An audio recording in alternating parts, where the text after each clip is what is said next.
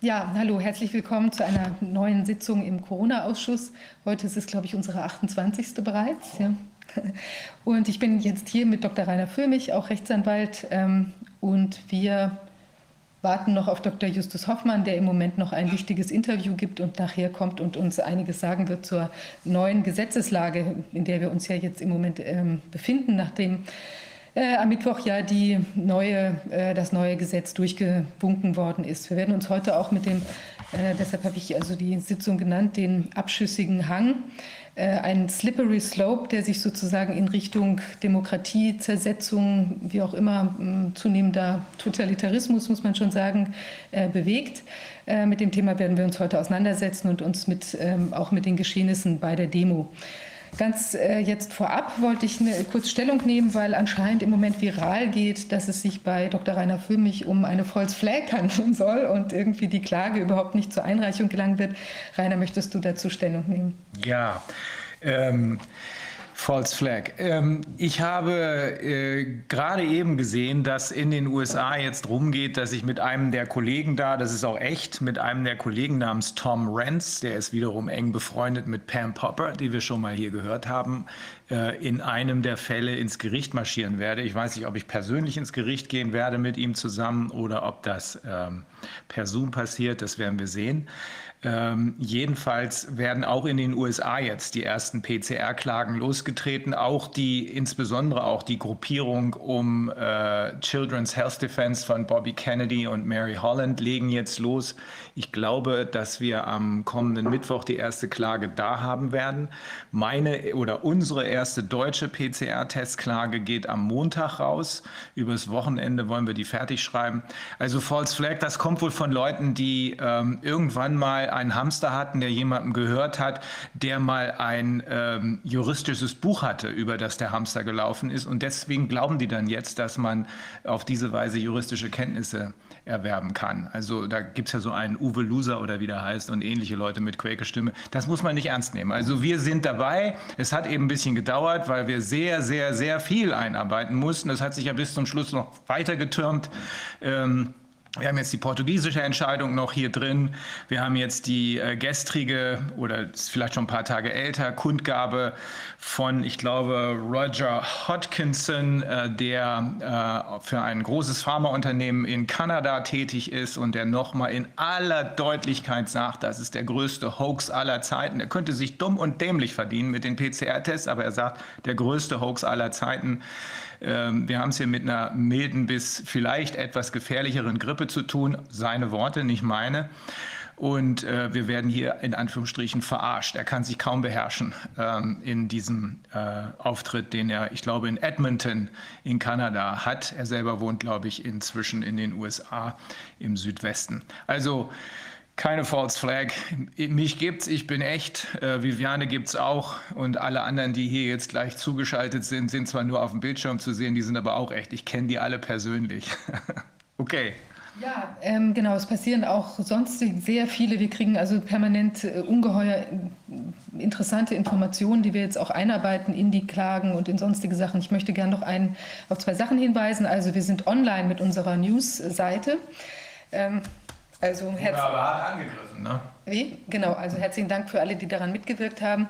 Und ähm, wir wurden, wir waren, wir hatten die Nachricht dazu irgendwie für ungefähr fünf Minuten auf unserem äh, Telegram-Kanal und sind dann sofort irgendwie angegriffen worden, was ja dafür spricht, dass wir da anscheinend den Finger in die Wunde legen. Und die Seite ist auch erfreulicherweise ohne Werbung sehr gut angenommen worden. Wir haben einen Artikel dabei, der ist äh, sehr, sehr zentral, den würde ich wirklich allen empfehlen, sich anzuschauen.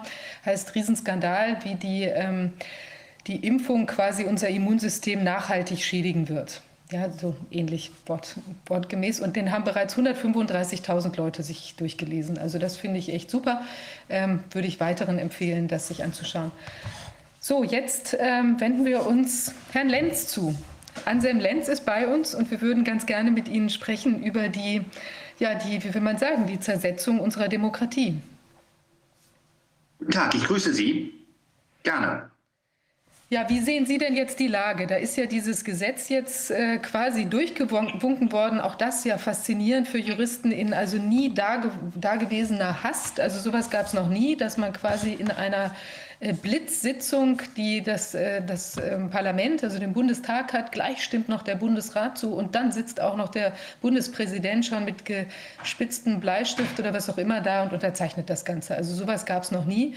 Da muss wirklich ganz schön Druck in der Kiste sein, den, den Sack jetzt zumachen zu wollen. Das kann ich bestätigen. Also mein Name ist Anselm Lenz. Ich bin geboren am 1. Mai 1980 in Hamburg und habe als politischer und äh, Journalist, Redakteur auch für Kultur hier in Berlin gearbeitet, habe Bücher herausgegeben. Das heißt, ich beobachte die politische Situation äh, in Deutschland, Europa und so weiter, das äh, möglich ist, auch weltweit seit im Grunde zweieinhalb Jahrzehnten, wenn man die Zeit als interessierter Gymnasiast auch noch mit hinzuzählt. Es ist also ähm, feststellbar, jetzt spätestens, allerspätestens seit dem 18.11.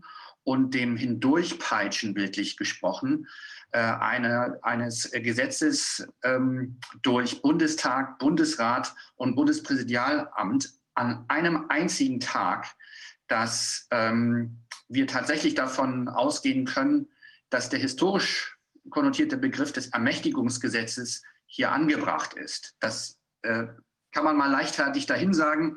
Und da sind ja auch ein paar Grenzen durch Satire und so weiter in den letzten Jahrzehnten auch eingerissen worden, was die Sprache angeht, äh, weswegen ähm, man da leicht mit dem Begriff Alarmismus und so belegt wird. Ähm, wer sich das anschaut, äh, wie das gemacht wurde und was in diesem Gesetz drinsteht und, zu, und welche Konsequenzen es ermöglicht, äh, muss hier auch den Begriff Ermächtigungsgesetz äh, benutzen und kann auch alle historischen Anleihen sozusagen Vergleiche ziehen.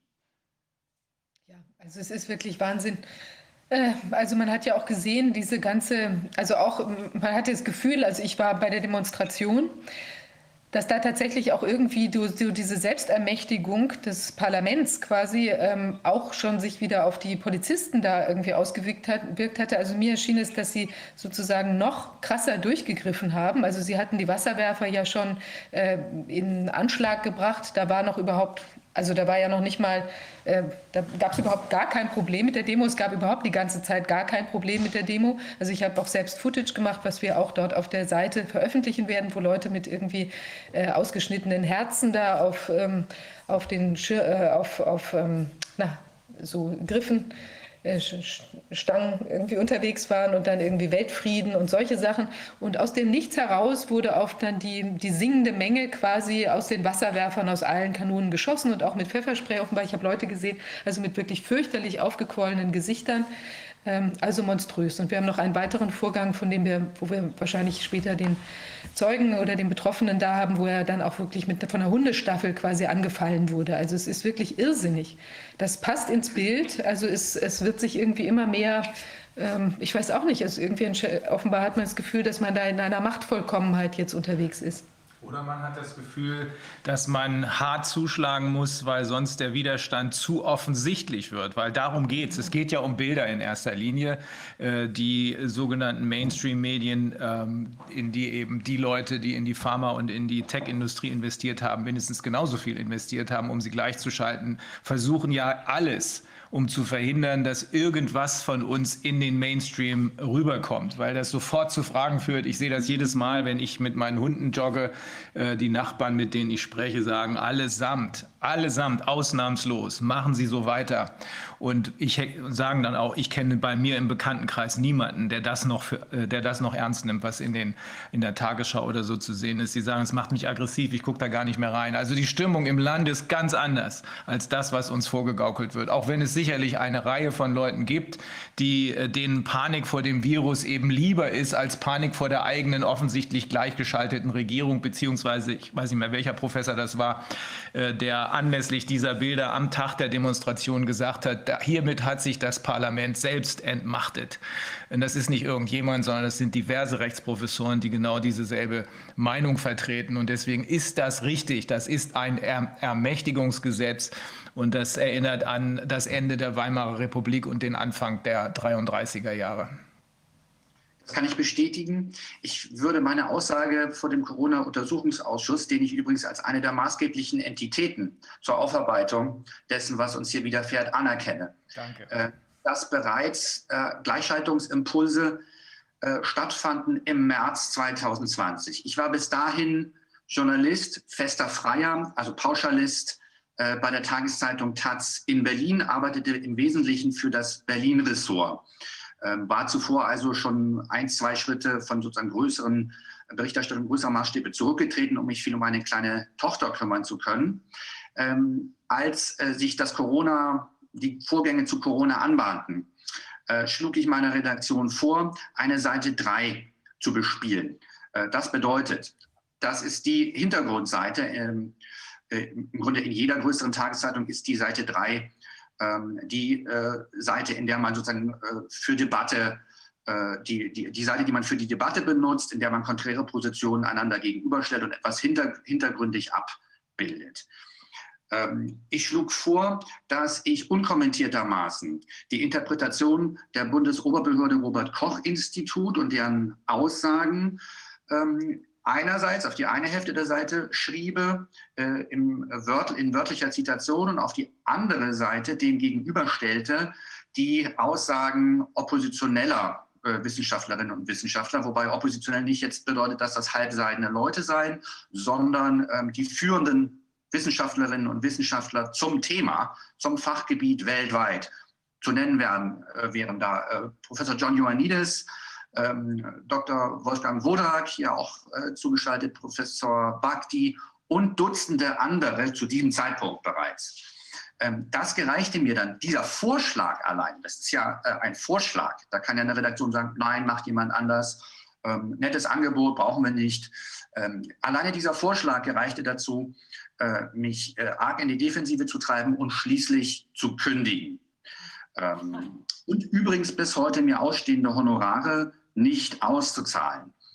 und schließlich mich zu verleumden und zu verfemen bis hin zu impliziten Pogromaufrufen, ähm, das kann man nicht, sagen wir mal, zumindest Verfolgungsangriffsaufrufen gegen meine Person durch die Tageszeitung Taz, dort abgedruckt, äh, autorisiert, im, insbesondere von den äh, übrigens relativ neuen und teils auch unbekannten Redakteuren äh, Erik Peter, vormals nicht sehr auffällig, ähm, weiters ähm, Peter Laudenbach, mir persönlich übrigens unbekannt, und ein Autor, der hinzugezogen wurde, ähm, der vorher niemals für die Taz schrieb, ähm, Mohammed Amjahid, ein relativ junger Autor, aber schon überhäuft mit Preisen, äh, Reporterpreisen, Nannenpreis und so weiter, Staatspreisen mit 32 Jahren, der aber gar keine Publikationsgeschichte hat, die so umfangreich wäre. Mir scheint, diese Person ist sehr auffällig. Äh, das muss ich, äh, ohne jetzt weitere Belege zu haben, zumindest mal sagen. Diese Person wurde von der Tageszeitung Taz in die Redaktionsräume unserer dann neuen gegründeten Printzeitung mit dem Namen Demokratischer Widerstand geschickt, um im Innenhof unserer Redaktionsräume Fotos zu machen. Dort hatten wir eine Palette, legal eine Palette mit Zeitungen äh, aufgestapelt. Ähm, und dieses Bild wurde dann veröffentlicht in der Tageszeitung Taz mit der Bildunterschrift, also hier wäre Brandgefahr im Innenhof vorhanden. Äh, zudem der ähm, Journalist Amjahid, wenn man ihn so nennen möchte, dann auch in dem Wohnhaus, in dem wir äh, Redaktions-, einen Redaktionsraum angemietet hatten äh, zur Untervermietung, dann Nachbarinnen und Nachbarn, die seines Erachtens äh, sozusagen sich negativ über uns geäußert hätten. Wir würden zum Beispiel auf dem Balkon äh, äh, irgendwie äh, Gras rauchen, also sozusagen wie heißt das, ähm, es fehlt mir gerade ein Begriff, aber wir würden da Drogen, leichte Drogen konsumieren und so weiter. Das wohlgemerkt in der Tageszeitung Taz. Ja, ja. Äh, was, und übrigens stimmt, im Übrigen stimmt es auch nicht. Äh, wir hatten ähm, dort im Wedding, im Berliner Wedding, Stadtteil Wedding, einen sehr guten und neutralen Kontakt zu den Nachbarinnen und Nachbarn, haben da natürlich auch gleich nachgefragt, an jeder Tür geklingelt. Nein, niemand in diesem Haus mit ungefähr 20 Wohnparteien hat irgendwas gegen uns Sogar eine Partei gab uns direkt Bargeld in die Hand, damit wir diese Zeitung weiterdruckten. Ferner äh, fanden wir aber eine Person, einen Lehrer, äh, der sich dann massiv gegen uns äußerte und dessen bloße Anwesenheit dort offenbar irgendwie Angst machte, beziehungsweise seinen autoritären Impuls, uns weghaben zu wollen, ähm, auslöste. Wir zogen dann später auch weg Ähm, all das ist durch die Tageszeitung Taz passiert. Das bereits März, April, Mai 2020, diese Abläufe. Ähm, ferner möchte ich zu Protokoll geben, dass der ähm, im Grunde mein Gewerkschaftssekretär ähm, bei der Gewerkschaft Verdi und im Segment Deutsche Journalisten und Journalistinnen Union, DJU, Jörg Reichel, ähm, den ich darum bat, mich zu vertreten gegenüber der Tageszeitung Taz und gegenüber diesen, all diesen Vorgängen, ähm, quasi das zum Anlass genommen hat, mich direkt zu denunzieren und dass Jörg Reichel seine Gewerkschaftsarbeit auch insofern interpretiert, als dass er gegen Demonstrationen, ähm, gegen Demokrat, also gegen die Kundgebung für das Grundgesetz äh, selber organisierte, ähm, wo er dann 15 bis 20, von denen ich belegen kann, dass einige davon dafür Geld bekommen haben, an diesen Kleinkundgebungen teilzunehmen, ähm, dann organisierte. Ähm, übrigens auch vor unserer Redaktion im Wedding. Mhm. So, und äh, das Bild ähm, schließt sich dann, wenn man sich anschaut, dass Jörg Reichel, ja, hochbezahlter Gewerkschaftssekretär übrigens äh, bei Verdi, DJU, ähm, tatsächlich auch so Fake-Twitter-Gruppen gegründet hat, die vorher niemand zuvor gesehen hatte, wie Antifa Nordost. Also wer sich irgendwie im Umfeld von linker Szene, alternativer Szene in Berlin auskennt, weiß, dass es Antifa Nordost nicht gab. Ähm, dass niemand kennt die Personen dahinter. Äh, denn, und das ist mir auch wichtig, es gibt redliche Antifaschistinnen und Antifaschisten. Äh, das hier ist auch Teil ähm, dieser konzertierten Aktion dass hier sozusagen linke Strukturen gezielt usurpiert werden. Zum einen unterwandert wurden, zum anderen aber auch einfach fake-mäßig aufgemacht wurden, um Leute, die ansonsten dazu neigen, kritischen Geistes zu sein, alles zu hinterfragen, erst mal lieber Nein zu sagen, bevor man Ja zu, äh, zu allem sagt, vor allen Dingen zu Dingen, die von der kapitalistischen Regierung kommen, äh, die in die Irre zu führen. Also konzertierte Aktion sowohl innerhalb der Taz da auch der Hinweis, dass dort arrivierte ältere Redakteurinnen und Redakteure und auch viele junge beim Corona-Kurs nicht mitmachen, sich seither krank gemeldet haben, dass die Taz unterworfen wurde durch ein Homeoffice-Regime, in dem ausschließlich dann äh, ausgewählte Leute der Chefredaktion und ein paar Ressortchefs ähm, den Kurs vorgaben in den entscheidenden Wochen äh, des März und des Aprils und die anderen durch Homeoffice quasi ausgeschaltet wurden. Die wurden teils, deren Mails wurden teils nicht immer mehr abgerufen. Ähm, und das Blatt wurde sozusagen in dieser Zeit mit durch diesen fanatischen und dekretierten Kurs dann auf Linien gebracht. Äh, zu Beginn äh, bekam unsere dann infolge dieser Vorgänge neu gegründeten Zeitung übrigens noch erheblichen Zulauf und sogar Spenden äh, von Seiten reflektierter Redakteurinnen und Redakteure, Mitarbeiter des Taz-Komplexes. Das heißt also, dass Sie persönlich miterlebt haben, nicht nur vom Hören sagen, sondern persönlich miterlebt haben, dass offensichtlich an entscheidenden Stellen Leute, die bis dahin unbekannt waren, mit einer Legende versehen wurden und installiert wurden, um die jetzige Regierungslinie innerhalb der Taz durchzusetzen. Etwas anderes lässt sich daraus nicht schließen. Mhm. Ähm, ich denke, dass wir an vielen Stellen jetzt durch, ich weiß nicht, wie Sie das als Juristin nennen, Indizien beweisen, also ja. durch eine Ermittlungshypothese jetzt äh, sozusagen mit sozusagen kriminalistisch nachweisen können, welche Personen besonders mhm. ähm, stark eingebunden wurden von vornherein in die Corona-Ermächtigung ähm, und in die Abläufe, die wir erleben und die sozusagen diesen Gleichschaltungskurs nicht nur äh, jetzt sozusagen mittragen, tolerieren, sondern die ihn offensiv durchgesetzt haben. Mhm. Das sind eben, das ist eine relativ kleine Anzahl. Ja. Man kann zur Tageszeitung Taz, wie man stehen, stehen, wie man will. Ich hatte davor, obwohl Mitarbeiter durchaus auch schon so meine Fragen an, an, an vielen Stellen, auch was sozusagen die Klimabewegung Fridays for Future anging und so weiter, äh, deren sozusagen ideelle Ziele ich weitgehend mittrage, aber man muss sich dann ja auch fragen, wo kommt was her und so weiter. Trotzdem muss man sagen, dort sind ja kritische Geister gewesen, die durchaus in der Lage sind, Dinge ins Verhältnis zu setzen, die tatsächlich ähm, einen redlichen ähm, Zugang zum Begriff des Antifaschismus hatten, äh, zur Demokratie und so weiter. Ähm, und auch eine gewisse Toleranz politischen Gegnern gegenüber, ähm, eine gewisse Fairness und Friedlichkeit. Das ist also verschütt gegangen.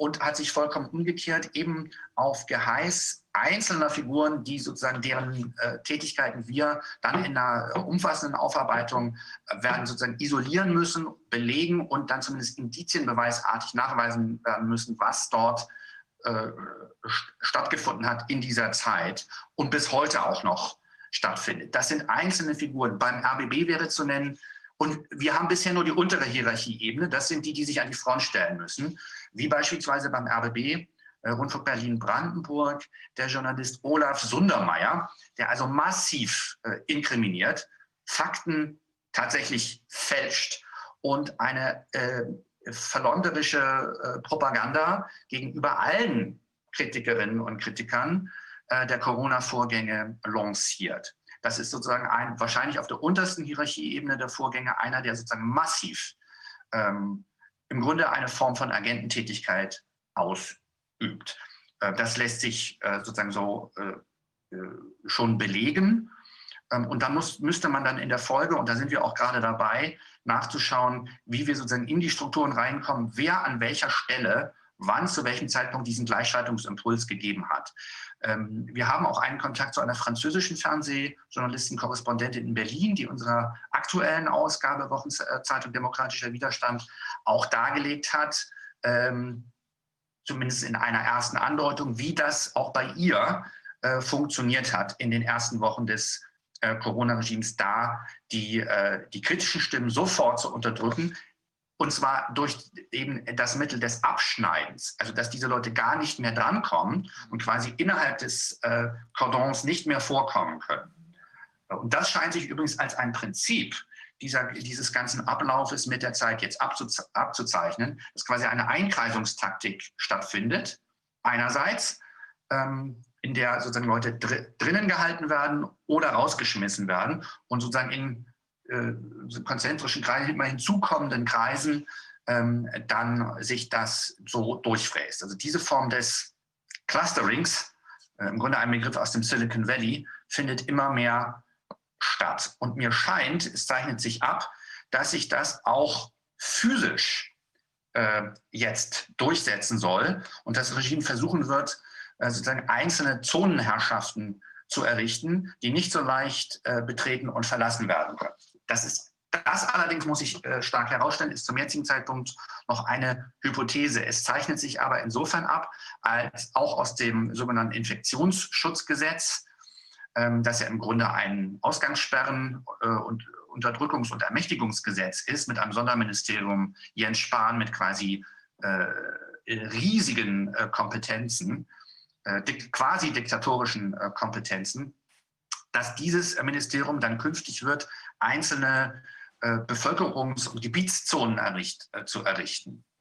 Ähm, das leitet sich aus der Lektüre dieses, dieses Textes ab äh, und aus, äh, zeichnet sich ab aus dem, was wir, welche Erfahrungen wir mit, diesem, äh, mit dieser Corona-konzertierten Aktion jetzt bislang schon ähm, gemacht haben. Beides zusammengenommen deutet darauf hin. Im Übrigen ist absolut auffällig, und da haben wir ähm, ja, nicht nur die Hypothese, sondern den Beweis, dass Jens Spahn äh, jetzt in einer äh, Villa lebt in Berlin-Dahlem, in der Berliner Finkstraße, ähm, und zwar seit Sommer 2020, die zuvor bewohnt wurde von dem vormaligen äh, US-Botschafter Richard Grenell, diese Villa hat angeblich einen Wert von 4 Millionen. Wir haben das mal unter die Lupe genommen. Das Objekt sieht noch weitaus teurer aus.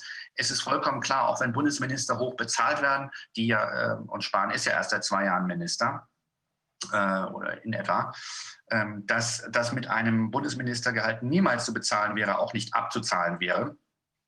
Und das ist äh, wohlgemerkt nicht nur eine Villa, sondern zugleich ein Hochsicherheitskonstrukt ähm, wo auch heute bereits also Polizei massiv vor der Tür patrouilliert und übrigens negiert, wenn man fragt, ob, Jens Spahn da lebte, beziehungsweise sagt, sie dürften es nicht sagen. Es ist aber bekannt. Also verschiedene Meldungen ähm, gingen dahin, auch unter anderem in der Bild-Zeitung äh, und auch in der Tageszeitung Junge Welt, ähm, und Spahn hat es indirekt dadurch äh, bestätigt, dass er versuchte, der Tageszeitung Junge Welt, die übrigens ansonsten leider auch voll auf äh, Corona-Kurs ist, äh, eine Unterlassungsandrohung dann oder eine Klageandrohung in die Redaktion schickte.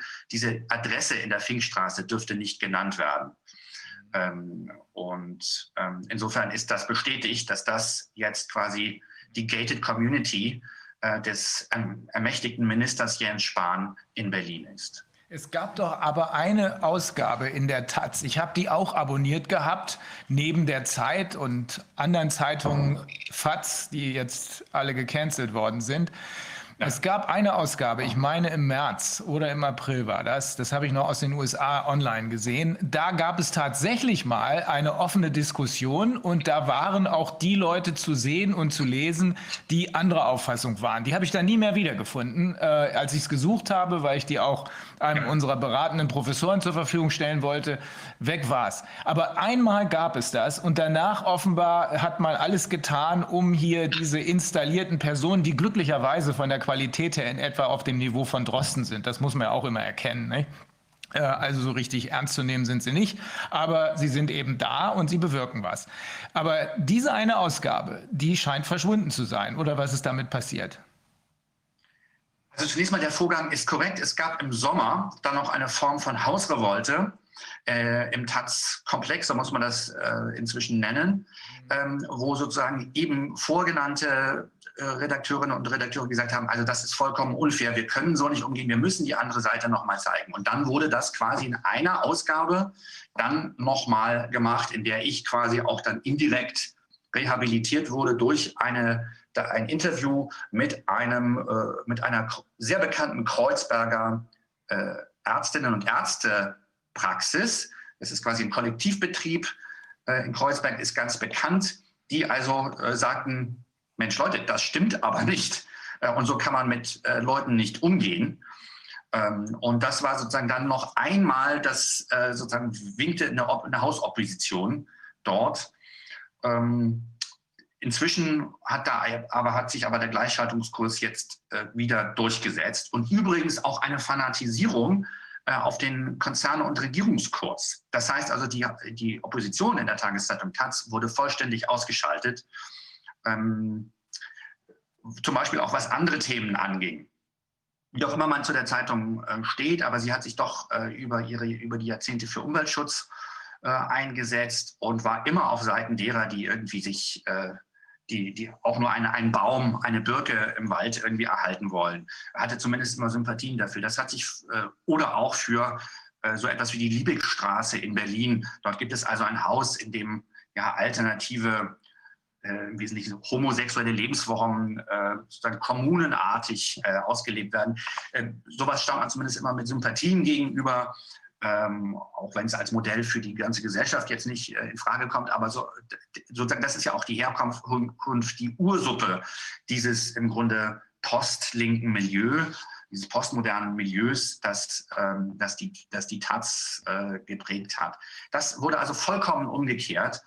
Ähm, und beispielsweise die äh, Waldschützer äh, im hessischen Dannenröder Forst gelten der Tat inzwischen geradezu als Feinde.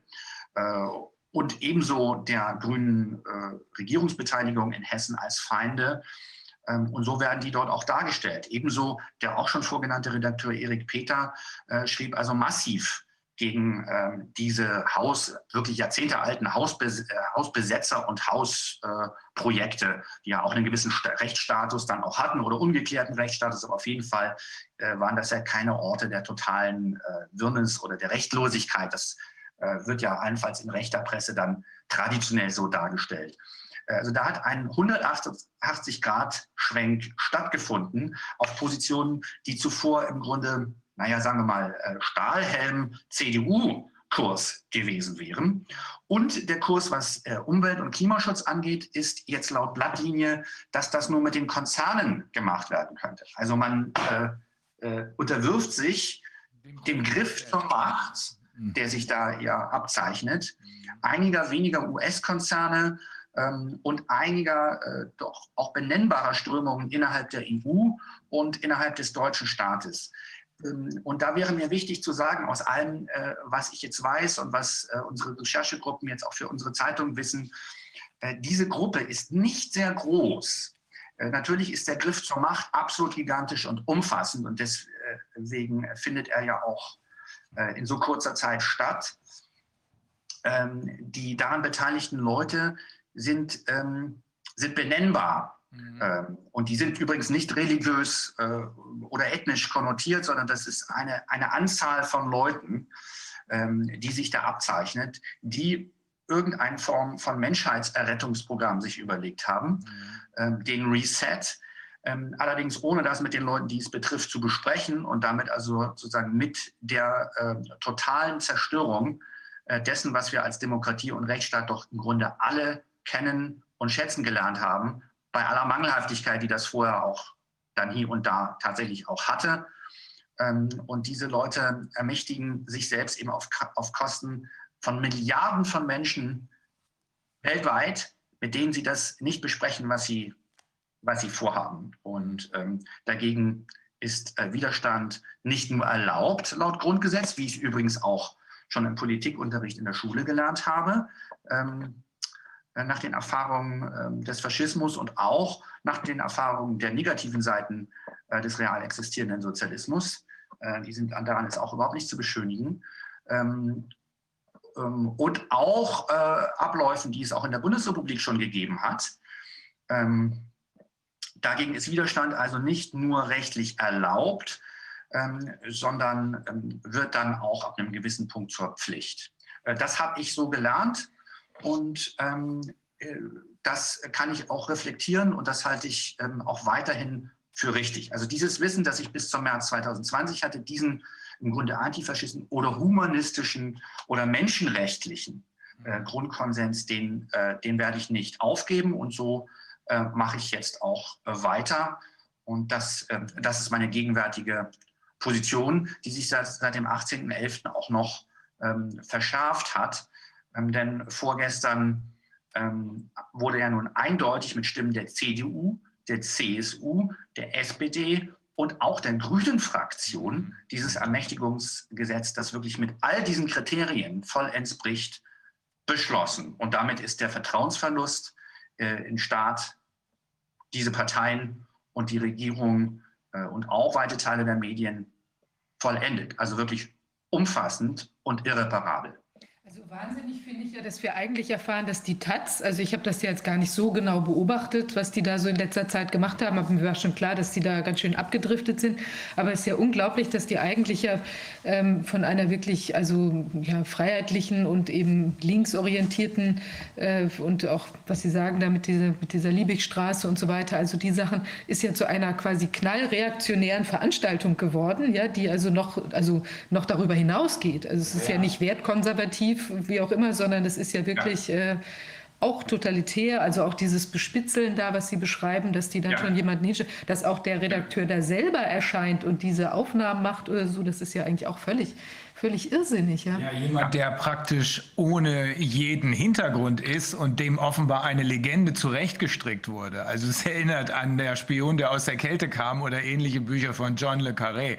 Jedenfalls ja. scheint aus der Taz und deswegen habe ich auch das Abonnement gecancelt, sowas wie der Stürmer geworden zu sein. Das wäre jetzt noch eine Ecke weiter, aber es geht tatsächlich in diese Richtung, die doch im Adenauer Deutschland nach 1945 doch auch bemängelt wurde. Also man solle doch ein ehrenwertes Haus äh, sein und also verheiratete Paare dürfen da nicht wohnen und so weiter. Das ist genau diese ultrareaktionäre Linie, vollkommen intolerant. Und wenn es nur das wäre, nicht, dann hat man eben äh, mal einen Konflikt. Äh, das kann ja sein, sondern nein, es geht noch viel weiter. Hier wird zu ähm, äh, Pogrom, ja, pogromartigen Situationen aufgestachelt. Also hier sollen Leute richtig verfolgt, rausgeekelt werden, raus, äh, im Grunde rausgeprügelt werden aus ihren Wohnungen und Redaktionsräumen, isoliert werden in der Nachbarschaft. Ähm, das sind tatsächlich Nazi-Methoden. Ja. Das sind Nazi-Methoden.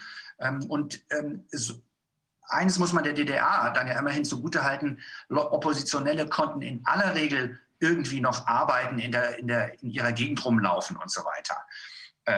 Das wollen diese Leute ja auch nicht. Diese Leute operieren tatsächlich äh, mit Berufsverboten, mit Verfolgungen, ähm, mit Kontokündigungen, ähm, mit allem möglichen Unbill ähm, und scheinen da wirklich vollkommen fanatisiert zu sein. Mhm. Das für ein Projekt, das sie uns einfach nicht nennen wollen. insofern haben wir wirklich Anlass, vom Schlimmsten auszugehen Und ähm, mir macht das auch keine Freude, jetzt hier tatsächlich eine Verschwörung aufzudecken. Ähm, anders ist, sind die Vorgänge aber nicht mehr zu erklären. Und mehr noch, es ist nicht nur ähm, äh, nicht mehr anders zu erklären, sondern ähm, wir haben ja schon im Grunde erste Beweise ähm, dessen, was sich da abzeichnet, was diese Leute vorhaben. Und die Motive können dann noch so redlich sein in letzter Konsequenz. Beispielsweise äh, die Hypothese der das Weltklima sei bedroht und wenn wir das nicht machten, dann wären wir in 20 Jahren alle tot. Ähm, ja gut, ähm, das kann man ja so behaupten, aber das äh, muss dann eine ganz stringente Be Beweisführung geben und dann müssen immer, muss immer noch offen diskutiert werden, ähm, was wir dann nun machen. Und das tun ja ähm, äh, besorgte Wissenschaftler äh, jetzt ja nun auch schon seit Jahrzehnten, was wir beispielsweise mit dem Effekt der Klimaerwärmung, der ja evident ist, ob er nun menschengemacht ist oder nicht, äh, und welchem Ausmaß er menschengemacht ist oder nicht, wie wir damit umgehen können. Diese Diskussion gibt es nun schon sehr lange. Die Bevölkerung wäre auch vorbereitet gewesen, dass man dann sagt, na gut, tatsächlich müssen wir jetzt was machen. Und wie machen wir es dann? Und das diskutiert man dann ein paar Jahre. Also äh, weniger wird es nicht gehen. Ähm, und dann wird es eben umgesetzt. Ähm, ähm, durch die Leute selbst, weil eben diese demokrati demokratischen Verfahrensweisen da gewesen wären. Und dann gibt es dann auch eine Opposition und so weiter, aber damit, gut, so wäre die Vorgehensweise. Ähm, das heißt. Das ist der Unterschied, Herr, Herr, Herr Lenz, das ist der Unterschied zwischen Bottom-up und Top-Down. Demokratie funktioniert von unten nach oben, Basisdemokratie. Und das, was wir jetzt sehen, ist, dass, Sie haben es ja eben auch deutlich beschrieben, einzelne Leute, so viele sind es ja gar nicht, einzelne Leute, die teilweise größenwahnsinnig sind und denen man ja. das in aller Regel auch sehr deutlich ansieht und anmerkt, ja. erdreisten sich, uns von oben herab über die Konzerne, die sie sich gekauft haben und die Medien, die sie sich gekauft haben, zu sagen, wie es in Zukunft laufen soll. Das machen wir nicht mit. Das ist korrekt, da stimme ich voll zu. Und glücklicherweise machen Millionen in der Bundesrepublik nicht mit und auch Millionen und Abermillionen weltweit, die sich erhoben haben. Ja. Übrigens noch zur Hypothese, da geht es um den Klimaschutz. Das ist ja nur mein Versuch, dem Corona-Regime noch etwas Positives abzugewinnen. Mhm. Ähm, äh, denn wir versuchen ja alle zu verstehen, was ja eigentlich läuft. Das Einzige, ähm, was wir im Moment aber sehen, ist ein totalitärer und wirklich absolut perverser ja. Griff zur Macht, der leider das Allerschlimmste befürchten lässt. Mhm. Ähm, so, das sei dazu noch gesagt. Der, Welt, äh, der Widerstand ist weltweit. Es gibt Demokratie- äh, und Verfassungsbewegungen gegen das Corona-Regime. Übrigens ganz gleich, wie man nun zur Gefährlichkeit oder Ungefährlichkeit des Virus steht. Ähm, weltweit und zwar in Städten wie Bamako in Mali. In London gibt es eine sehr große Widerstandsbewegung, ähm, in England überhaupt, ähm, auch in Kanada und den Vereinigten Staaten, in Lateinamerika. Ähm, und ähm, ja, in Schweden äh, sind Teile davon sogar auch äh, quasi nationaler Konsens.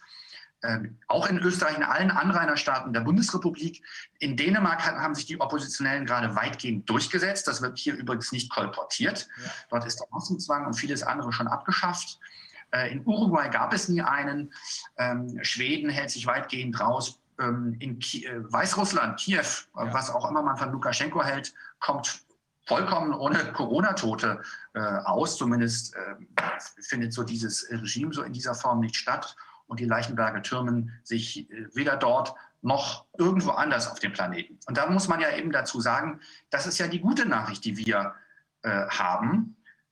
Dieser Virus ist, ähm, existiert, aber nach allen Informationen, die wir haben äh, und die wir verglichen haben, ist er eben nicht gefährlicher oder nicht wesentlich gefährlicher und vor allen Dingen nicht neuartig ähm, und nicht neuartig gefährlich im Verhältnis zu bisherigen Grippeinfektwellen, die äh, in äh, Wintermonaten über die Nordhalbkugel schwappten, bildlich. Das ist eine gute Nachricht. Wir werden nicht alle vor die Hunde gehen, wir werden nicht elendig verrecken und ersticken.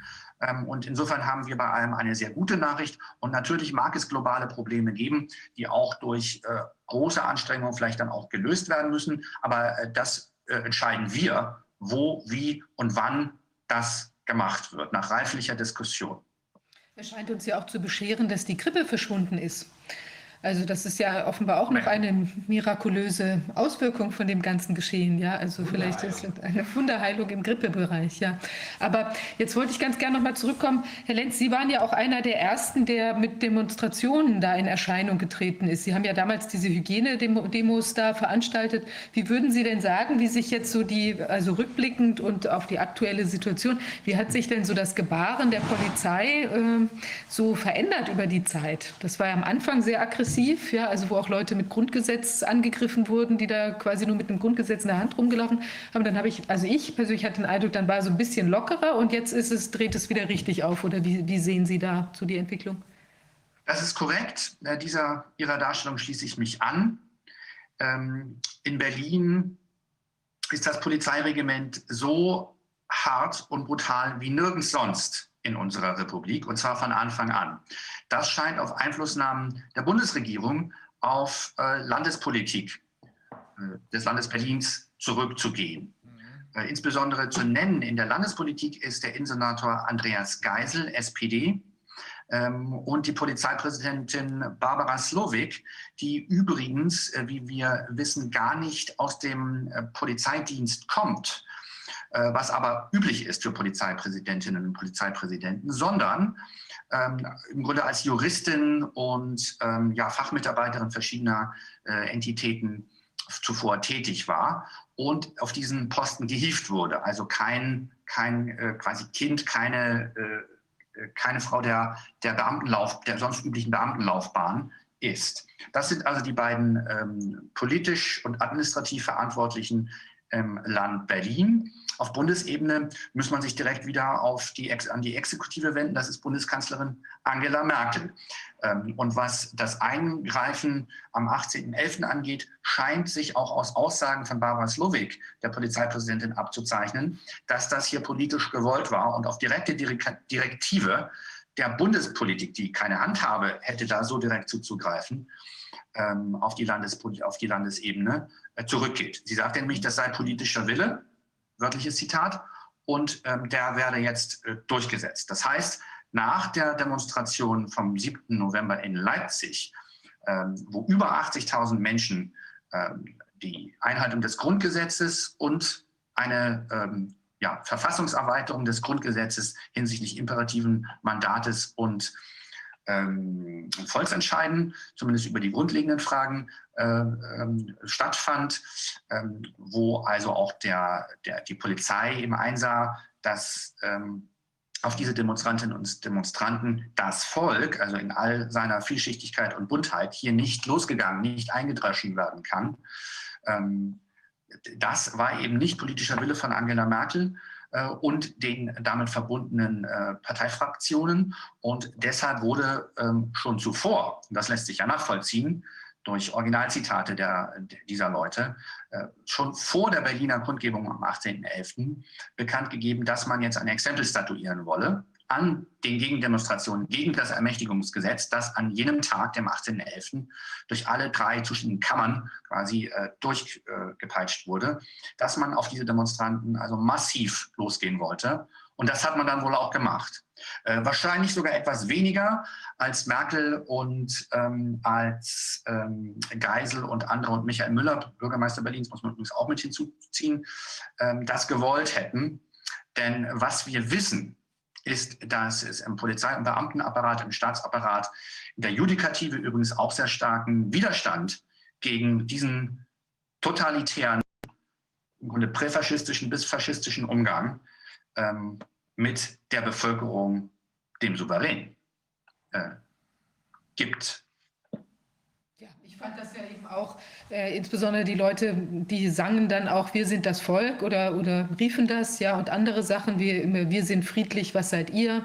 Und ja. äh, für Frieden und so weiter. Und es gab auch, also es war eine Israel-Flagge unterwegs, es waren Friedensflaggen mhm. unterwegs und so weiter. Und dann eben zack, dieses Wasser aus dem Nichts, also auf die Menschen schon angekündigt, wir lösen jetzt auf oder so. Aber es gab auch überhaupt vorher gar keine, also ich konnte nicht erkennen, dass es da jetzt irgendwelche Schwierigkeiten, es gab jedenfalls keinerlei Gewalt und äh, sonst auch nicht irgendwelche seltsamen Dinge, ja. Und das war schon bemerkenswert, also wie man da durchgegriffen hat. Das habe ich jetzt selbst auch noch auf gar keiner Demo erlebt. Ich war ja schon auch auf vielen Demos mal für irgendwelche, äh, ja, also alle möglichen Dinge. Aber ich finde, das hat jetzt schon eine gewisse Dimension erlangt. Also ich bin auch selbst tatsächlich Opfer einer zumindest kleinen Freiheitsberaubung, Nötigung geworden, weil ich dann auch, als da bei der Gandhi-Truck und der wurde dann umgeleitet, äh, sollte, es sollte aufgelöst werden. Da stand schon wieder an der nächsten Kreuzung äh, da an der äh, Yitzhak-Rabin-Straße, da stand äh, ein, wieder eine, eine, große, also ich weiß nicht, zwei, drei Wasserwerfer wieder und es wurde angekündigt, jetzt wird aufgelöst und da musste der Truck wenden und ist dann runtergefahren zum, äh, zum großen Stern. Und die, eigentlich sollten die Menschen, die sich davor noch versammelt hatten, die sollten mitlaufen. Also liefen alle hinterher, ich auch. Ja, und ich hatte dann einen Hund dabei und wollte eben abbiegen in den Park. Und dann ähm, haben die Polizisten sich aufgebaut, eigentlich zwei Personen direkt vor, vor mir und einer sagte dann, das sei jetzt eine Absperrung, völlig willkürlich, irgendwie fünf Meter vor dem Abzweig, wo alle Menschen in den Park hätten abfließen können. Und dann haben sie uns gesagt, wir sollten jetzt zurückgehen, 50 Meter um an anderer Stelle in den Park abzufließen. Also schikanös. Es gab auch überhaupt keinen Grund dafür, dass da sich jetzt ausgerechnet eine, eine Absperrung vollziehen musste. Weder eine Gefahrenlage noch sonst irgendwas. Und eigentlich hätte man uns einfach gehen lassen können. Und äh, naja, also wir haben auch Footage, ich werde Anzeige erstatten, weil das ist äh, unmöglich. Also warum sollen wir da jetzt, äh, nur weil es dieser Polizei da gerade einfällt, äh, uns jetzt in dem Moment dort an der Stelle festzuhalten? Also es kann nicht sein. Ja. Es scheint so zu sein, Herr Lenz, aus dem, was Sie eben berichtet haben, aus dem, was wir auch erfahren haben, äh, dass hier an einzelnen Positionen Menschen installiert werden, die unter normalen Umständen da nie hingekommen wären. Leute, die offenbar da nur und ausschließlich dafür da sind, äh, den Rest der Truppe um sich herum, bei der Taz zum Beispiel, innerhalb der Polizei zum Beispiel, äh, auf Linie zu bringen. Äh, die quasi aus dem Nichts aufgetaucht sind. Sie haben eben die Polizeipräsidentin erwähnt. Das ist in der Tat, das wusste ich gar nicht, in der Tat äußerst ungewöhnlich. Jemand, der nicht aus dem Polizeidienst kommt, wird da installiert. Ähm, diese Leute haben den Eindruck, dass hier auch innerhalb der Polizei zu bestimmten äh, Ereignissen Schlägertypen gezielt installiert werden, damit die dann gezielt die äh, Menschen aufmischen. Das haben wir schon von Kollegen aus der Polizei gehört. Ich selber habe es auch erlebt, als wir nämlich hinter dem äh, an der Siegessäule am 29.08. standen und dann nur noch, nur noch, nur noch dank des Heraustretens von Bobby Kennedy Schlimmeres verhindert wurde. Die setzten da ständig ihre Helme auf und ab, kriegten ständig Kommandos. Wir kriegten widersprüchliche äh, Mitteilungen vom Rest der Truppe, von dem Zug, von wegen, ja, die dürfen alle links und rechts ausweichen. In Wahrheit hatte die Berliner Polizei wohlgemerkt links und rechts dicht gemacht, sodass keiner ausweichen konnte. Und dasselbe hatten die vor, also eine, eine provozierte Auflösung hatten die vor bei uns. Das war nur noch dadurch verhindert worden, dass sie immerhin noch so viel Restverstand in ihrer Birne hatten, dass sie Bobby Kennedy erkannt haben und äh, mit ihm die Hand geschüttelt hatten. Ansonsten äh, glaube ich, ähm, wird es sehr wichtig sein, genau diese Leute auch persönlich zu identifizieren, so wie Sie es jetzt gerade getan haben. Nicht? So wie wir sehen können, Drosten und Wieler sind Marionetten. Tedros ja. genauso.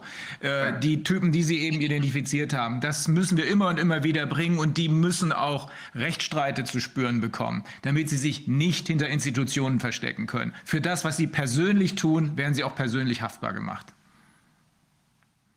Es scheint viel über Geld zu laufen. Also jetzt ja. nicht nur mit Drohungen in vielleicht prekären Beschäftigungsverhältnissen oder so, sondern auch, ähm, jetzt hatten wir auch, jemand sagte, also das müssen wir noch überprüfen, aber ich höre es von verschiedenen Seiten, dass eben Leute gesagt haben, also auch die Polizisten beispielsweise, es waren tatsächlich sehr viele sehr junge Menschen, die dort im Einsatz waren, also dass denen auch dann teilweise suggeriert, in Aussicht gestellt wird, irgendwelche Beförderungen, äh, irgendwelche, weiß ich nicht, Vergünstigungen wegen der, der Verdienste, die sie da erlangen. Also solche Dinge scheinen im Raum zu stehen. Und dann bin ich auf der Demo auch angesprochen worden von Menschen, die gesagt haben, also sie kennen Leute, denen Geld angeboten worden ist. Also wir werden das alles überprüfen. Aber ich habe tatsächlich diese Informationen jetzt auch von zwei, drei uns nahestehenden Personen, sodass wir wissen, das kommt tatsächlich vor, sowohl in äh, Deutschland als auch im Ausland, äh, dass Geld angeboten worden ist, wenn man eben akzeptiert oder möchte, dass auf dem Totenschein von einem verstorbenen Anverwandten eben Corona beispielsweise draufsteht. Dann wird eben, das hatten wir schon aus Italien gehört, dass dann ein Zuschuss zur Beerdigung äh, gezahlt wird. Aus und den USA auch. Aus den USA haben wir das Ländern gehört. Inzwischen. Genau. Und zwar verifiziert aus den USA. Genau, also USA bereits verifiziert und hier scheint es sich auch zu verdichten. und äh, das dann oder, oder eben wie, also dann kommt auch ein Zuschuss zur Beerdigung oder irgendwelche sonstigen Sachen, wo man unter die Arme greifen möchte, wenn eben sowas akzeptiert wird. Möchte ich jetzt an der Stelle, wir werden es auch noch über den Telegram-Kanal äh, da nochmal äh, ausgeben, die Bitte, wenn Ihnen sowas widerfahren ist, dann möchte ich Sie bitten, dass Sie sich bei uns melden, äh, dass wir diese Informationen äh, sammeln können äh, und dann werden wir es natürlich auch ähm, überprüfen, also was, äh, was da eben passiert ist. Aber da müssen wir rangehen und auch die entsprechenden Verantwortlichen, die sowas machen und damit eben auch uns möglicherweise unzutreffend hohe Sterbezahlen äh, hier suggerieren durch solche Tricksereien, die dann wieder Angst machen und die weiteren Folgen auch Entscheidungsgrundlage sind für hier äh, weitere Tote hervorbringende Maßnahmen. Ja, also das, wir, das müssen wir zusammenstellen und eben gucken, dass das, äh, dass das auch äh, offenbar wird. Und ich denke noch einen weiteren Auf Anruf vielleicht für Sie, aber dann vielleicht, dass man sich direkt bei Herrn Lenz meldet, meldet, wenn man jetzt auch betroffen ist als Journalist, zum Beispiel von einer ähnlichen Sache. Äh, dass man da rausgemobbt wurde oder eben entsprechend bedroht oder sogar gekündigt äh, und vielleicht drangsaliert in Bezug auf, ähm, sagen wir mal, kritischere Fragestellungen, die man zum Geschehen hatte, äh, dass man sich dann bei Herrn Lenz, weil Sie sammeln da ja auch jetzt auch Fakten zusammen, dass man sich dann bei Ihnen melden kann. Beim demokratischen Widerstand sind Sie ja da über das Magazin, denke ich, gut zu erreichen, dass, dass da auch Bescheid gesagt wird, was, was da sich so abgespielt hat. Wie ist das denn mit Ihrer Zeitschrift Demokratischer Widerstand? Die verlegen Sie ja nun schon eine ganze Weile. Wie ist da so die Ausbreitungslage? Die ist sehr gut. Ähm, man ist, wir sind wirklich in guter Gesellschaft und jede Kollegin, jeder Kollege, der sich da anschließen will, kann sich auch darauf verlassen, bei uns in guter Gesellschaft zu sein. Ähm, gerade in der aktuellen Ausgabe Demokratischer Widerstand ähm, hat der Kollege Milos Matuszek einen großen Artikel über die Zensurwelle geschrieben, einen Originalbeitrag. Ähm, dank wirklich guter Unterstützung können wir auch passable ich sage mal, auf Taz-Niveau äh, und da leicht darüber äh, Aufwandsentschädigungen zahlen, also, also Honorare, mit denen man sich auch Monat für Monat so durchhangeln kann. Dies, das haben, äh, dieses Gestell haben wir geschaffen äh, seit 17. April. Das war also die erste Ausgabe, die ich eigentlich im Grunde mit meinem ähm, langjährigen Kollegen, Mitherausgeber Hendrik Sodenkamp äh, dann erstmals herausgegeben habe. Im Grunde dachten wir, wir machen vielleicht eine Zeitung, ähm, die wir dann 10.000-fach in Berlin verteilen. Äh, damit die Information äh, sich mal verbreitet, dass es hier noch eine Opposition gibt. Äh, dafür, dazu war der Zuspruch aber so groß, dass wir gleich 100.000 Exemplare drucken konnten und dann infolgedessen ein Vertriebsnetz aufbauen mussten, das sich bis heute hält. Wir haben also bundesweit Verteilerinnen und Verteiler, die die Zeitung anfordern, stapelweise a 200 Exemplare und dann ähm, durch eigenes Zutun also dann verteilen und äh, so haben wir jetzt geschafft, insgesamt bei, nun ist erschienen die, ähm, hier die 27. Ausgabe, erscheint jetzt gerade, ähm, ist gedruckt und wird gerade ausgeliefert. Äh, insgesamt eine Auflage von über 10 Millionen Exemplaren in diesen 27 Ausgaben. Wir hatten zwischenzeitlich äh, Auflagenzahlen von weit über 500.000 äh, gedruckt in drei Druckereien. Ähm, und jetzt haben wir einen Stand, der sich sogar Mitte 100.000 ähm, eingependelt hat und gerade wieder steigt angesichts des sich abzeichnenden ähm, neuen sogenannten Lockdowns, der nichts anderes als eine Ausgangssperre mit Berufsverboten ist. Also die Zeitung ist da und wir werden da, äh, das, wir arbeiten gerade daran, also eine Struktur aufzubauen, dass wir zu verstetigen, dass wir auch im gesamten kommenden Jahr äh, als gedruckte Zeitung werden erscheinen können. Eine gedruckte Zeitung ist deswegen so wichtig, weil ähm, uns ja alle anderen Instrumente aus der Hand genommen werden. Also sozusagen die vormals kritischen Fernsehformate dürfen ja keine Oppositionellen mehr einladen und bringen. Äh, werden ab- oder gleichgeschaltet. Im Internet gibt es eine gigantische Zensurwelle und EU und Merkel-Regime machen sich ja schon daran, ähm, jetzt auch noch Zugriff auf Telegram-Kanäle und so weiter bekommen zu wollen. Die Justizministerin Lamprecht forderte ja schon zuvor, die Bürger müssten, äh, eine irrsinnige Forderung, alle ihre Passwörter ähm, für, für ihre E-Mail-Postfächer und so weiter beim Staat hinterlegen. Also das zeigt schon, was diese Leute überhaupt für ein Rechts- äh, und Freiheitsverständnis haben. Überhaupt, was für ein Menschenbild sich hier abzeichnet, ist also uferlos. Das ist düsterer als Orwell.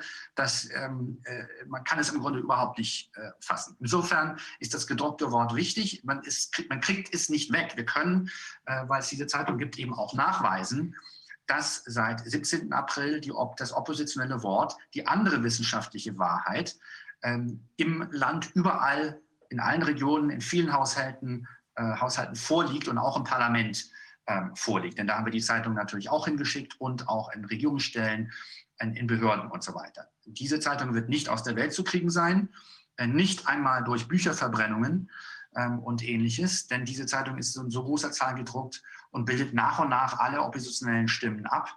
Ähm, äh, und das halten wir weiterhin für wichtig.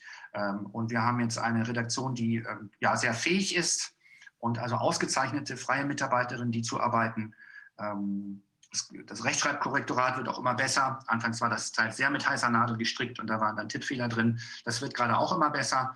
Und wir ähm, äh, werden jetzt eine professionelle Zeitung mit einem professionellen Verlag dahinter und ähm, zu befürchten ist natürlich, dass diese Strukturen auch noch dicht gemacht werden, so wie sich, wie die Entwicklung gerade läuft.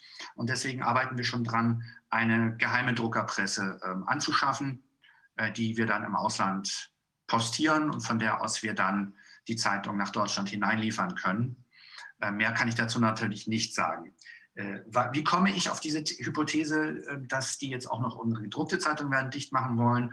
Nun, schon im April und Mai wurde versucht, die Verteilung unserer Zeitung zu unterbinden. Und zwar mit einem völlig hanebüchenen Schreiben aus der Behörde von Barbara Slowik, Polizeipräsidentin Berlin, also wo auf vier Seiten dargelegt wurde, unsere Zeitung Demokratischer Widerstand sei virologisch kontaminiertes Material. Das ist ja toll. Das würde ich übrigens auch als Beweisantrag gerne mal ähm, dann noch einreichen bei Ihnen. Das würde ich auch sehr gerne veröffentlichen. Das ist fantastisch. Das gibt es schriftlich, ja? Das wurde uns auf Papier. Mein Gott.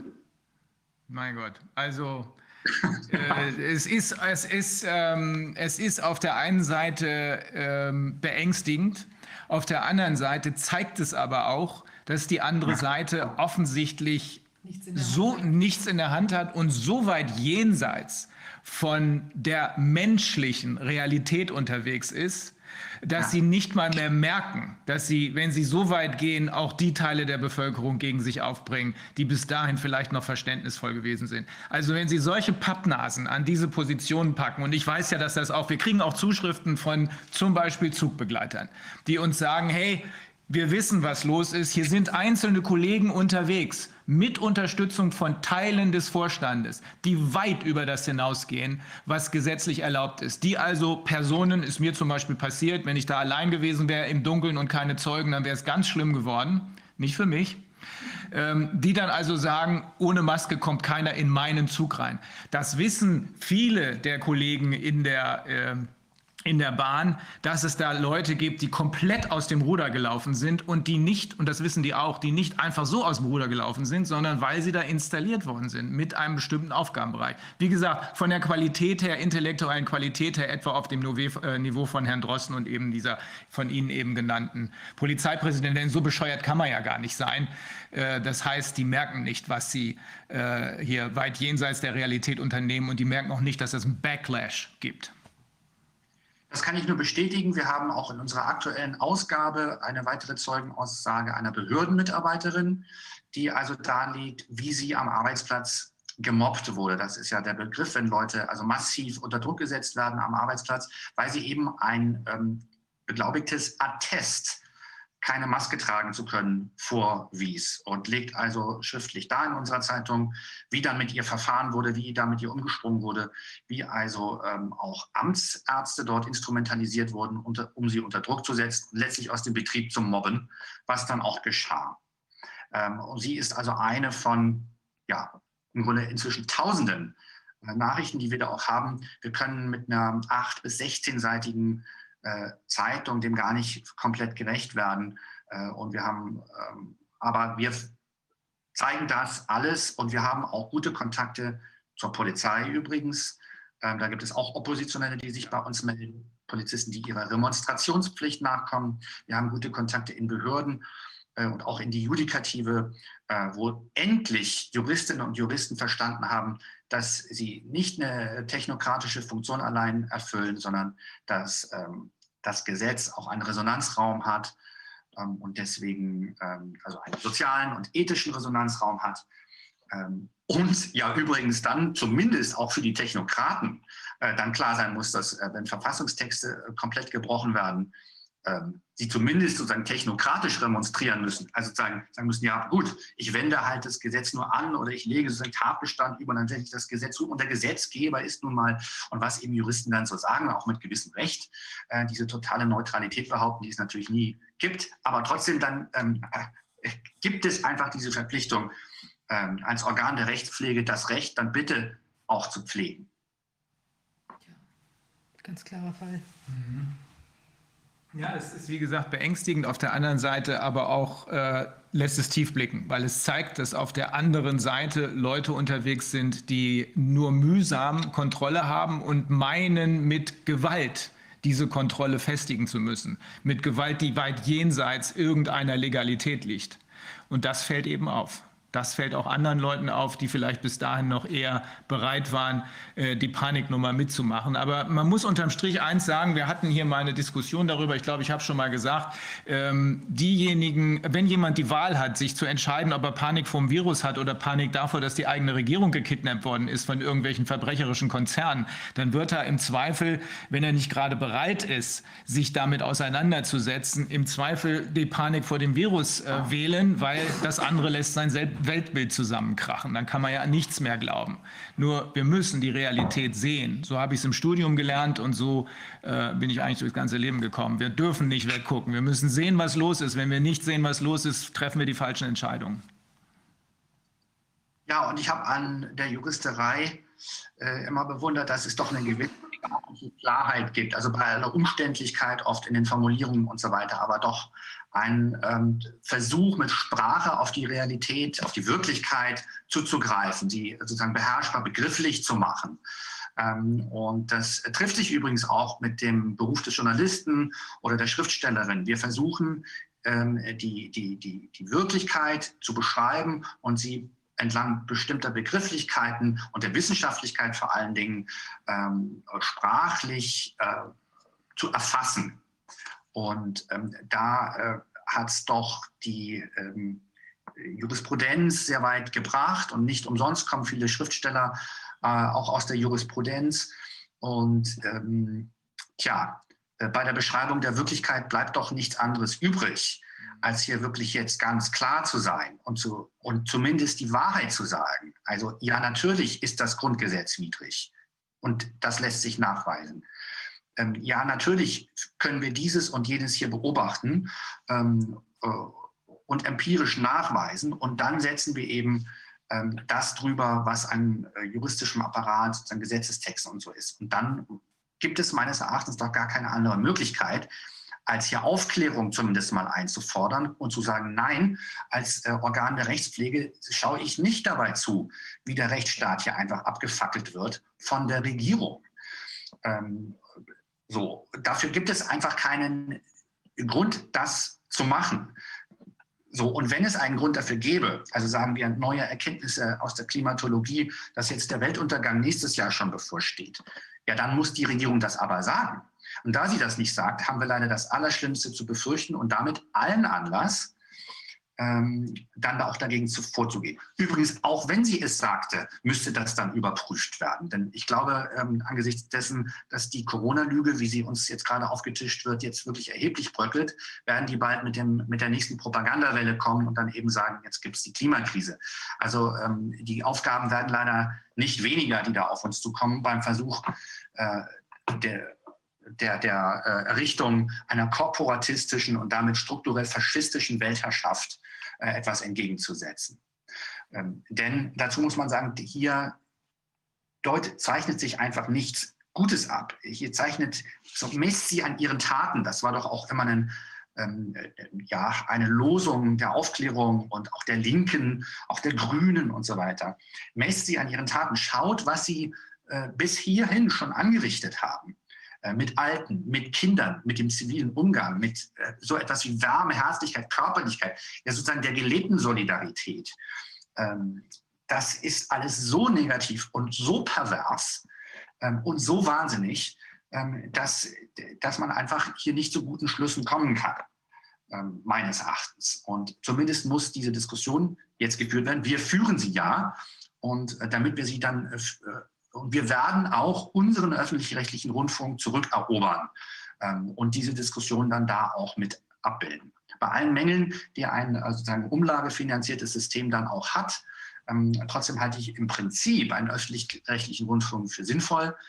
Ähm, und der ist dann eben dafür zuständig, dass fair wirklich alle ihre Sendestunden und so weiter bekommen. Und das ist auch mit Ombudsleuten und so weiter. Das kann man machen, dass man sowas einrichtet. Und das werden wir dann auch tun, sobald wir diesen wahnhaften Angriff auf die ganze Menschheit äh, und auch auf, den, auf die Bundesrepublik als staatliche Entität dann abgewehrt haben werden, mit vereinten Kräften. Sie wissen ja, dass äh, äh, Viviane und ich, außerdem Professor Kämmerer und Professor Schwab, ähm, dieser Partei die Basis äh, beigetreten sind. Äh, nicht, weil wir uns jetzt in der Parteiarbeit zerschleißen wollen, sondern weil wir uns darin wiederfinden, zumindest in dem Kernthema, was die haben. Erstens sofortige Beendigung sämtlicher Maßnahmen, zweitens sofortiger Beginn der Diskussion, der öffentlichen wissenschaftlichen Diskussion, aber dann auch, was Sie gerade angesprochen haben, auf jeden Fall die juristische Aufarbeitung, zivil und strafrechtlich. Dieses Mal werden diese Leute nicht davon kommen wie nach der Finanzkrise. Ähm, ich glaube, dass, und das, um das auch klarzustellen, meine Hauptarbeit liegt weiterhin mit den Kollegen zusammen in der anwaltlichen Arbeit. Also wir, wir sind gerne die Figureheads, aber unsere eigentliche Arbeit, sowohl Vivianes als auch meine, als auch die von Professor Schwab, und Professor Kämmerer, liegen schon noch in unserer eigentlichen anwaltlichen, juristischen, aufklärerischen Tätigkeit. Aber Ihre Analyse ist absolut richtig. Äh, es gibt hier nichts Gutes zu erwarten, außer wir und zwar nicht nur Sie und ich und Viviane und alle anderen, sondern alle anderen, die da draußen zumindest Zweifel haben, müssen diesen Zweifeln jetzt nachgehen. Denn äh, das, was von Anfang an hätte getan werden müssen, und deswegen haben Sie mit Ihrer Einschätzung vollkommen recht, das ist verfassungswidrig, das, was von Anfang an hätte getan werden müssen, wäre die andere Seite zu hören. Das wird jetzt sogar offenbar behauptet, du hast es vorhin erzählt, Viviane, dass die Regierungsseite behauptet, sie habe Wodak und äh, Bhakti gehört. Das Gegenteil ist der Fall. Also das ist die Grundlage für jede Demokratie. Demokratie heißt Herrschaft des Volkes. Wie kann das Volk nur herrschen, wenn eine Diskussion möglich ist? Wie geht eine Diskussion, indem man Meinungsfreiheit hat? Wenn man keine Meinungsfreiheit hat, gibt es keine Demokratie. Dafür müssen wir und müssen jetzt die Gerichte eintreten. Aber wir haben gute Signale, auch aus der Justiz, auch aus der Richterschaft. Das freut mich zu hören und ähm, wie gesagt, ich habe die juristischen Berufe doch auf eine Art immer bewundert und ähm, ja, als Mensch, der zur Sprache und sozusagen auch zum Ausgleich der Interessen durch das Wort, durch das Recht ähm, durch die Diskussion doch nein, da ist doch Aufklärung und Humanismus im Grunde schon angelegt. Ganz gleich, ob ich dann letzt, wie ich jetzt zur Wirtschaftsorganisation stehe. Aber das ist doch das, das, die große Errungenschaft im Grunde seit der Antike und dann auch insbesondere in der Moderne seit der Aufklärung. Also Aufklärung bedingt doch den modernen Staat mit der Demokratie und umgekehrt. Und ähm, so habe ich übrigens auch äh, Frank-Walter Steinmeier äh, dann mal adressiert, schon in einer der ersten Ausgaben, ich glaube es war Ausgabe Nummer sieben. Äh, da kam nie eine Antwort. Ich habe auch versucht anzurufen, ja meinen Bundestagsabgeordneten, ich habe versucht anzurufen, äh, den Innensenator Geisel mehrfach, ganz höflich, versucht mal ein Gespräch, habe versucht, ich habe Angebote gemacht, dass auch, ja, ich sei erreichbar und so weiter. Gerade in den ersten Monaten ähm, seit 28. März, als ich noch so mit meinem Kollegen Hendrik Sodenkamp noch als so eine Art ja, Kopf, Köpfe der äh, Positionsbewegung fürs Grundgesetz gelten konnte und es noch nicht so viele weitere gab. Ähm, da kam nie was zurück. Ähm, da kommt im Grunde, man hört dann so bei den Sekretärinnen, die am Apparat sind, dann so durch, dass sie auch in einer sehr unglücklichen Situation sind. Das hört man irgendwie an den Stimmen und so. Ich habe sowas ja früher auch als Inlandsredakteur viel gemacht, bei Politikerbüros anzurufen und so. Man hört irgendwie, die sind gar nicht so die sind wirklich nicht glücklich mit der Situation, aber die sagen dann, nein, das geht im Moment nicht. Herr Lenz, das hat keinen Sinn. Das derzeit nicht möglich. Herr Lenz, das hat keinen Sinn. Äh, sinnvoll macht es, äh, sinnvoll ist es insofern, also wir sprechen über Aufklärung, über Aufklärung nicht, nicht nur im äh, Schritt vom Mittelalter in das aufgeklärte Alter, sondern wir sprechen auch über echte aktive Aufklärung, wie wir sie als Juristen eigentlich gezwungen sind zu machen, und zwar gerne gezwungen sind zu machen. Ähm, und bei dieser Aufklärung ist das vielleicht das Einzige, was solche Gespräche bringen. Mit diesen Leuten zu reden hat null Sinn. Es macht nur Sinn insofern, als sie zum Beispiel diese Reaktionen da aufnehmen und sehen, aha, die sind auch nicht auf festem Boden unterwegs, sondern das Eis, auf dem die sich bewegen, ist sehr dünn. Ihre Umgebung hat Selbstzweifel an denen. Das ist eine reine Gewaltherrschaft. So einfach ist das. Ne? Die Leute stehen alle unter Druck. Sie verlieren ihren Job, wenn sie den Mund aufmachen. Aber ansonsten hat es keinen Sinn. Wir sollten unsere Energie darauf äh, konzentrieren, mit den Leuten zu sprechen, die noch ansprechbar sind. Und das werden ja immer mehr, glücklicherweise. Ja, ich meine, man sieht ja auch, wir hatten ja dieses Zeitgespräch mit dem Herrn Geisel, was ja auch jetzt zumindest so war, dass wir da ja auch äh, unsere Punkte anbringen konnten. Und nur, äh, man, er hat ja offenbar da auch nichts mitgenommen, wie man ja jetzt sieht. Also sowohl dann, ich glaube, das war ja nach der ersten, De also der Demo am ja. 1. August und die Demo am äh, 29. Die war ja wieder irgendwie problembehaftet. Äh, und jedenfalls die jetzt äh, hat sich jetzt auch nochmal in, in ganz besonders ungeschickter Weise dargestellt. Also ich weiß nicht, da ist jetzt auch nicht viel hängen geblieben anscheinend an der, von der Kritik, die wir da geäußert hatten, ja, an den ganzen Vorgängen. Also ich glaube, da kann man Eine tatsächlich im Moment nichts, mm. nichts drauf geben. Ja. Na, jetzt haben wir hier den äh, Dr. Justus Hoffmann ist da, die Antonia Fischer ist da und wir wollten ganz gerne noch mal sprechen über den, äh, Justus, du hast dich schon ein bisschen intensiver jetzt mit der neuen Rechtslage auseinandergesetzt. Ja. Was, was kannst du uns berichten? Ja, ähm, ich, hatte, ich hatte ja gerade noch, noch ein, äh, ein, Interview dazu. Das wird sicherlich auch noch bald äh, die Tage online gehen. Ähm, von, da wird so eine, so eine Collage wohl gemacht mit internationalen Juristen für den amerikanischen äh, Sektor, über die Sektor habe ich gesagt, äh, für die äh, amerikanischen äh, Zuschauer, die ja auch daran interessiert sind, was sich hier in Deutschland und in Europa abspielt. Ähm, es ist ja, es ist ja eigentlich schon, schon alles darüber gesagt worden, was man darüber sagen kann, äh, zu diesen äh, Änderungen im Infektionsschutzgesetz. Ähm, ich ich fange mal mit meiner persönlichen Note an. Die Aufregung, die darum äh, gemacht wird, die kann ich verstehen. Ähm, aber ich glaube, auch da ist die, die Order of the Day, dass wir einfach ruhig und besonnen bleiben, weil die, die, die Änderungen sind letztlich aus meiner Sicht zweitrangig die, da, da ist viel Unfug drin geschrieben äh, worden, das muss man schon sagen. Diese, äh, diese Inzidenzzahlen, die sind ja äh, jetzt nun in Paragraph 28a fest eingeschrieben. Äh, und äh, der Umstand, dass diese Inzidenzzahlen keine Tatsachengrundlage haben, sondern dass das einfach, äh, es klingt einfach schön, 35 und 50 aus 100.000, ja, warum denn nicht 34 oder 51 oder 100 oder 10 Millionen? Das ist vollkommen, vollkommen willkürlich an den Haaren herbeigezogen, die, was die Grundlage dafür ist. Und das kann man in ein Gesetz reinschreiben, in eine Rechtsverordnung oder eine Allgemeinverfügung. Das wird dadurch nicht richtig und das ist an jeder Stelle genauso gleich angreifbar. Ähm, man, man kann aus diesem Gesetzgebungsverfahren, das da stattgefunden hat, wenn man das so, denn so, so nennen möchte, ich habe da so meine Zweifel, ob man das als Gesetzgebungsverfahren wirklich be, betrachten kann, denke ich, auf einer äh, erstmal auf einer Metaebene einiges an, an Informationen rausholen, weil einerseits wurde ja gesagt, die Rechtsverordnung, die bisher äh, benutzt wurden von den Ländern.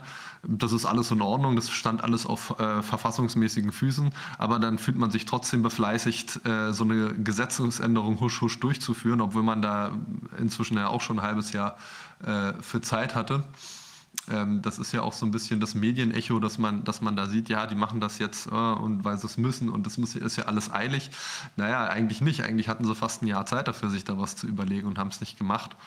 Ähm, die Änderungen sind aus, aus meiner Sicht, äh, genau wie, wie du schon meintest, diese Aktion mit dem äh, Herrn Geisel, ist das im Endeffekt eine, eine ein Lippenbekenntnis, eine Feigenblattveranstaltung, die eigentlich aus meiner Sicht auch wieder nur Zeit, Zeit verschaffen soll, dass die Gerichte wieder was haben, womit sie sich be beschäftigen äh, müssen. Weil die Rechtsverordnungsbefugnis steht da ja auch weiterhin drin, das heißt, Rechtsverordnung wird es auch weiterhin geben. Ähm, dass da jetzt irgendwelche Maßnahmen aufgelistet sind, ähm, bringt an der Stelle einfach nichts. Auch äh, aus, vor dem Hintergrund des vielmals bemühten Parlamentsvorbehalts und des Bestimmtheitsgrundsatzes und so weiter. Der, der Gewinn für die, für die Rechtssicherheit ist eigentlich mehr oder weniger null. Äh, man kann das eigentlich ganz gut, äh, ganz gut vergleichen, weil das Infektionsschutzgesetz an anderen Stellen sehr gut funktioniert. also zumindest in der Theorie, was äh, diese Rechtsstaatlichkeit angeht. Ähm, eigentlich ist es ja so gedacht, dass das Parlament bei so einem Gesetz so eine, so eine Vorababwägung äh, macht und den unteren und den oberen Rahmen von dem, was die Exekutive machen kann, festlegt. Und innerhalb dieses Rahmens bewegt sich die Exekutive dann äh, im Rahmen ihrer, äh, ihrer, ihrer Einschätzung der konkreten Lage. Das kann man zum Beispiel beim Paragraphen 25 des Infektionsschutzgesetzes ganz toll sehen. Da steht drin, zu, sinngemäß zu Gefahrenermittlungen äh, hat jeder von uns im Rahmen des Infektionsschutzes bestimmte körperliche Eingriffe zu dulden und da kommt eben eine Auflistung, was das ist. Und dann kann man sich daraus herleiten, naja, alles, was so eine, so eine äußerliche Untersuchung ist oder von der Intensität genau das Gleiche, das hat man zu dulden als Gefahrenerforschungsmaßnahme, weil das ein relativ äh, leichter Eingriff in äh, die, das Recht auf körperliche Unversehrtheit ist. Und im nächsten Satz steht drin, ähm, alle darüber hinausgehenden invasiven Eingriffe oder solche, die eine Betäubung erfordern, sind nur mit der Zustimmung und der Einwilligung des Betroffenen erforderlich. Kann man ganz gut sehen. Der Gesetzgeber hat gesagt, da gibt es eine bestimmte Tatbestandsvoraussetzung. Wenn die vorliegt, gibt's, machen wir eine Abwägung. Wir haben Rechte der Betroffenen aus Artikel 2 Absatz 2 Satz 1, körperliche Unversehrtheit und äh, das ähm, Funktionieren der, der staatlichen äh, Gesundheitseinrichtungen auf der anderen Seite, die, das durch so eine Infektionskrankheit bedroht wird, machen eine Abwägung sagen, na, wenn das ein leichter Eingriff in Artikel 2 ist, dann hat man den hinzunehmen. Wenn es ein schwerwiegender äh, Eingriff ist, ist der nicht zwangsweise durchsetzbar. Ist unten begrenzt, oben begrenzt und dazwischen ähm, Dazwischen kann, der, kann die Exekutive am, anhand des Einzelfalls entscheiden, was aus ihrer Sicht äh, notwendig und erforderlich ist und kann da nochmal eine eigenständige Abwägung vornehmen. Und es ist vor allen Dingen gerichtlich überprüfbar, weil die Parameter festgelegt sind. Was ein invasiver Eingriff ist, das ist, fest, also das ist ein relativ klar definierter Begriff.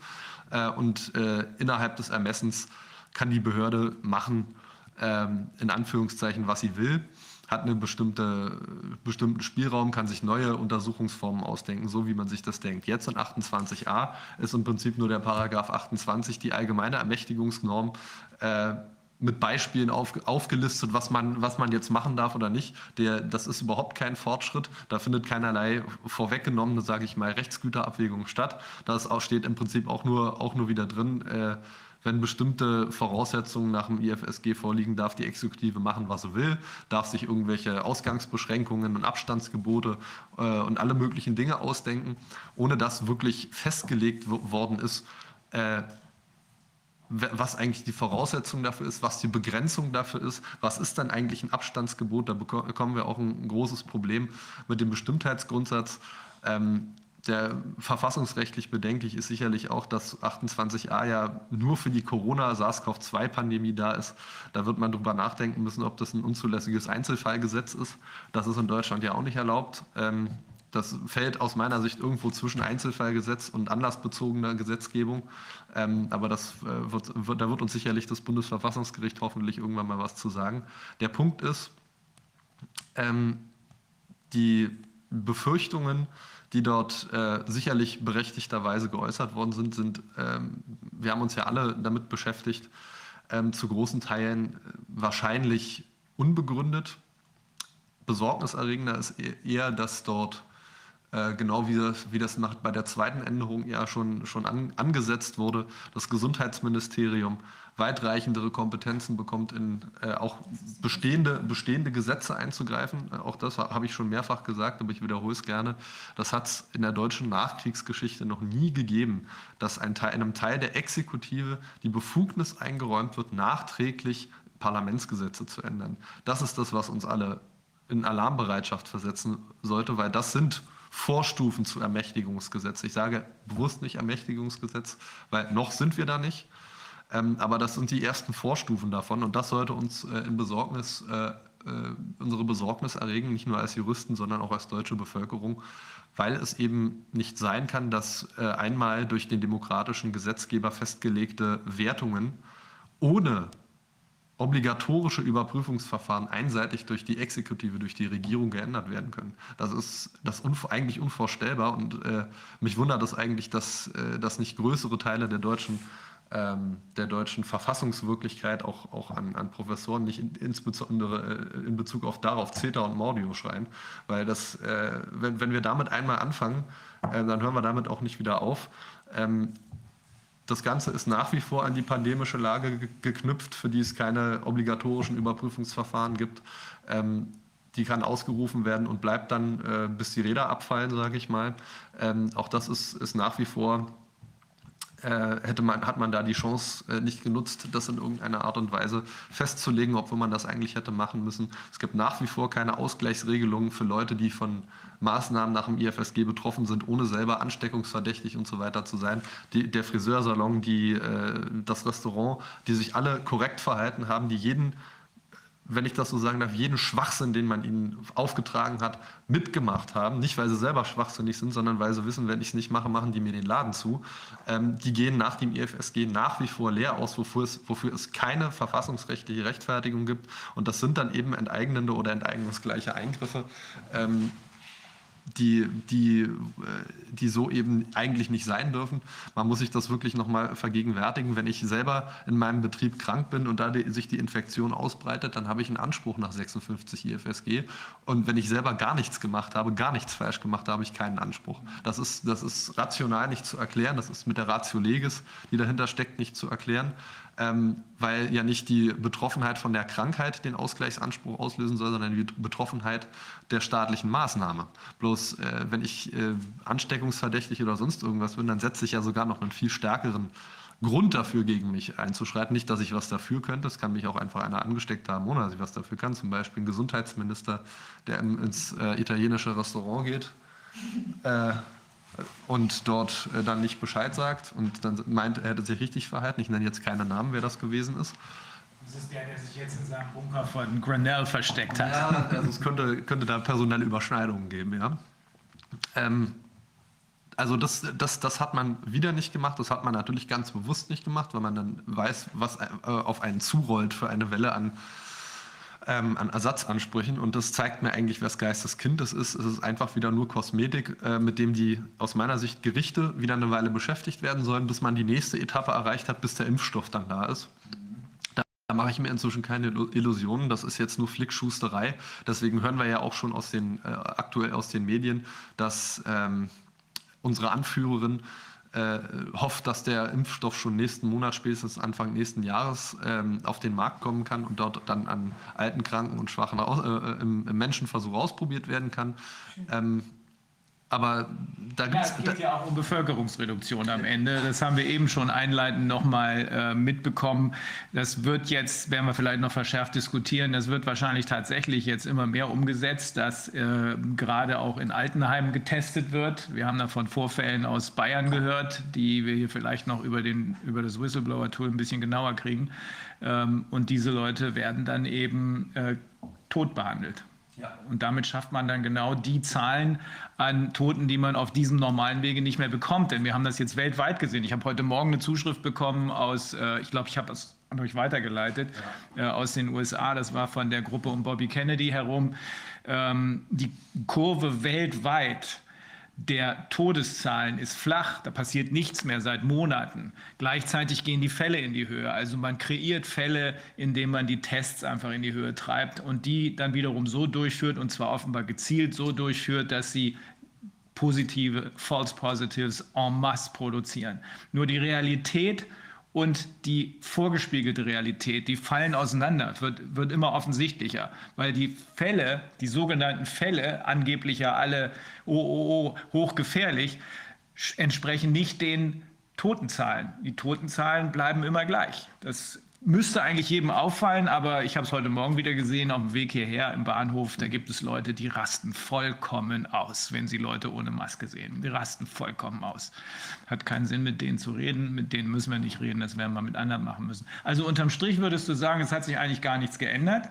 Nein. Nur jetzt sind ja. nicht mehr die, äh, jetzt, sind, jetzt ist nicht mehr die Verordnung verfassungswidrig auf dem Umweg, weil sie äh, äh, unter Verstoß, sagen wir mal ganz pauschal, gegen den Parlamentsvorbehalt ähm, erlassen worden ist. Also 80 Grundgesetz ist verletzt, sondern jetzt ist eben das Gesetz selber verfassungswidrig. Ja, und ich denke, wir, wir als Juristen sollten das äh, wie immer nicht als, als als Gefahr, natürlich auch als Gefahr sehen, aber auch immer als Gelegenheit, weil ein schlecht gemachtes Gesetz bietet uns natürlich mehr Angriffsfläche und Einfallstore, äh, um auch dann die Fachgerichte davon zu überzeugen.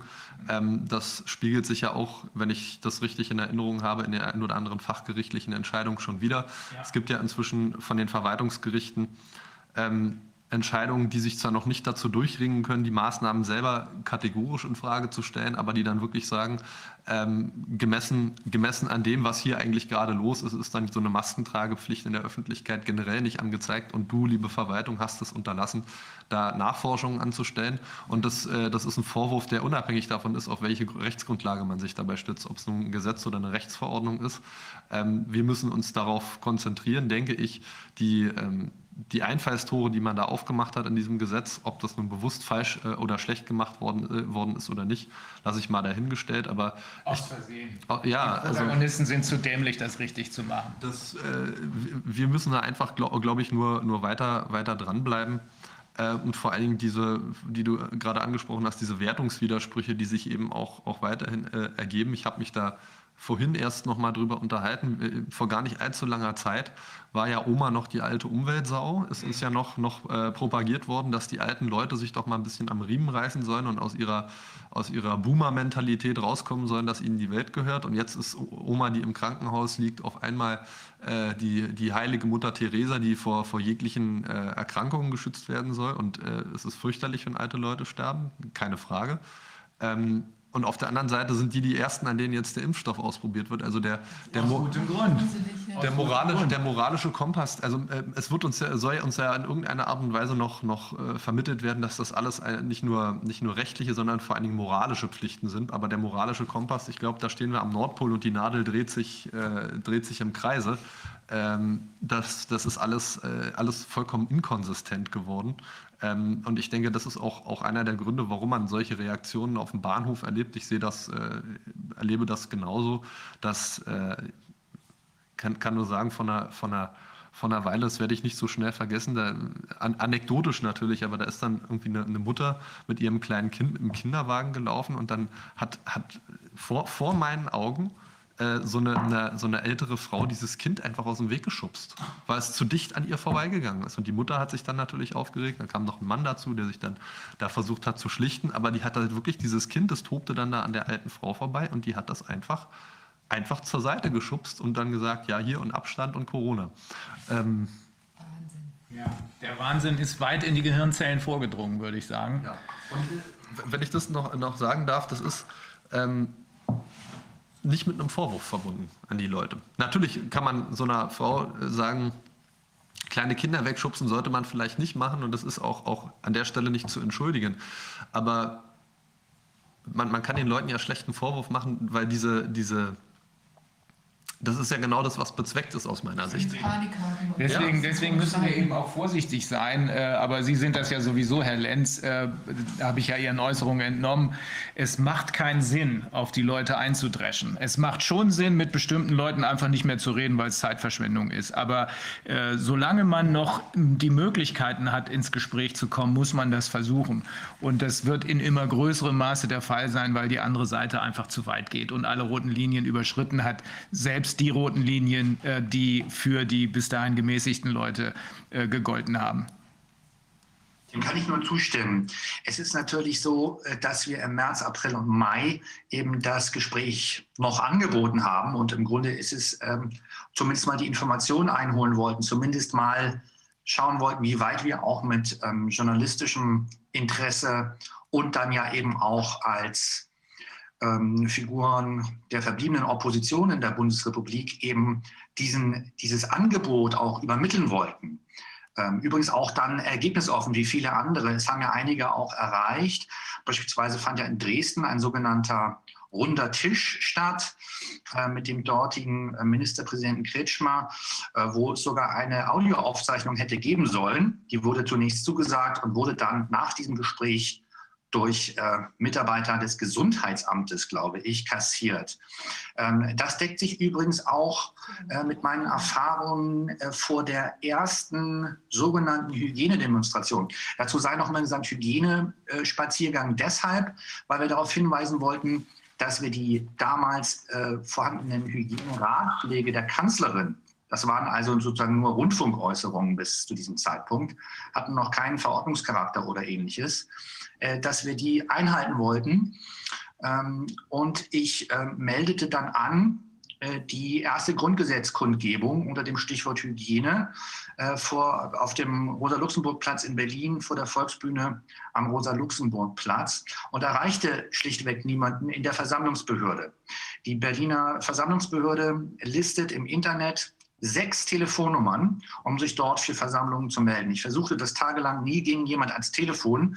Schließlich schrieb ich ein handschriftliches Schreiben dahin. Ich habe zwar öfter über Demonstrationen berichtet, ich habe auch an einigen Demonstrationen teilgenommen, als einfacher äh, Mensch, der sich damit hinstellt. Aber ich habe noch nie eine angemeldet, hatte sich bis dahin einfach nie ergeben. Äh, habe das dann also handschriftlich angemeldet äh, bei der Polizeidienststelle Mitte. Ähm, und dann doch noch, äh, ich glaube, zwei Tage vor dem 28. März, vor der ersten Hygienedemonstration, erreichte ich äh, nach auch wieder mehreren Versuchen äh, den ähm, Leiter der Versammlungsbehörde, Metzdorf, der also, weil das Telefon offenbar nicht aufhörte zu klingeln, dann irgendwann dort doch mal ans Telefon ging. Und ich wollte ihm eigentlich nur sagen, ich habe das angemeldet, ich habe da ein Schreiben hingeschickt und dachte, das würde ein Gespräch werden von einigen Minuten Dauer. Ähm, allenfalls, oder er würde mir sagen, was ich jetzt noch auszufüllen hätte oder ähnliches. Und ich ähm, traf also diesen Herrn Metzdorf, Leiter der Versammlungsbehörde Berlin, an in einem Zustand, in dem er ja, sehr, ich sage mal, sehr gesprächsbereit war und sehr freundlich war, geradezu mitmenschlich. Und er sagte, naja, Demonstrationen seien jetzt irgendwie nicht so richtig möglich. Aber es, ähm, und das Gespräch dauerte schließlich dann eine Dreiviertelstunde. Äh, ich war schon mehrfach dabei, dass wir quasi das Gespräch beenden. Ich dachte, wir sind hier in einem ganz offiziellen Gespräch und ich wollte mich sozusagen entsprechend äh, offiziell auch verhalten. Und er wurde geradezu äh, im positiven Sinne persönlich und sagte, naja, äh, vielleicht ähm, machen Sie äh, aus Ihrer Hygiene, Hygienedemonstration lieber einen Hygienespaziergang für das Grundgesetz ähm, und verteilen dann ihre Grundgesetze. Wir hatten die bestellt bei der Bundeszentrale für politische Bildung in großer Zahl. Äh, vielleicht verteilen Sie die eher im On-the-Fly-Verfahren. Diesen Begriff werde ich nicht ver vergessen, weil ich den sonst nicht benutze. Ähm, On-the-Fly, das heißt also Spaziergang über den Rosa-Luxemburg-Platz und dann Handout, äh, Austeilung der Kopien unseres Grundgesetzes. Und so machten wir das dann auch. Äh, und das Gespräch war durchweg positiv äh, mit Herrn Metzdorf, der mir im Zuge dieses Gespräches sagte, er bekomme in der Versammlungsbehörde Anweisungen aus dem Gesundheitsamt ähm, von Leuten, deren Namen er nicht einmal zuvor gehört habe. Also dieser ähm, Herr Metzdorf sagte mir also, wie wir irgendwie doch noch Grundgesetze verteilen könnten, dann für den 28. März 2020 und sagte, das Gesundheitsamt würde ihm quasi Dekrete schicken, wie er sich nun zu verhalten habe. Er kenne die Namen der Leute nicht aus dem Gesundheitsamt. Ähm, er habe die nie zuvor äh, gehört und die hätten wohl auch zum Teil überhaupt gar keinen Dienstrang oder ähnliches. Das seien vollkommen neue Leute im Gesundheitsamt und er wisse im Grunde selber kaum, wie das jetzt, wie er seine Arbeit machen solle. Das klang durch, beziehungsweise das explizierte er zum Teil auch. Äh, und äh, dazu sei gesagt, wir hatten angemeldet eine äh, Kundgebung von 15 Uhr, nee, Verzeihung, von 15.30 Uhr bis 15.55 Uhr. Also wir wollten im Grunde tatsächlich eine Form von Mahnwache dort machen. Wir hatten Rednerinnen und Redner je einer Minute auf den Stufen der Volksbühne angemeldet. Und wir fanden dann vor, bei jener ersten Demonstration am 28. März 2020 ein massives Polizeiaufgebot das also von vornherein verhinderte, verhindern sollte, dass sich hier überhaupt eine Versammlung bilden könnte. Und wir sagten natürlich, wir hatten damals schon Zollstücke mitgebracht und sagten, also die Kanzlerin hat gesagt, 1,50 Meter Abstand. Äh, Masken sind nicht zu kaufen, also forderten wir auch vorab schon die Polizei an, auf uns eben Masken mitzubringen. Äh, denn die Polizei würde dann ja zu unserem Schutz kommen. Davon gehen wir doch dann aus, wenn es eine Gesundheitskrise gibt ähm, oder dass dann irgendwie noch Krankenwagen oder sowas halt bei Demos dann so ist, dass die dann dahin fahren und dann verteilen die eben Masken für die, die sie nicht haben oder so. Also so gingen wir an die Sache ran.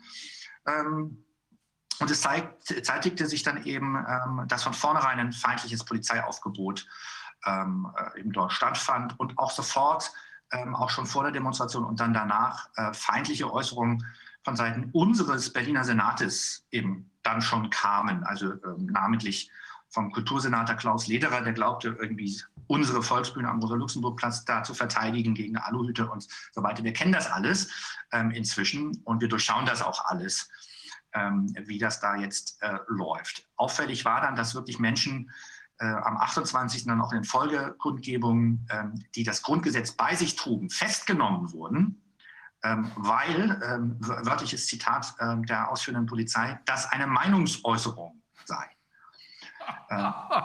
Also wirklich, wenn, das, wenn Sie mir das vor einem Jahr gesagt hätten, hätte ich gesagt, ich glaube, Sie sollten mal wieder zu einem guten Arzt gehen. Aber inzwischen wissen wir, es ist die absolute Realität. Was Sie gerade schildern, entspricht aber exakt auch dem, was Sie vorher schon von der Taz geschildert haben, was ich hier aus den Zügen und aus den Menschen, die uns als Zugbegleiter zu, äh, Schreiben äh, berichtet habe. Auch da sind offensichtlich im Gesundheitsamt irgendwelche ja, Leute ohne Hintergrund installiert worden ja, die jetzt offenbar den Kurs bestimmen und deren äh, Namen äh, niemand kennt, deren Hintergrund niemand kennt. Wenn es dann solche gibt, so wie Sie es vorhin beschrieben haben aus der Redaktion der Taz, äh, dann werden die plötzlich mit einer nicht mehr überprüfbaren Legende ausgestattet, äh, die ihnen eine gewisse Legitimität geben soll. Aber offenbar kann man das alles nicht überprüfen, weil es eben Leute ohne Hintergrund sind. Ne? Korrekt. Und ich neigte zuvor gar nicht zu Verschwörungstheorien. Im Gegenteil, ich habe, ähm, muss ich zugeben, auch vor zehn Jahren und so, ich habe mich noch lustig gemacht über den ganzen äh, Kram und so weiter. Ähm, ich muss sagen, ähm, da in vielerlei Hinsicht muss ich mich da jetzt äh, bei vielen Kollegen, die schon früher ähm, da sich kritisch geäußert haben, ähm, muss ich jetzt um Entschuldigung bitten als Journalist, wobei ich auch nie bei der Verleumdung und Verfemung mitgemacht habe, oppositioneller Journalisten. Und manche Dinge stimmen ja auch schlichtweg nicht. Mhm. Trotzdem ist es im Prinzip der Aufklärung und des Journalismus dann eben auch ähm, Ermittlungshypothesen nachzugehen. Und im Grunde ist das alles interessant und auch schon zuvor interessant gewesen. Ähm, äh, und ähm, jetzt muss man eben sagen, naja gut, wie, wie wollen wir es denn anders beschreibbar machen, wenn nicht als konzertierte Aktion ähm, eines äh, Konzernkorporatismus, der hier mit einzelnen Vertretern äh, von Regierungen im Bunde ist, die offenbar spätestens seit dem Jahr 2017, das war übrigens das Jahr, in dem sowohl Slowak in der Bundesrepublik als auch der Charité Mensch Drosten eingesetzt wurden, äh, im Grunde in fachfremde Positionen mehr oder weniger. Dies nur als zwei Beispiele von vielen. Mhm. Ähm, das scheint also der Moment gewesen zu sein, in dem diese konzertierte Aktion äh, dann final losgetreten wurde. Und seither wird ein Plan ausgerollt. Ähm, das zeichnet sich qua äh, wirklich Tausenden von Indizien jetzt ab. Ähm, es gibt sozusagen auch Dinge, die schon Beweischarakter haben und das sind dann eben Zeugenaussagen äh, von Leuten, die sagen, hier kommen tatsächlich Menschen äh, rein in unsere Behörde, hier kommen Direktiven rein, ähm, die also mit Dienstwegen und Ähnlichem überhaupt nichts zu tun haben, Leute, die wir nie zuvor gesehen haben ähm, und die diktieren jetzt hier, die regieren jetzt hier durch. Äh, und das sind eben keine Leute aus dem gewöhnlichen administrativen Apparat, das sind keine Leute aus der Justiz, die man schon kennt, ähm, und also bis hin zu auch Redaktionen, wo auf einmal äh, Menschen das Ruder übernehmen, die zuvor eine ganz untergeordnete Rolle gespielt haben oder gar nicht da waren. Ein Beispiel nannte ich. Ähm, und insofern müssen wir das als konzertierte korporatistische ähm, und damit zumindest präfaschistische Aktion einer ja, Verschwörung äh, zumindest äh, kenntlich machen und dieser ähm, Ermittlungshypothese nachgehen, die im Moment die eindeutigste zu sein scheint. Denn ähm, ein solcher gesellschaftlicher Umbruch in so kurzer Zeit ist anders schlichtweg nicht erklärbar. Ähm, das ähm, wird, glaube ich, inzwischen auch niemand mehr bestreiten. Das sind zwingende, das sind, das sind vor. Mhm. Ähm, ist es vielleicht etwas humanistisch Gutes. Dafür gibt es derzeit keine, aber auch nicht eine einzige Indikation. Nein, nein, nein, nein, nein. Das sind zwingende Indizien. Das humanistisch Gute kann es nicht sein, wenn von oben durch irgendwelche im Übrigen äh, schwer diskreditierte Konzerne plötzlich Demokratie ja. aus den Angeln gehoben wird. Ich habe gestern mal reingeguckt, äh, nachdem mich die Kollegen in den USA darauf hingewiesen haben, in die Senatsanhörungen, die derzeit derzeit stattfinden äh, betreffend äh, die äh, Konzerne wie Facebook, Google und so weiter und Twitter. Äh, da ist die Welt quasi auf den Kopf gestellt, denn die Silicon Valley-Welt, die mit diesen Konzernen versucht, die Meinungsfreiheit zu äh, bestimmen, weltweit, äh, geraten nicht etwa durch die Demokraten oder durch die Linken unter Druck, sondern durch die Republikaner.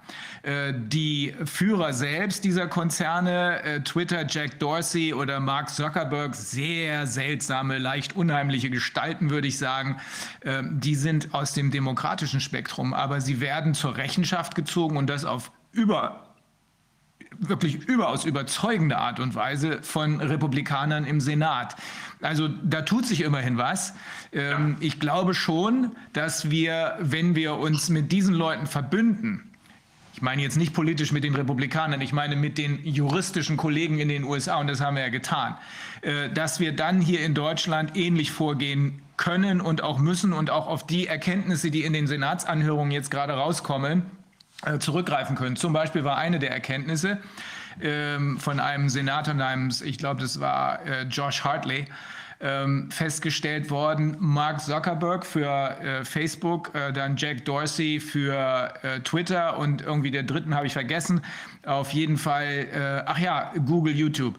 Äh, die arbeiten zusammen wenn es um Zensur geht. Das ist nicht so, dass der eine Konzern dies, der andere das macht. Das ist eine absolut konzertierte Aktion. Die arbeiten zusammen, tauschen untereinander die äh, sozusagen die äh, äh Blipwörter aus, mit denen man feststellen kann, uiuiui, jetzt sagt ja einer was gegen die WHO oder jetzt sagt ja was einer gegen die äh, Linie von äh, Bill Gates. Und dann wird das gecancelt.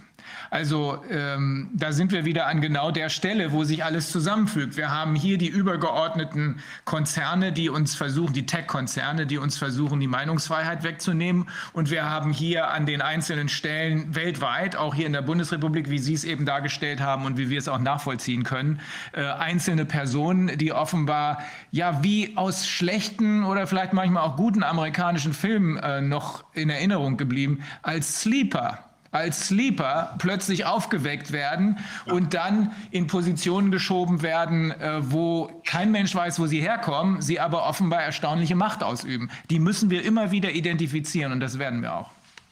Das ist korrekt, daran arbeiten wir auch mit den begrenzten Mitteln unserer Redaktion.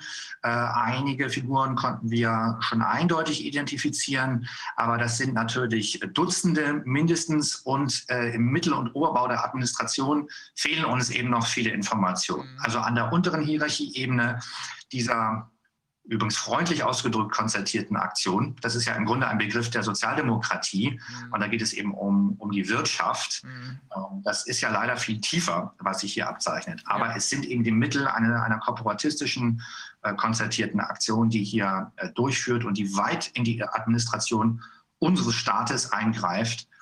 Ähm, und da fehlen uns noch ein paar Informationen, aber nach und nach wird sich das zusammenstellen und wir werden schließlich jede einzelne Figur identifizieren können. Und heute, ähm, sozusagen am Tag des Jubiläums der Nürnberger Prozesse, sei gesagt, jeder Einzelne und jeder Einzelne, die sich an äh, diesem Regime beteiligt, ähm, wird identifiziert werden und ähm, wird dann auch sich äußern können dazu, sich verteidigen können, warum sie oder er da mitgemacht hat, zur eigenen ähm, Erklärung und Aufklärung beitragen können und dann auch einem rechtsstaatlichen, fairen Verfahren zugeführt werden. Ich hätte auch nie gedacht, dass ich äh, sowas mal so sagen würde, aber ähm, anders lässt es sich äh, jetzt im Moment nicht beschreiben. Und ich bin auch bester Dinge, da diese äh, korporatistische Aktion nicht so umfassend und groß ist, dass uns das auch gelingen wird. Ähm, das sind eben nicht alle. Es, sind, es ist beschreibbar, was stattfindet. Äh, es ist begrifflich fassbar.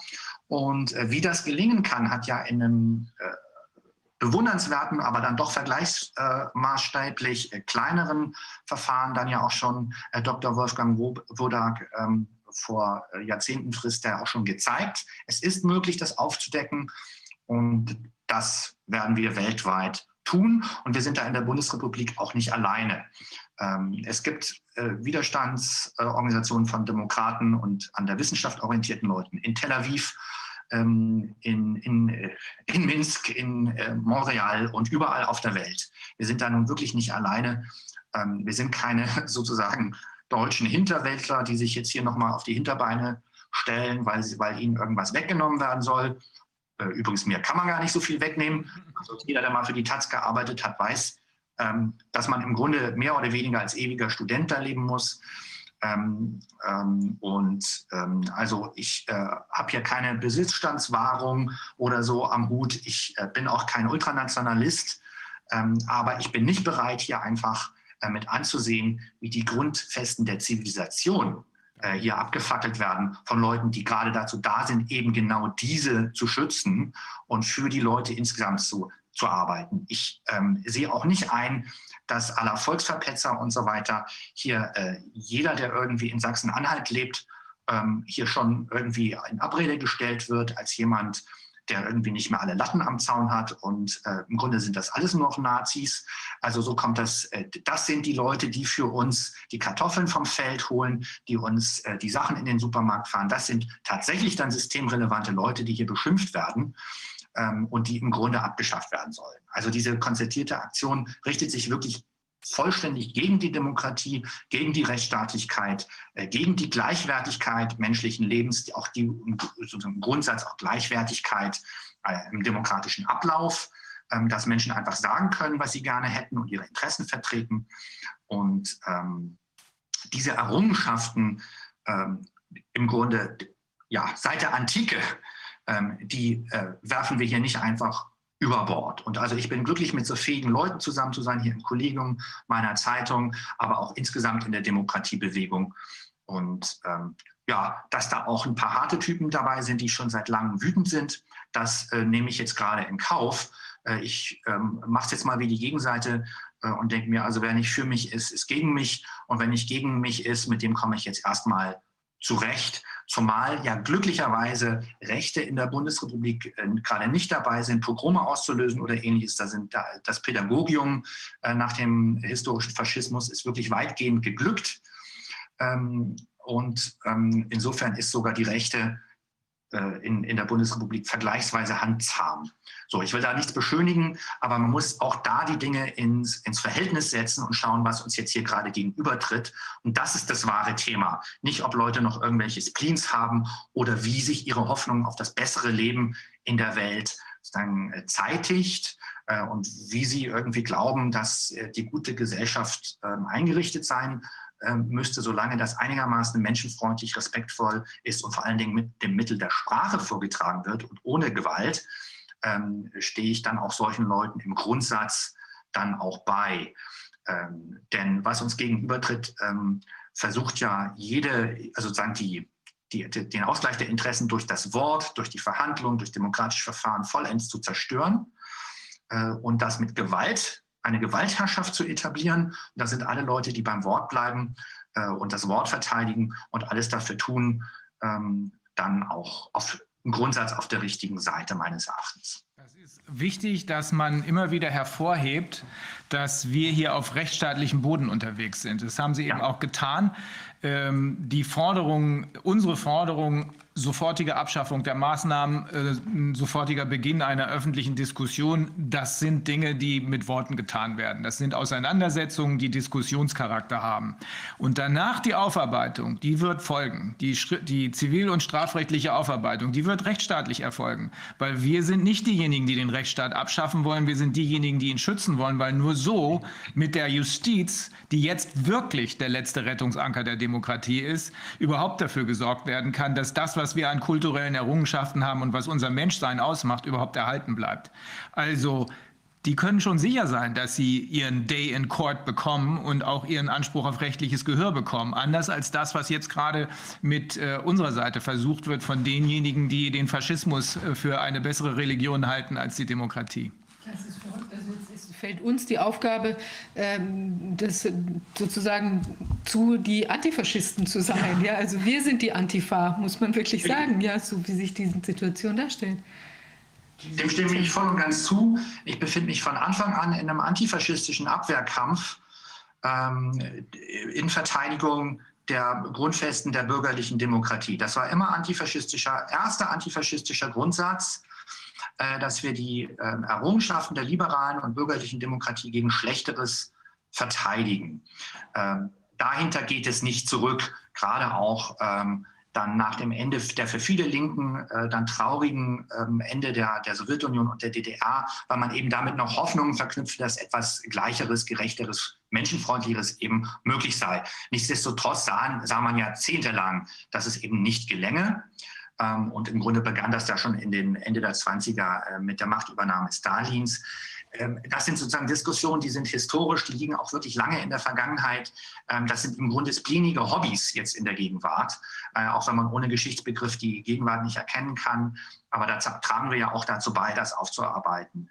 Ähm, mir ist es aber auch gleichgültig, wie jetzt jeder andere, jeder andere das nennt, wo wir hier gerade drin sind. Mein Zugang ist eben aus der Literatur, ähm, aus einem Interesse für linke Inhalte, linke Literatur und so weiter, ein linkes Umfeld, wenn man das so nennen will.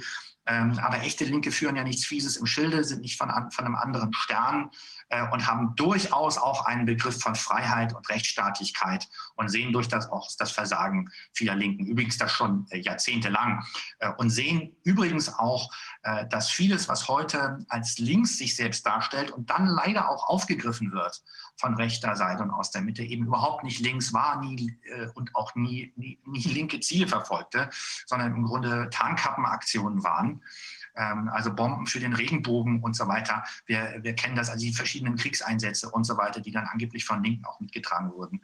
Also das zeitigt sich jetzt, das stellt sich jetzt also wirklich wie Caligulas Dunke ist also dieses hässliche Ding jetzt vor uns aufgetaucht ähm, und stellt sich in seiner ganzen Hässlichkeit dar. Und da kann man wirklich auch an alle, die sich irgendwie aufklärerisch links fühlen oder irgendwie noch andere Gesellschaftsträume haben, nur daran erinnern, dass antifaschistischer Grundsatz eben immer war, die Errungenschaften der Aufklärung und dann auch der bürgerlichen Revolution.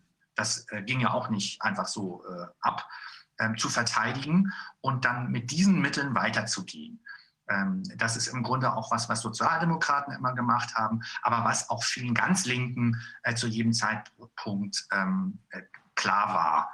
Und egal, was man sonst noch so fordert und was man irgendwie meint, wie jetzt alles ganz toll werden muss, ja, das ist auch wichtig, dass Leute das sagen, äh, sonst bleibt eine Gesellschaft immer nur in einem Stillstand. Aber ähm, ich glaube, äh, niemand wird behaupten, äh, dass, das, äh, dass die Regierung Merkel jemals eine linke Regierung war. Also für wen tritt man denn da auf? Aber ich bin solcher Appelle langsam auch äh, müde, muss ich wirklich sagen. Ich gehe jetzt, ich versuche jetzt wirklich die Leute ähm, daran zu messen, was sie tun, was sie sagen, was ihnen zuzutrauen sind und ob sie äh, in dieser entscheidenden Situation sich dann tatsächlich äh, gegen diese Form äh, des Faschismus wenden oder nicht und ob sie beim Grundgesetz stehen oder nicht. Und ähm, insofern spreche ich jetzt auch tatsächlich mit, all, mit allen. Also ähm, schaue jetzt auch, ähm, was gibt es denn auf einer konservativen Seite. Denn äh, wenn man doch nochmal historisch gucken will, ähm, die, der Versuch der antifaschistischen, historischen antifaschistischen Aktion war ja, Sozialdemokraten, äh, Kommunisten, Anarchisten, konservative Zeugen Jehovas, also wirklich alle Liberale, wirklich alle einzuladen, um eben die Grundsätze der Weimarer Republik gegen Schlechteres zu verteidigen. Das Schlechtere war damals eben die treuende Machtübernahme äh, der NSDAP, also der Hitlerpartei. Ähm, und äh, so gehe ich jetzt auch an die Sache ran. Also ich bleibe meinen Grundsätzen treu. Und ähm, was dann auf der anderen Seite, wenn wir uns durchgesetzt haben, wartet, weiß ich nicht. Äh, ich weiß nur, dass es etwas Besseres ist. Und da gibt es ja den alten anarchistischen Grundsatz, also als etwas Besseres als den Tod finden wir überall.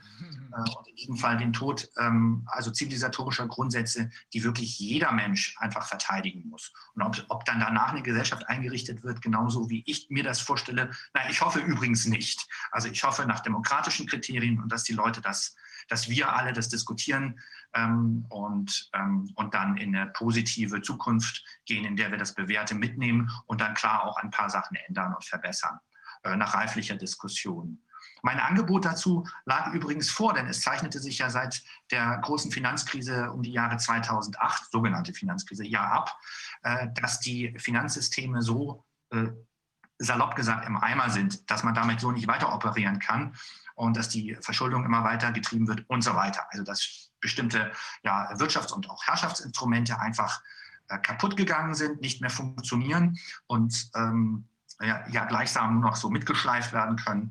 Ähm, und mein Angebot war äh, das Kapitalismustribunal zur Revolution der ökonomischen Rechte im Jahr 2016 das wir im großen Theatergebäude in Wien eben durchführten mit vielen Wissenschaftlern, Juristen, unter anderem Wolfgang Neskowitsch und vielen, vielen anderen äh, weltweit, um auszuloten, was ist wirklich dran ähm, hier ähm, am Finanzsystem und wie können wir tatsächlich äh, ähm, neue Maßstäbe aushandeln ähm, und auch verrechtlichen dann perspektivisch, wie gewirtschaftet werden kann. Also und zwar frei äh, und mit dem Kriterium des sozialen Ausgleichs, der Gleichheit ähm, äh, und eben auch der Geschwisterlichkeit sozusagen, äh, Anleihe der Aufklärung und eben äh, auch, was ist wirklich dran an ökologischen an, an der dreuenden ökologischen Katastrophe. Und da haben wir von allen Seiten eben Leute rangeholt, also hunderte Wissenschaftler insgesamt mit Zeugenaussagen, also wirklich in den Gerichtshof quasi imitiert in einem Modellprojekt, um auszuhandeln, was ist an diesen Thema, Themen denn wirklich dran, äh, was spricht für und gegen.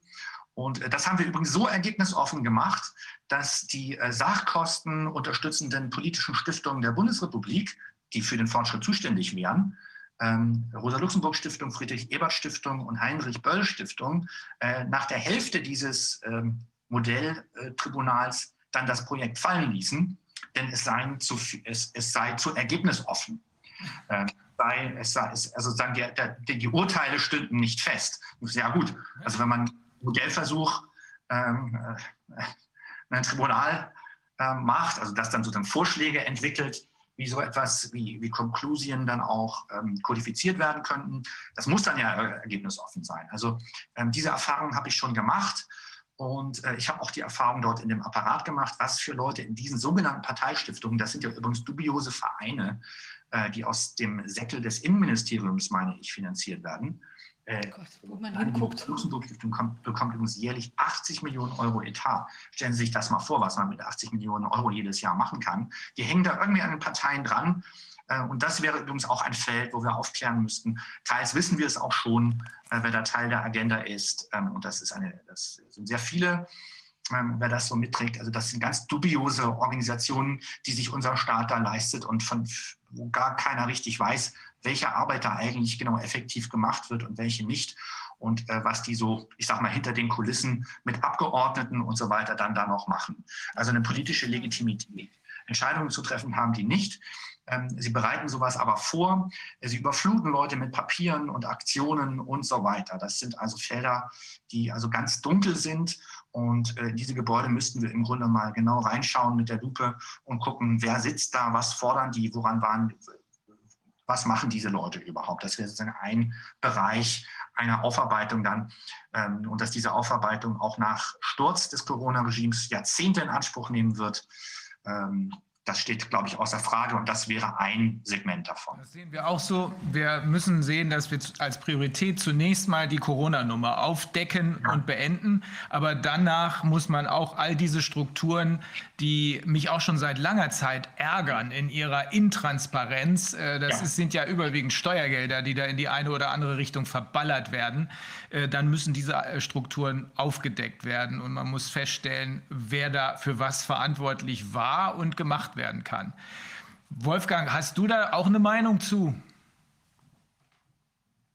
Du bist gerade mute. Ja, ich glaube, das ist eine ganze Menge, es ist ja eine ganze Menge gesagt worden und ich äh, habe ja die ganze Zeit schon versucht, auch für mich das zu erklären. Inzwischen ist es eigentlich, äh, kann man nicht mehr dran vorbeischauen. Es werden ja Bücher veröffentlicht von Akteuren, die sagen, was sie wollen, wie sie das machen wollen. Und wir erkennen in diesen Büchern, dass wieder was geschieht. Und äh, wir sehen Pläne des, äh, des äh, Weltwirtschaftsforums, wo ganz deutlich gesagt wird, da muss was geschehen, wo tolle Filme sind, wie die Welt anders aussehen könnte, wenn wir endlich es, diesen Konflikt auflösen, der sich durch das sogenannte Trilemma ergibt. Wir reden vom Trilemma. Und das möchte ich mal vorlesen. Das ist ein Begriff, den hat Danny Roderick äh, veröffentlicht, ein aus der Türkei stammender Ökonom, der in Harvard jetzt ist. Und der wird auch zitiert von diesen Leuten, die dort äh, argumentieren, die sich getroffen haben im Weltwirtschaftsforum und die diskutiert haben bei, der, bei diesem Treffen da 201. Also das, sind, das ist praktisch so das Dilemma, was dahinter, oder Trilemma, was dahinter steht, was man lösen möchte. Der Text heißt, äh, wir können Hyperglobalisierung das ist das ja, was wir gerade merken, Demokratie und nationale Selbstbestimmung nicht auf einmal haben. Wir können höchstens zwei von drei Optionen haben. Wenn wir Hyperglobalisierung und Demokratie wollen, müssen wir den Nationalstaat aufgeben. Wenn wir den Nationalstaat behalten müssen und auch die Hyperglobalisierung wollen, dann müssen wir die Demokratie vergessen. Und wenn wir die Demokratie mit dem Nationalstaat verbinden wollen, dann heißt das Bye-bye tiefe Globalisierung. Das ist also dieses Trilemma, was Sie darstellen und wo wir uns angeblich entscheiden müssen. Ich finde das äh, ziemlich äh, kurzsichtig, ich finde das ziemlich, äh, ja, Sie nennt negativlos. Es ist es überhaupt nicht. Es ist einfach ein verkürztes Denken, was davon ausgeht, dass die Globalisierung, diejenigen, die an der Globalisierung das Hauptinteresse haben, dass die jetzt versuchen, die Lösung so zu gestalten aus diesem Trilemma, dass die Globalisierung auf alle Fälle erhalten bleibt. Also entweder Nationalstaaten weg oder Demokratie weg. Und äh, da ist man sich vielleicht noch nicht ganz einig und da gibt es ja auch unterschiedliche politische Prioritäten. Aber ich glaube, das ist die Trieb, diese Gedanken, dieses Gedankengut. Und das ist ein, eine Sackgasse, meiner Meinung nach. Ich, ich habe da sehr, sehr wohl einen Traum, wie das anders gehen könnte. Ähm, diese, diese, in dieser Sackgasse befinden die sich. Und das kommt daher, weil es eben Leute sind, die aus der Ökonomie kommen, die das, das Primat der Ökonomie dauernd mit sich im Kopf tragen und die diese Möglichkeiten, die Chancen, die sich die durch die Digitalisierung dann bieten, dass man die Ökonomie neu ordnen könnte, dass die Umwelt dann geschont wird, die alles von der Globalisierung, von der Ökonomie her begreifen wollen und die das wahrscheinlich gut meinen die wirklich meinen, die keine andere Lösung sehen. Ich kann mir das vorstellen, dass Menschen das so sehen. Aber dadurch, dass eben Menschen sich irren können und sich schon so oft geirrt haben, wenn die dann dadurch äh, kommen natürlich Fehler, die man nicht wieder gut machen kann. Und die Demokratie ist ja eigentlich ein, ein Projekt, welches äh, relativ fehlerfreundlich ist dass man sich, äh, dass man sich streitet, dass unterschiedliche Ansichten zu Wort kommen, dass man Wege gemeinsam sucht, dass man die Menschen mitnimmt. Das ist ja eine Lösung, die ist entstanden, weil diese großen Ideologen uns schon so oft in die Irre geleitet haben. Die Ideologen, die den Nationalstaat ganz oben sahen oder die Ideologen, die Nationalstaaten völlig vergessen wollten und die sagten, das Geld ist das Einzige, was regiert. Das hatten wir übrigens schon im Dreißigjährigen Krieg. Wer Geld hatte, hatte Söldner und er versuchte zu regieren. Aber wir sind schlauer eigentlich. Wir haben gesehen, dass es ein Gewaltmonopol geben muss, dass man Soldaten nicht kaufen darf. Das, was jetzt ja passiert überall in der Welt. Und äh, ich denke, diese, diese Erkenntnisse, die nach dem Zweiten Weltkrieg sich niedergeschlagen haben in der Menschenrechtskonvention in Straßburg, die sagt, dass wir Menschenrechte, Demokratie und Rechtsstaatlichkeit, diese drei Größen, dass das das Gerüst ist, wo sich unsere Gesellschaft daran orientieren kann. Und das haben ja auch alle Nationalstaaten dann gemacht. Sie haben ja auch alle Verfassungen, die dazu passen. Wir haben einen Menschenrechtsgerichtshof, der darauf aufpasst, an den man sich wenden kann, wenn der eigene Staat versagt. All das, das ist ein tolles Konstrukt, was wir haben. Da bin ich stolz drauf. Und äh, ich war ja, ich bin, habe ja da gearbeitet im Europarat und ich weiß, wie stolz alle darauf sind, die dort vertreten sind. Und ich wundere mich, dass das jetzt so über die Bühne geht. Das scheint eine große Einschüchterung zu sein. Und ich denke, dass eines dabei ganz wichtig ist. Das ist, dass wir nicht äh, vergessen dürfen, die Gesellschaft ist sehr groß. Und wenn wir miteinander kommunizieren müssen, dann können wir das noch auf Dorfebene, vielleicht auch auf Stadtteilebene direkt machen und durch Zeitungsaushänge und sowas. Aber sobald wir kommunizieren müssen über größere Räume, allein schon in Berlin, allein schon in, Deut schon gar in Deutschland oder in Europa sogar, weltweit, diese Kommunikation, die ist sehr, sehr komplex und da brauchen wir Medien. Und wenn diese Medien ihre Funktion für die Demokratie nicht mehr erfüllen, das heißt, wenn sie usurpiert werden, assimiliert werden von der Politik oder von der Wirtschaft, Zeitung, Fernsehen gekauft wird, von der Politik den Zeitungen gesagt werden, was sie zu schreiben haben, dann funktioniert die demokratische Diskussion nicht mehr und dann ist die Demokratie im Eimer. Ohne funktionierende Medien keine Demokratie. Das ist das, was wir zurzeit erleben. Das ist das, was wir erleben, aber das Aufoktroyieren oder oktroyieren ist vielleicht das richtigere Wort, von solchen globalen Strukturen hat noch nie funktioniert. Das wird auch jetzt nicht funktionieren. Es ist so, wie es immer schon gewesen ist. All politics are local. Das beste Beispiel dafür, wie katastrophal so eine Struktur, wenn sie von oben drauf gestülpt wird, schiefgehen kann, ist letzten Endes die EU. Weil auch da läuft eine Bürokratie vor sich hin, die eine Bürokratie wohlgemerkt. Ne? Die Menschen verstehen ja in ganz Europa überhaupt nicht, wie Europa funktioniert, wie die EU funktioniert. Wer ist denn da der Chef? Wer ist denn was? Welche Rechte hat das Parlament? Das will ganz Europa nicht. Die wollten alle immer ihre Identitäten behalten. Man hätte es bei der EWG belassen sollen und dann äh, kleine Schritte vorwärts. Aber kleine Schritte, indem man die Menschen mitnimmt und nicht indem man ihnen dann Milliardenbudgets um die Ohren haut, die letzten Endes teilweise von den Ostblockstaaten im Rahmen der Agrarsubventionen für irgendwelche Oligarchen eingesetzt werden. Die Gründer Europas und die Gründer der Verfassung auch, die, der Europä die die europäische Verfassung gestrickt haben, die waren sich dessen ja wohl bewusst, dass es so etwas geben muss wie Subsidiarität. Das heißt, es gibt Dinge, die kann man globalisieren, die muss man globalisieren, wie zum Beispiel das Wissen, was uns allen zur Verfügung stehen kann, was ganz toll ist. Wenn aber keine Herrschaftsstrukturen. Dann gibt, es, dann gibt es aber andere Dinge, die können wir nur regional lösen, wie zum Beispiel die Pflege, wo wir füreinander da sind, wo wir das organisieren müssen. Das ist völlig Blödsinn, das bundesweit zu machen. Das kann man machen in der Kommune. Und da ist es am besten aufgehoben. Das zeigen uns die Skandinavier. Und es gibt andere Dinge, die man vor Ort organisieren kann. Das ist die Sicherheit durch Polizei. Da braucht man keine Bundespolizei. Das ist völliger Blödsinn. Ja. Ob, ob man Militär braucht oder nicht, das ist auch die große Frage. Ich glaube, es ist so, dass auf der Welt inzwischen verstanden wird, dass man mit Kriegen nicht weiterkommt und dass Kriege immer nur benutzt werden, lokal derzeit. Was wir die letzten zig Jahre gesehen haben, sind lokale Kriege, wo Einzelinteressen dann wirtschaftliche Interessen mit Hilfe von Kriegen dann äh, versucht wurden umzusetzen. Dafür brauchen wir in der Tat jemand so etwas wie die, wie die UN, die, die wie als Weltpolizei dafür sorgt, dass das Gewaltmonopol des Staates erhalten bleibt dass keine Privatarmeen geduldet werden. Das sind also Sachen, die, das sind aber so komplexe Dinge, die unsere Gesellschaft diskutieren muss und wo wir diskutieren müssen, welches wir regional machen, was wir auf nationaler Ebene, welche Regeln dort gelten sollten, welche internationalen Regeln da gelten sollten. Was wir jetzt erleben, ist aber, dass diejenigen, die die Globalisierung wollen, dass die einfach diese ganzen Regeln abschaffen, die, die wir, für die wir keinen Ersatz haben auf nationaler Ebene.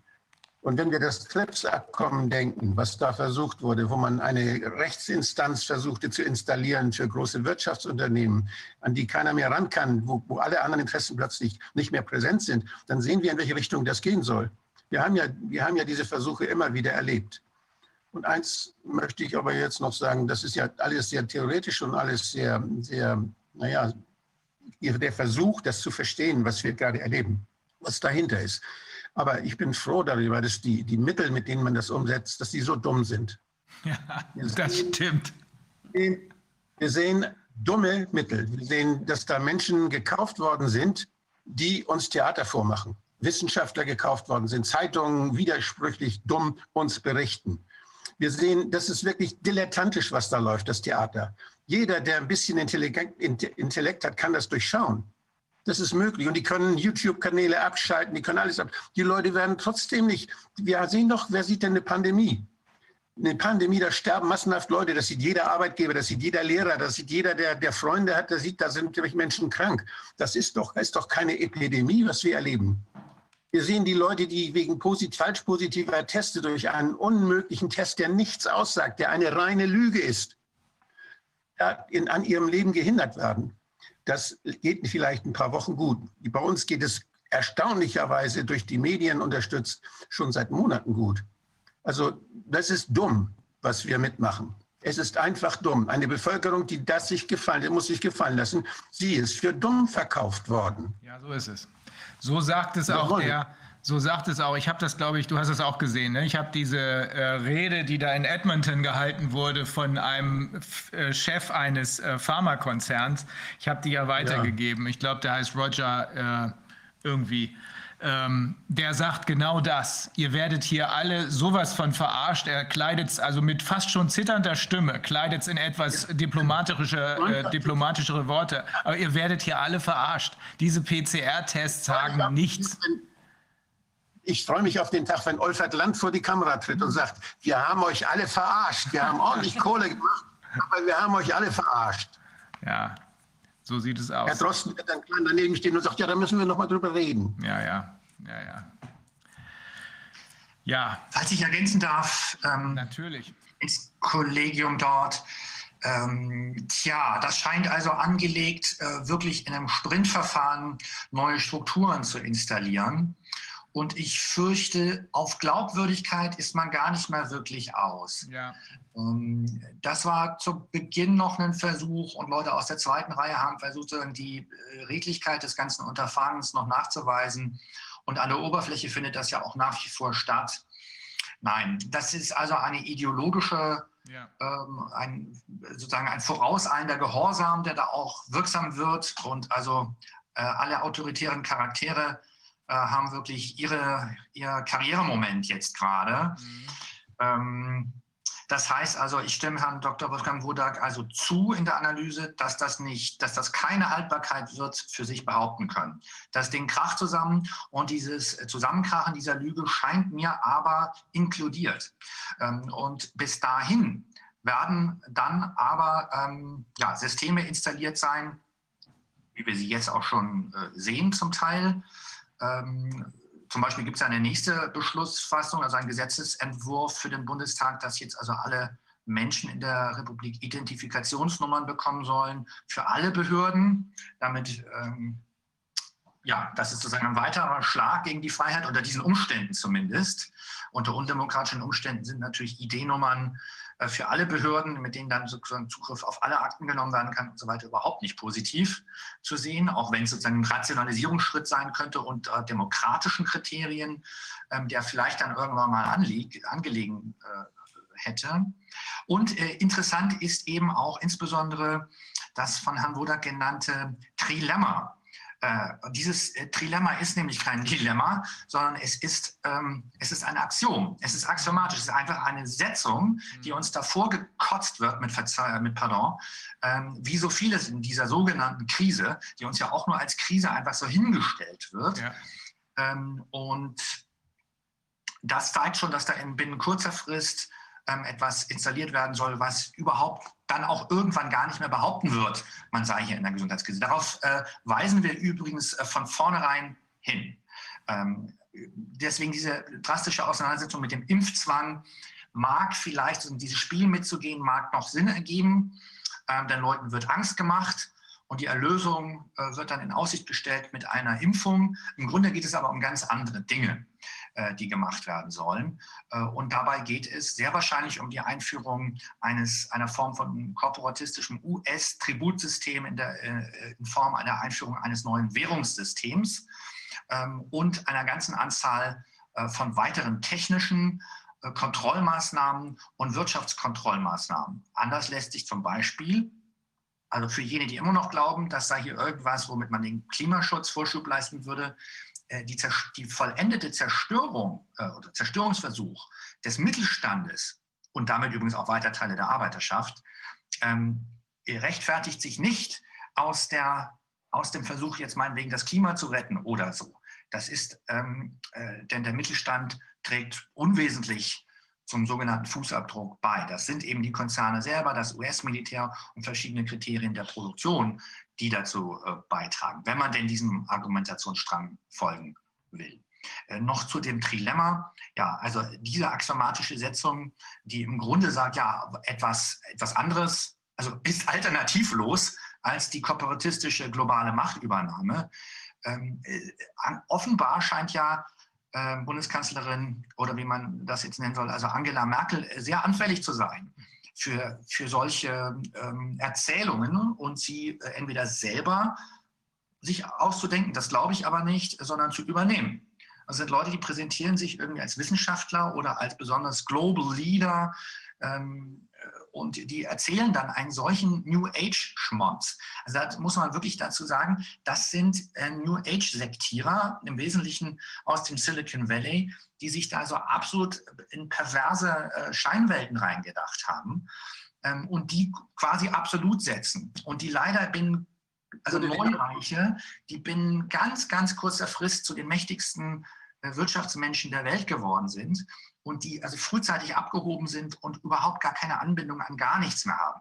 Das, ähm, dafür können die nichts. Also wie Marx sagt, das Sein bestimmt das Bewusstsein. Die können im Grunde nichts dafür. Die hängen in ihrem seltsamen kalifornischen New Age-Wahnsinn da drin. Und im Grunde muss man die auch in einsetzen äh, mit so wie, äh, wie hieß diese, diese seltsame Sekte, Scientology und so. Also äh, wir, müssen, wir müssen mit diesen Leuten. Die Leute, dass wir die jetzt Lithiumhüte nennen, ja? Ja. Lithiumhüte. Ähm, Dr. Wodak, ist jetzt der, der Herr Wappler, ist der, ist der da bei Ihnen im Link? Ja, hier ist jemand. Ich lasse ihn mal eintreten. Ja, Herr Wappler ist da, ja. Lass mich noch mal einmal kurz dazwischen grätschen, weil Herr Lenz, Sie haben eben richtig gesagt, äh, es geht denen nicht mehr um Glaubwürdigkeit. In der Tat, das ist äh, unser aller Eindruck. Äh, die geben sich noch nicht mal mehr Mühe.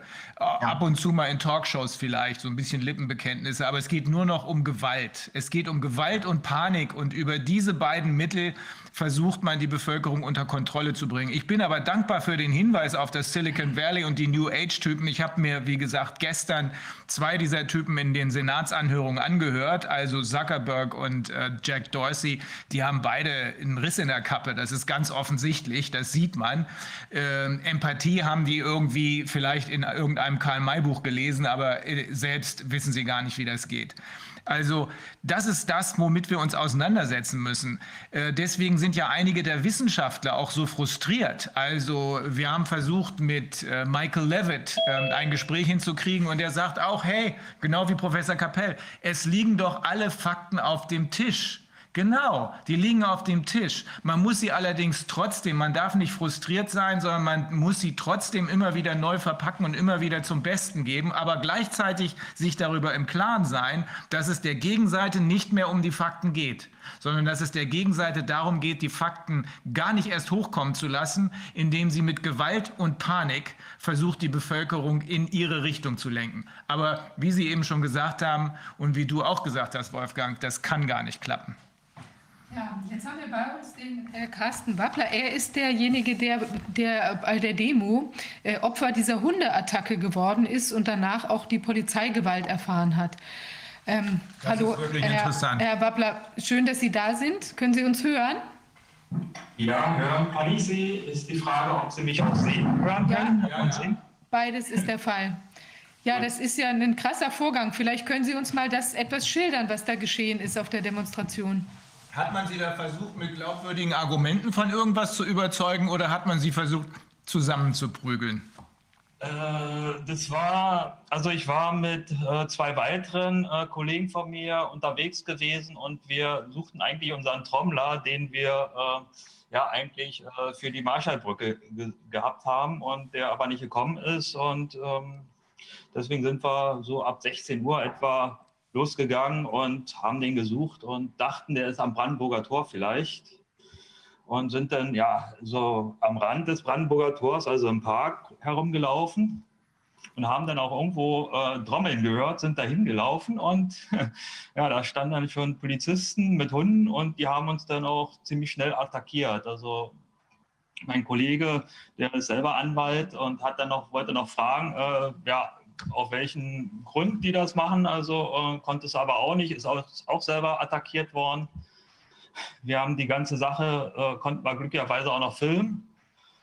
Und äh, nachdem ich meine Kamera dann auch noch rausgezuckt habe, haben die mich dann halt auch mehrmals attackiert. Und äh, irgendwann ist wohl ein Hund, das hatte ich gar nicht mitbekommen. Irgendwann ist ein Hund gekommen, hat mich angesprungen und ähm, ich bin rückwärts gegen ba Baum geknallt und war sofort ohnmächtig. Und wo ich dann wieder wach wurde, oder irgendwas gesehen habe, waren schon Polizisten auf mich drauf und äh, wollten mich halt festnehmen, wie sie dann auch gesagt haben. Und aus welchem Grund? Ja, ich weiß es nicht, bis heute nicht. Ähm, sie haben gesagt, irgendwie habe ich mitgekriegt, äh, ich hätte äh, ja halt Gewalt angewendet gegen sie. Ich hatte bis zum Schluss eine Kamera in der Hand, also ja, ich weiß nicht, wie ich das gemacht haben soll.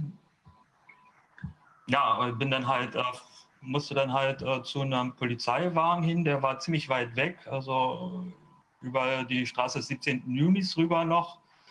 wurde da, habe denen gesagt, also dass mir schwindig ist, äh, dass ich einen Druck verspüre und dass ich eigentlich äh, Notarzt brauche, weil ich mir halt schwindlig ist.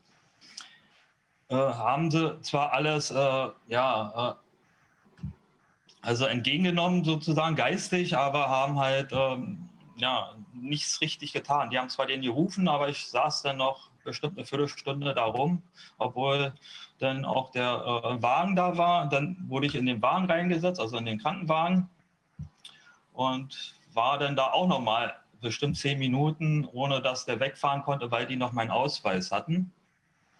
Und mir ging es da wirklich nicht besonders gut. Und ja, im Endeffekt bin ich dann doch noch zum Krankenhaus gekommen. Und was ja, was die mir wirklich vorwerfen, weiß ich bis heute nicht. Also keine Ahnung. Und die waren extrem aggressiv. Also die haben auch nichts gesagt. Äh, ja, haben mit ihren Hunden sind sie auf uns los. Also diese konnten nicht beißen, glücklicherweise, aber die haben uns halt angesprungen und die, äh, die Polizisten selber haben geschubst, mächtig und ja, was soll ich sagen? Also da gibt es ein Video von, äh, wir schneiden es jetzt noch äh, so zusammen. Also ich habe das Video gesehen.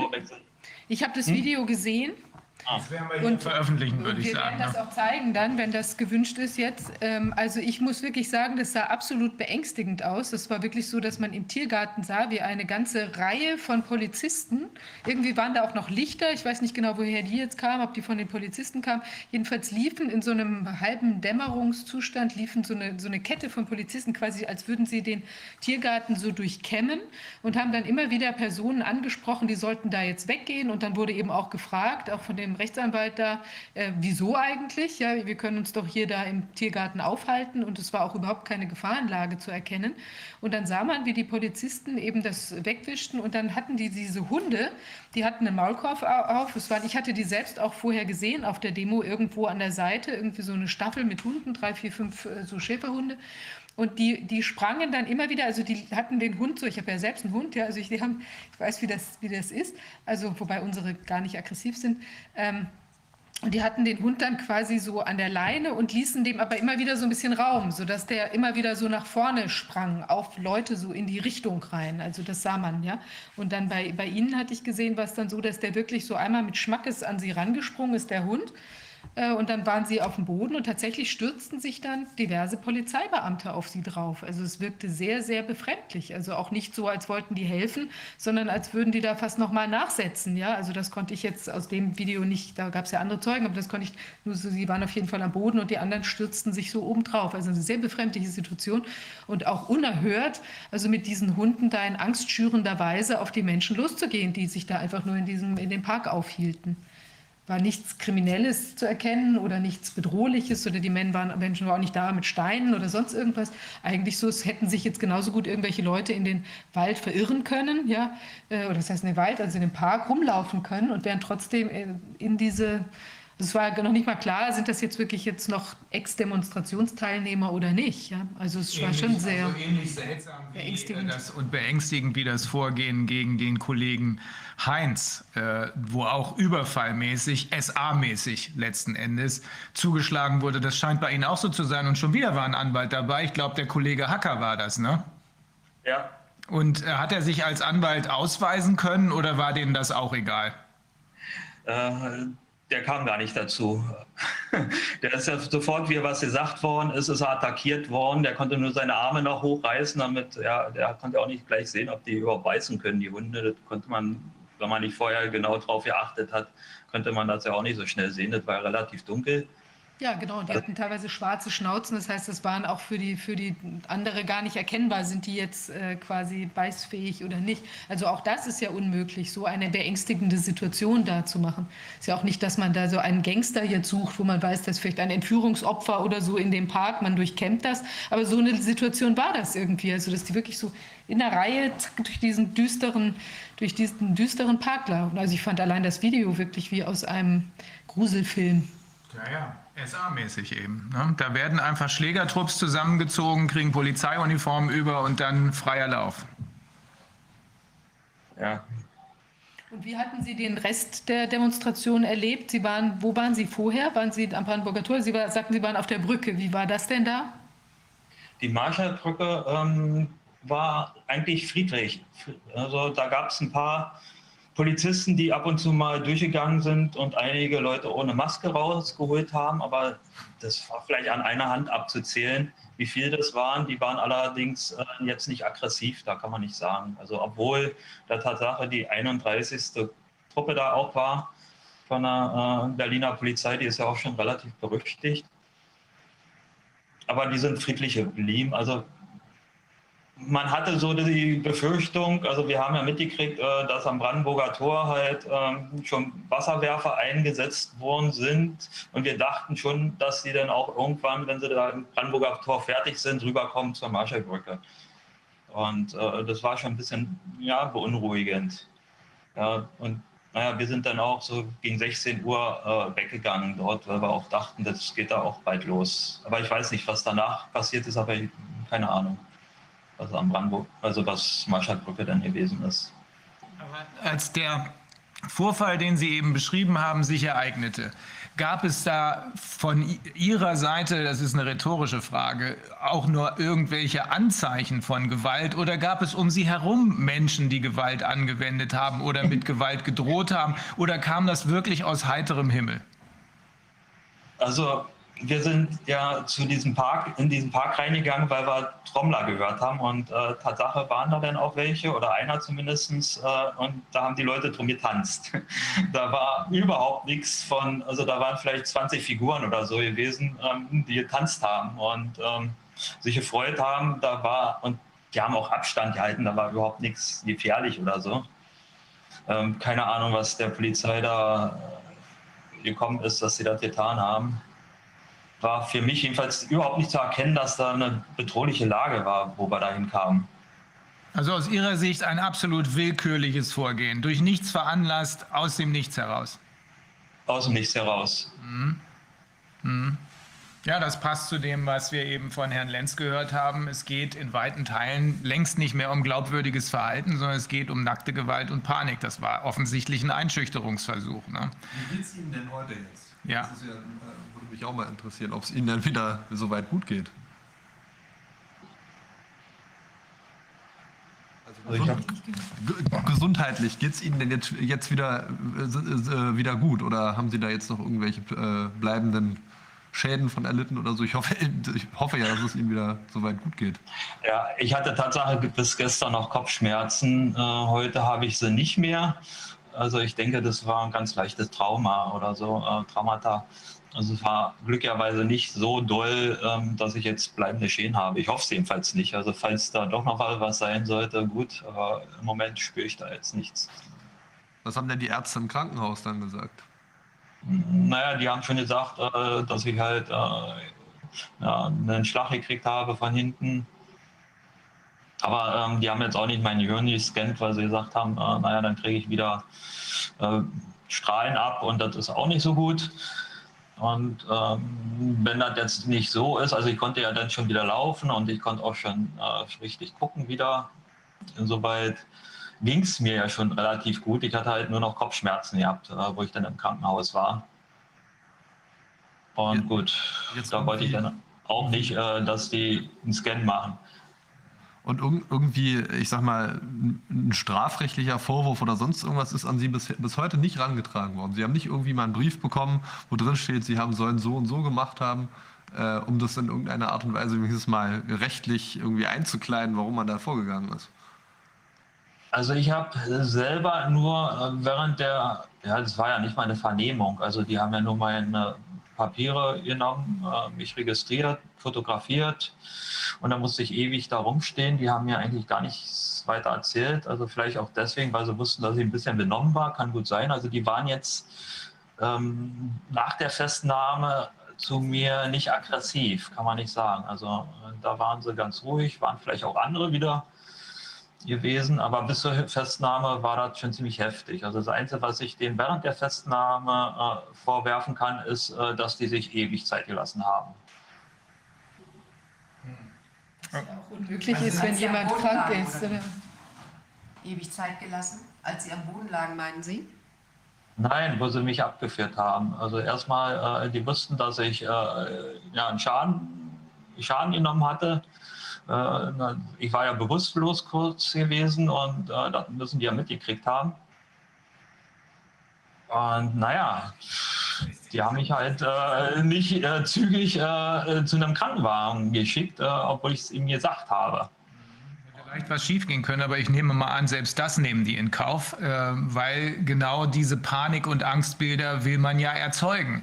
Äh, also wenn ich sie so sehe hier im Monitor, dann machen sie nicht gerade den Eindruck eines übermäßig muskelbepackten Schlägers und aggressives Gesicht kann ich ihnen auch nicht abnehmen. Also äh, das kann nur nackte, auf Einschüchterung bedachte Willkür gewesen sein. Nach allem, was Sie geschildert haben und nach allem, was ich hier so sehen kann, wenn ich mir diese Einschätzung mal so genehmigen darf.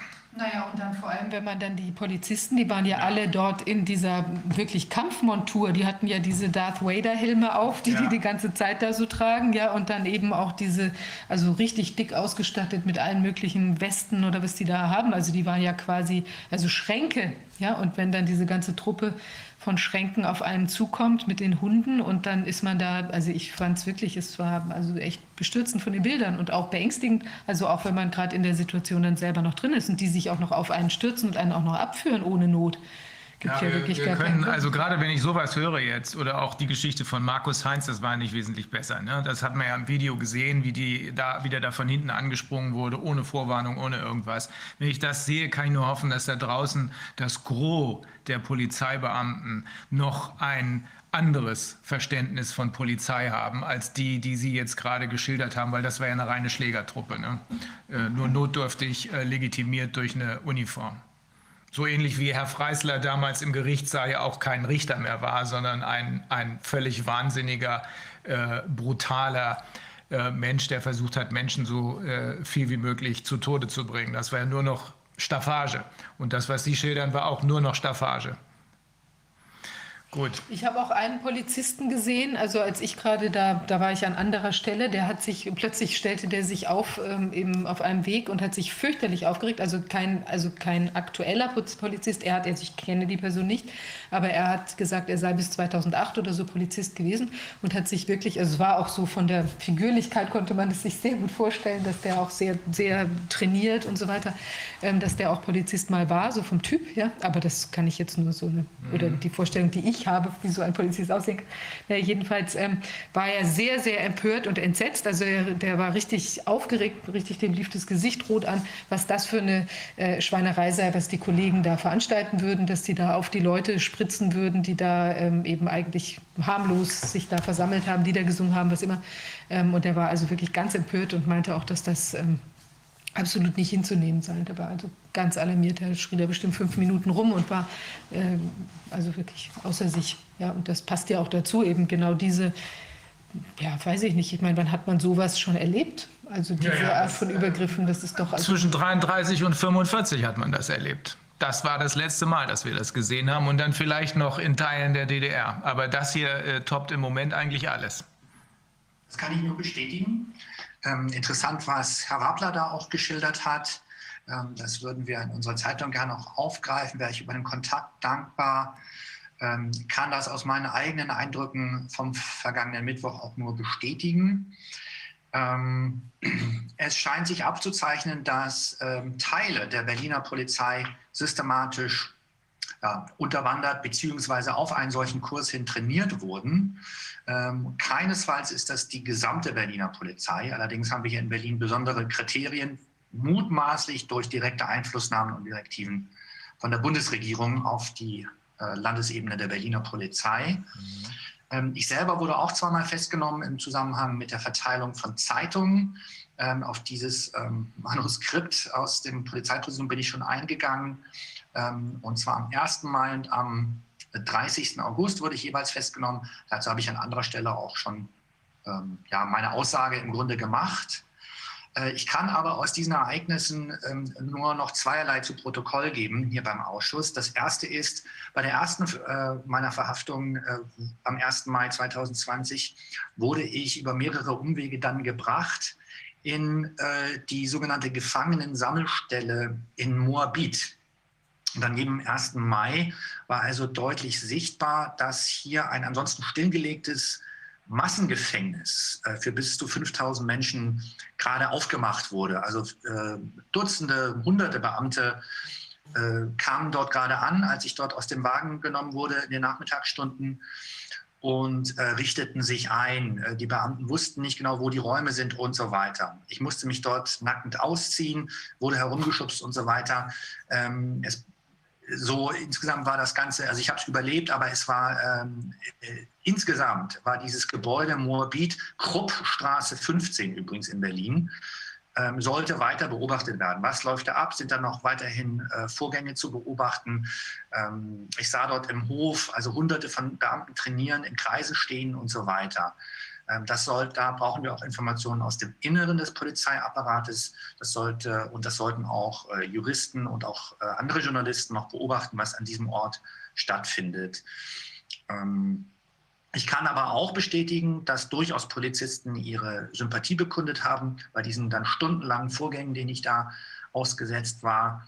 Ähm, und es da nicht hoffnungslos ist, dass Polizisten ihrer Demonstrationspflicht nachkommen werden und ähm, auch initiativ, wenn Menschen festgenommen werden, sich an Anwälte wenden, an die Justiz äh, wenden, zum Beispiel einfach ähm, ja, in der Mittagspause, wenn sie unbeobachtet sind, anrufen bei Notfallrufnummern ähm, zu nennen, äh, sind da viele anwältliche Vereinigungen, die es schon gibt.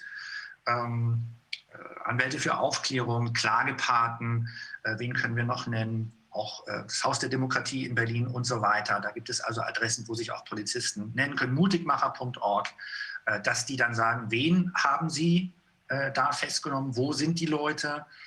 Ähm, denn natürlich bei vergleichsweise prominenten Oppositionellen gibt es sozusagen jetzt noch einen Schutz der Öffentlichkeit und der Justiz, aber bei Menschen, die eher als Bürgerinnen, Bürger, als Aktivisten, als Leute, die das Grundgesetz verteidigen, dann da festgenommen werden, wissen wir dann teils tagelang nicht, wo die Leute sind, ob sie da draußen sind. Und so viele Anfragen an die Polizei können wir zum Beispiel hier auch gar nicht schreiben, äh, wie dann da Leute festgenommen werden. Das heißt, wir sind auch darauf angewiesen, dass Demokraten innerhalb des Staatsapparates äh, ihren verbliebenen kleinen Spielraum dann nutzen und zumindest absetzen, gerne auch anonym, so hier äh, Kruppstraße 15, wir haben hier schon wieder 20 Leute. Ähm, es ergibt Sinn, dass ein Jurist hier mal vorbeischaut ähm, und so weiter und so fort. Und das passiert in kleinem Umfang auch schon, das muss aber dann noch mehr werden. Ähm, ja, so viel dazu. Herr Wapple, Sie wollten was sagen? Ja, ich wollte noch was sagen, mir ist nämlich noch was eingefallen. Ähm, während der Festnahme, also wo ich aufgerichtet worden bin, haben sich die Polizisten noch unterhalten, äh, was abgelaufen ist und haben Notizen gemacht. Also das hörte sich an, als ob sie sich absprechen. Das ist mir noch aufgefallen. Und dann haben sie mich aber beiseite gezerrt, weil ich sie gefragt habe, ob sie äh, sich absprechen. Wahnsinn.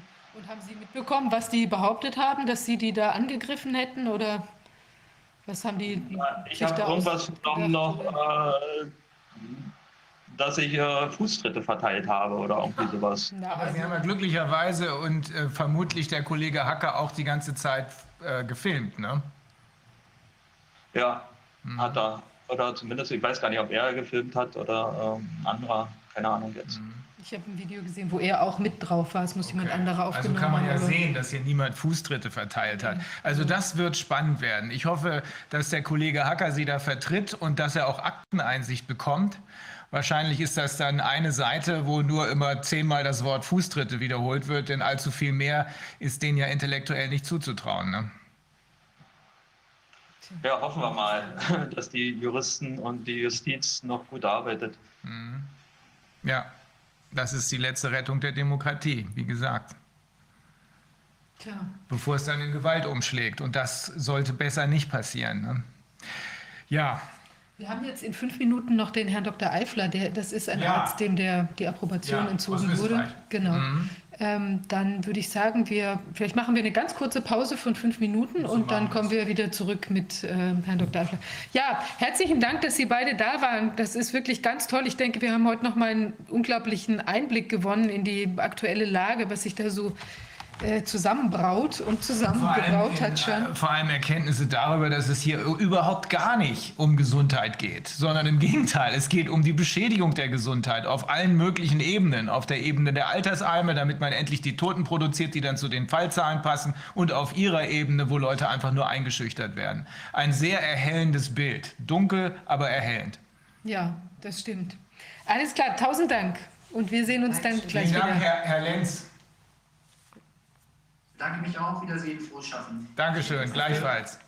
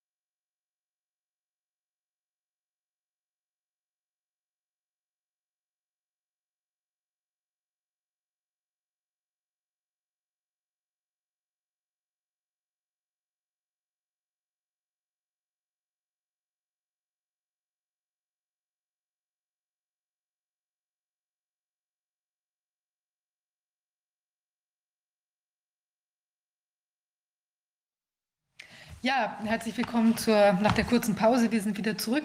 Wir haben einen sehr interessanten Gast aus ähm, Österreich, meine ich. Herr Dr. Dr. Eifler, Sie sind betroffen ähm, von einer, äh, Sie sind quasi ein, ein Maßnahmenopfer oder wie will man sagen? Sie sind ihm die Approbation entzogen. entzogen, genau. Also nicht, nicht nur das, man hat mir äh, äh, den Hals gehetzt, sehr viel Medien, sage ich mal, Müll, dann eine Hausdurchsuchung, vor vier Tagen die Bankkonten Was? gesperrt. Also es ist existenziell nicht nur bedrohlich, sondern vernichtend, katastrophal. würde ich sagen. Erzählen Sie doch mal, wie das alles losging. Was ist da, was ist da passiert? Warum? Naja, na ja, das ging ging eigentlich Informationen in YouTube rumzusenden. Ich bin ja Arzt hauptsächlich für Psychosomatik und Psychotherapie, habe sehr viel mit Angststörungen, mit posttraumatischen Belastungsstörungen, solchen Dingen deutlich überfordert mit diesem Wahnsinn, der damals schon begonnen hat. Und ich habe begonnen mit Vorträgen, mit Aufklärung. Ich nannte das damals äh, angstfrei durch Aufklärung. Dann sind recht bald Leute gekommen, haben mich dann eingeladen, schon im März war das, in einem, sage ich mal, hoch angesiedelten öffentlichen Fernsehsender aufzutreten und nannte damals die Maßnahmen äh, Faschistoid, eine milde Grippewelle, die sich ja auch als solche herausgestellt hat. Das war Ende März. Habe dann schon drei Tage später von meiner eigenen Ärztekammer, die ja alles andere als eine Standesvertretung ist, und zwar damals noch von der österreichischen Ärztekammer, eine Aufforderung Ehrenrat bekommen. Das hat genau drei Tage gedauert. Aufgrund meiner Aussagen zu dem hochinfektiösen Coronavirus und der Aussagen über die österreichische Politik, was die in Wirklichkeit überhaupt nicht an, sozusagen ein Schmankerl, also der 1. April, weil ich ja auch Allgemeinmediziner bin, kam zu mir die Information, dass die österreichische Sozialversicherung aufgrund der drastisch fallenden Krankenstandszahlen 2020 für beendet erklärt, was dem Ganzen noch einen ziemlich charmanten Wahnsinn aufsetzt. Äh, naja, und dann ging es halt weiter. Dann haben wir versucht, eine erste Widerstandsgruppe zu gründen, äh, die sich eigentlich durch meine, sage ich mal, mediale Präsenz und solche Dinge ergeben hat. Die wurde beinhart von einem Maulwurf zerstört. Das war so etwas Ähnliches wie bei euch, die Ärzte für Aufklärung. Dann ging es weiter, dass ich begonnen habe, den Menschen eigentlich auch aufgrund meiner eigenen Patienten sehr bald äh, Maskenbefreiungsatteste auszustellen, die ich bewusst so abgefasst habe, dass die Menschen nicht zu mir kommen müssen, weil es ja arbeitsmedizinisch in Relaxe und Prävention vollkommen klar ist, dass diese Maske nicht nur gesundheitsschädlich ist, sondern auch psychisch schwer traumatisierend und obendrauf noch vollkommen sinnlos, was die Menschen natürlich noch zusätzlich entwürdigt und auch entmachtet. Und habe das so abgegeben, äh, dass die Menschen nicht kommen müssen, weil es sozusagen ein Statement, das ist ja kein Zeugnis, wo ich die Menschen untersuchen muss, sondern es ist ein Statement, das genauso gültig ist aufgrund meiner Ausbildung, wie wenn mich ein Mann aus Sydney bittet, dass ich ihm eine Bestätigung ausstelle, dass fünf Tropfen Cyankali ihn mit hoher Wahrscheinlichkeit umbringen werden. Dazu musste er nicht nach Österreich fliegen und ich Ausbildung und Erfahrung. Genauso habe ich das abgefasst, auch ganz bewusst und wollte den Menschen damit helfen und habe es auch getan, um ihnen ein Stück Lebensqualität und auch ein Stück, sage ich mal, selbst wird wieder begonnen mit viel Widerstand. Die Ärztekammer hat mir dann insgesamt zwei Disziplinarverfahren an den Hals gehetzt. Also zuerst die österreichische, dann die steirische. Ich lebe im Bundesland Steiermark. Das Ganze wurde dann noch ein bisschen subtiler, weil sie dann versucht haben, kurzfristig einzuberufen, also ein vollkommenes No-Go, so äh, sage ich mal Verhöre innerhalb mit Vorbereitung von fünf Tagen. Das konnten wir dann ein bisschen nach hinten verschieben mit meinen der Zwischenwelten. Wir haben dann auch eine Sammelklage begonnen, also gemeinsam mit meinem Rechtsanwalt, dem Dr. B, Magister Beneder, haben eine große Sammelklage, obwohl es sowas in Österreich nicht gibt, aber es sind viele, viele Menschen aufgetreten, die gegen diese Corona-Maßnahmen und gegen diesen Wahnsinn aufgetreten, beim obersten Verfassungsgerichtshof eingereicht, sind in der Zwischenzeit auch angenommen worden. Und ich glaube, der sogenannte Gesundheitsminister und sein Ministerium haben noch eine Woche Zeit, um darauf zu antworten. Pressekonferenzen gemacht, eine Pressekonferenz über eine äh, Volksbegehren für Impffreiheit, das war schon im Juni. Dann gab es noch eine Pressekonferenz von uns gemeinsam mit einem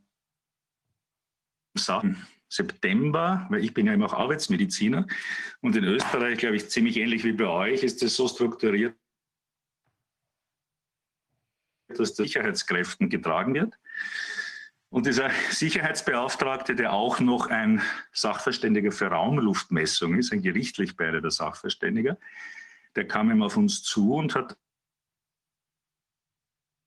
eben maximale Arbeitsplatzkonzentration von CO2 um ein 10- bis 15-faches überschritten wird, und zwar permanent. Das heißt also jeweils Genau, das ist der Doktor, also ja, ich glaube, als Doktor und Ingenieur, genau. Das ist der, der kam auf uns zu, wir haben eine Pressekonferenz gemeinsam gemacht.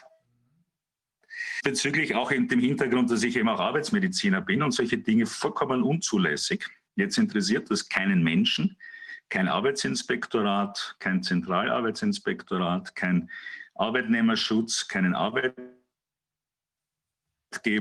Diese verordnungswahnsinnige Regierung, die Menschen zur Selbstvergiftung und natürlich auch die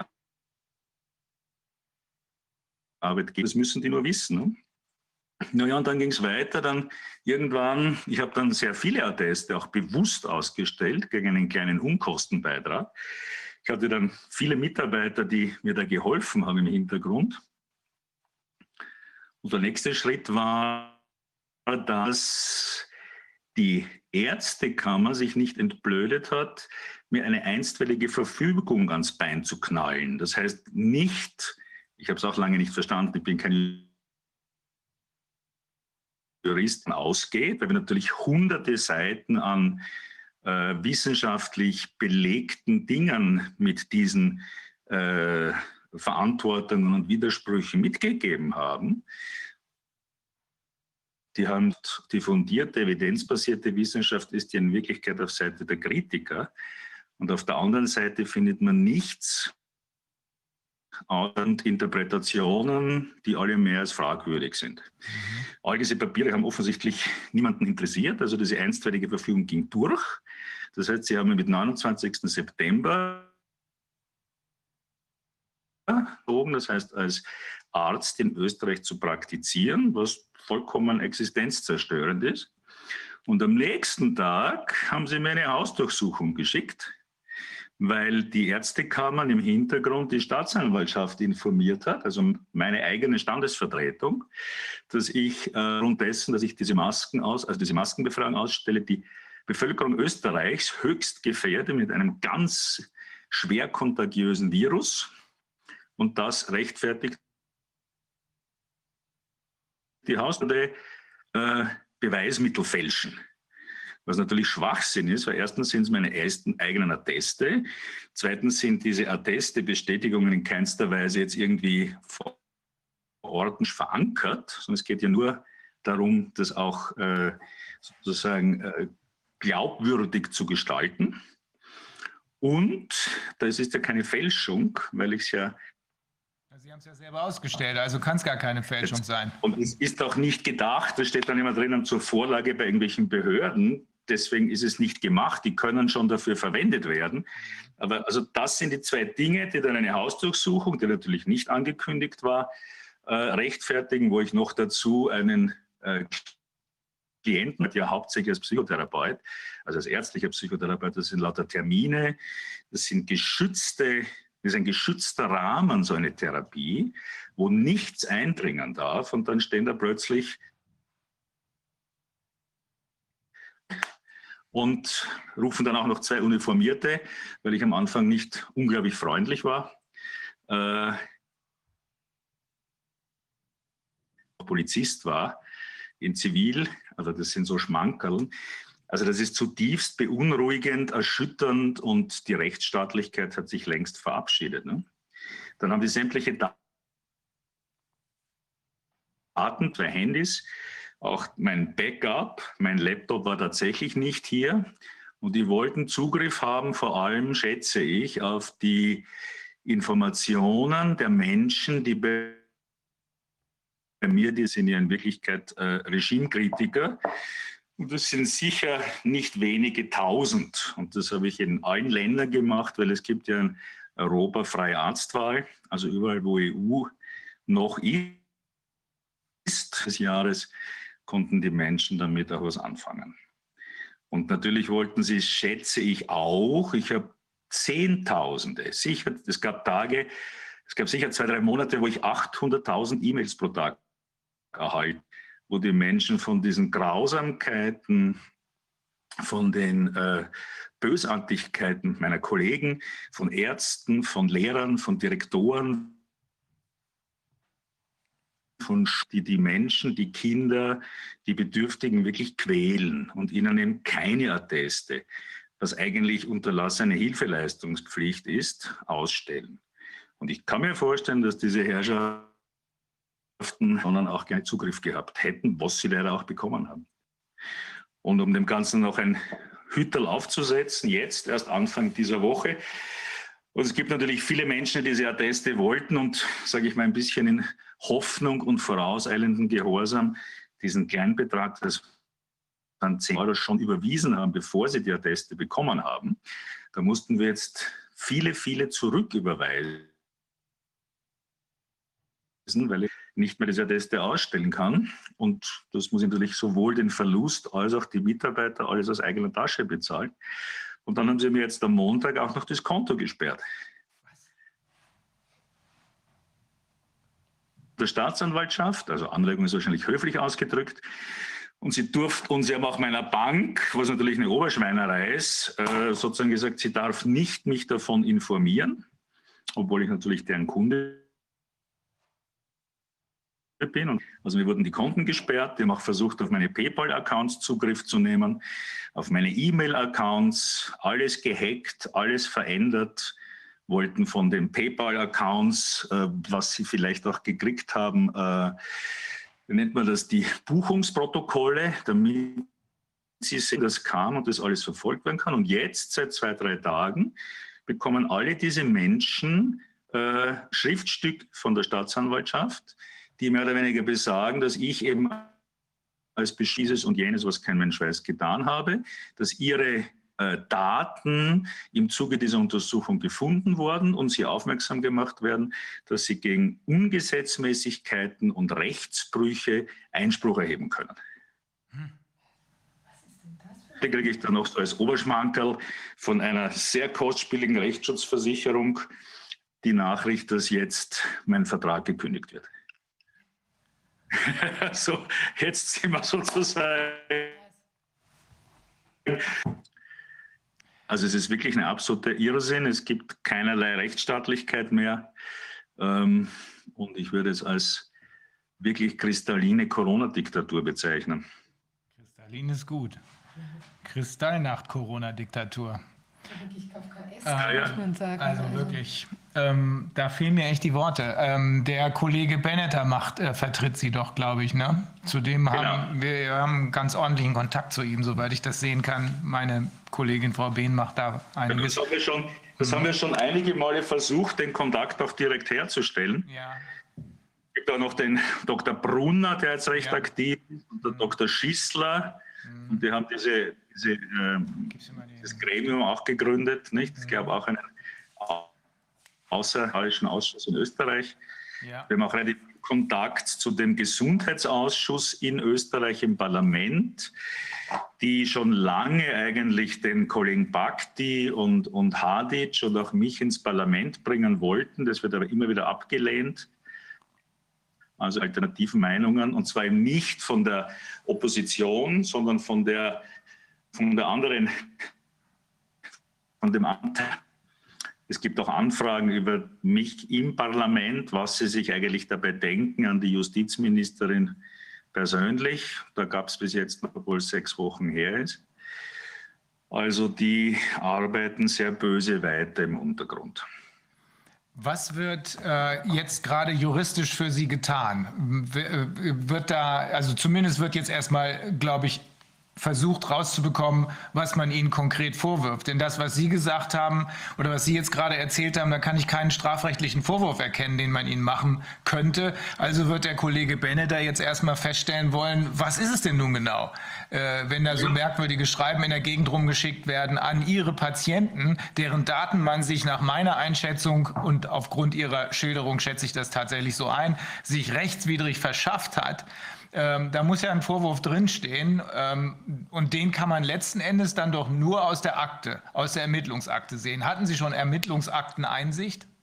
Naja, nach, nach vor, vor zwei Tagen hat dann ein Rechtsanwalt die endlich zu Gesicht bekommen. Mhm.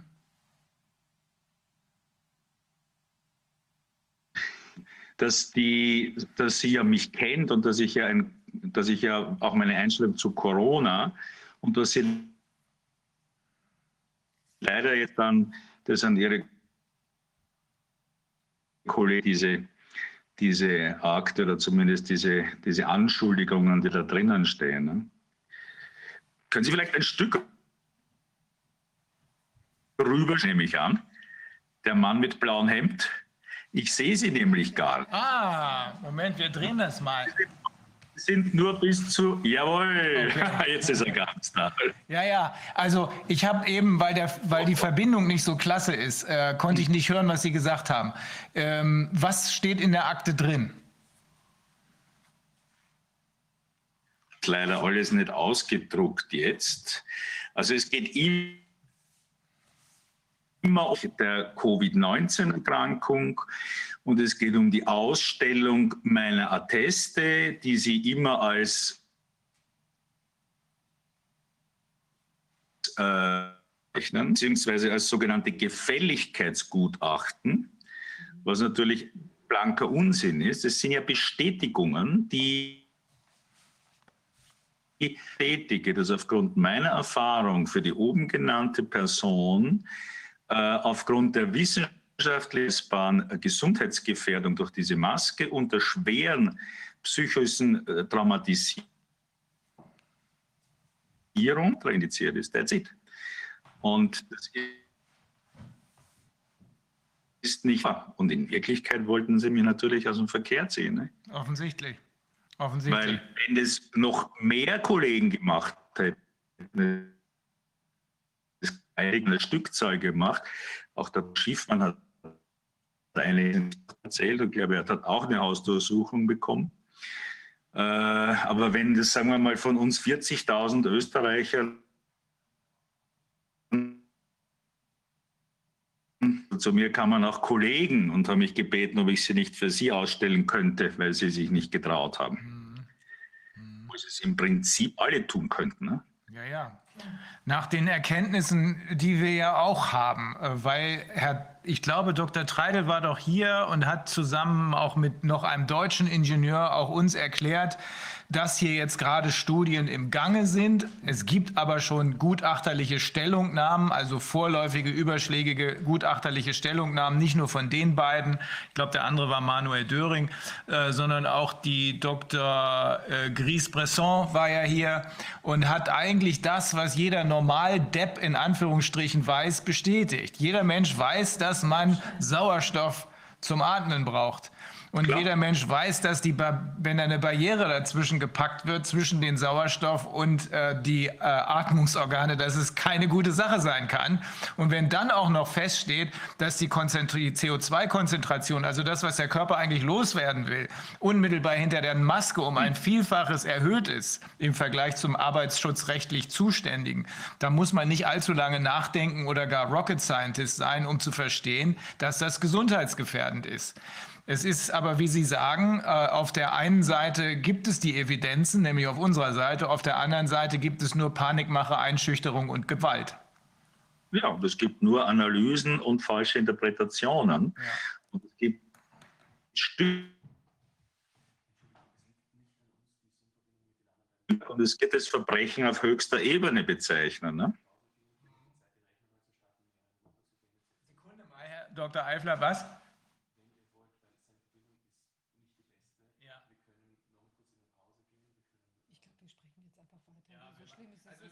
Also, äh, wir, Immer nur ab und zu hängt, hängt, hängt es ein bisschen.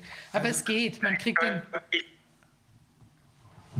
könnte noch Internet, ich könnte noch einen Hotspot versuchen mit einem anderen Netzwerk. Der funktioniert meistens. Ihr seid, ist ja nicht mein erstes Zoom-Meeting. okay, ja, dann versuchen wir es ganz kurz, würde ich sagen, weil sonst kommen hier wirklich immer nur Teile der Sätze an. Äh, können es kurz versuchen, Wir können zwar errätseln, was Sie sagen, aber wenn Sie eine Chance haben, das zu verbessern, lassen Sie uns das ruhig machen.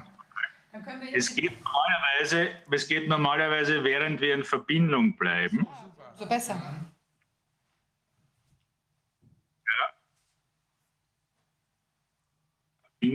Es wird wahrscheinlich kurz weg sein, aber dann wird es wieder funktionieren. Wenn nicht, dann schickt mir bitte, ich muss da oben das nur umstellen. So. Hört ihr mich wieder? Ja. Ah, dann ging es nahtlos. Also jetzt ist es das andere Netzwerk und das ist normalerweise deutlich besser. Das liegt auch am Wetter hier. Ach so, ja, also verstehen können wir Sie jetzt. Ah ja, jetzt Ja, ist auch wieder alles das. Okay. Das hat es entscheidend verbessert, glaube ich. Also Ja? mit anderen Worten, es wurde hier regelrecht Jagd auf sie gemacht und es wurde gezielt verhindert, dass irgendjemand sie als andere, nämlich nicht regierungsentsprechende Meinung in offiziellen Stellen zur Kenntnis nehmen konnte. Zum Beispiel äh, bei Anhörungen, die eigentlich ja durchgeführt werden müssen, wenn man Gesetze äh, versucht zu verabschieden, dann hört man auch, ich sage das immer wieder, Audiatur et altera pars, dann hört man natürlich auch die andere Seite. Aber sie wurden da regelrecht kalt gestellt, äh, gestellt und genauso offenbar die Kollegen, die ihrer Meinung sind. Ja, es gab nie einen Diskurs. Wie ich gesagt habe, äh, schon drei Tage nach meinem ersten öffentlichen Auftritt fand ich diesen eingeschriebenen Brief in meinem Postkasten ne, von der Ärztekammer zur Forderung des Ehrenrates, die dann zwei oder drei Monate später stattgefunden hat. Es gab auch ganz viele Demonstrationen. Ich habe sicher auf 20 Demonstrationen gesprochen in der Zwischenzeit, zwischen 500 und vielleicht 8000 Leuten. Äh, ich habe viele Vorträge gehalten, bin dann zu diesem Ehrenrat gegangen. Da haben Kollegen und Freunde von uns haben da Demonstrationen während der Anhörung äh, sozusagen organisiert, auch schon zwei, dreimal eben vor dieser unsäglichen Ärztekammer in Wien.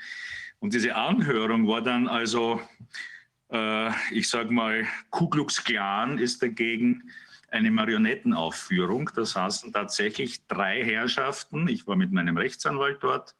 Draußen gab es ungefähr 200 Leute auf der Straße, die uns unterstützt haben.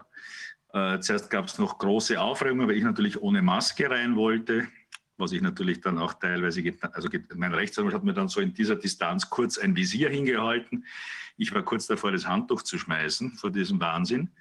Und dann saßen da drei Herrschaften, die mir gänzlich unbekannt waren. Zwei davon mit Maske verkleidet, noch dazu hinter zwei, äh, wie sagt man zu diesen unsäglichen Plexiglas. Plexiglas, ja, ja.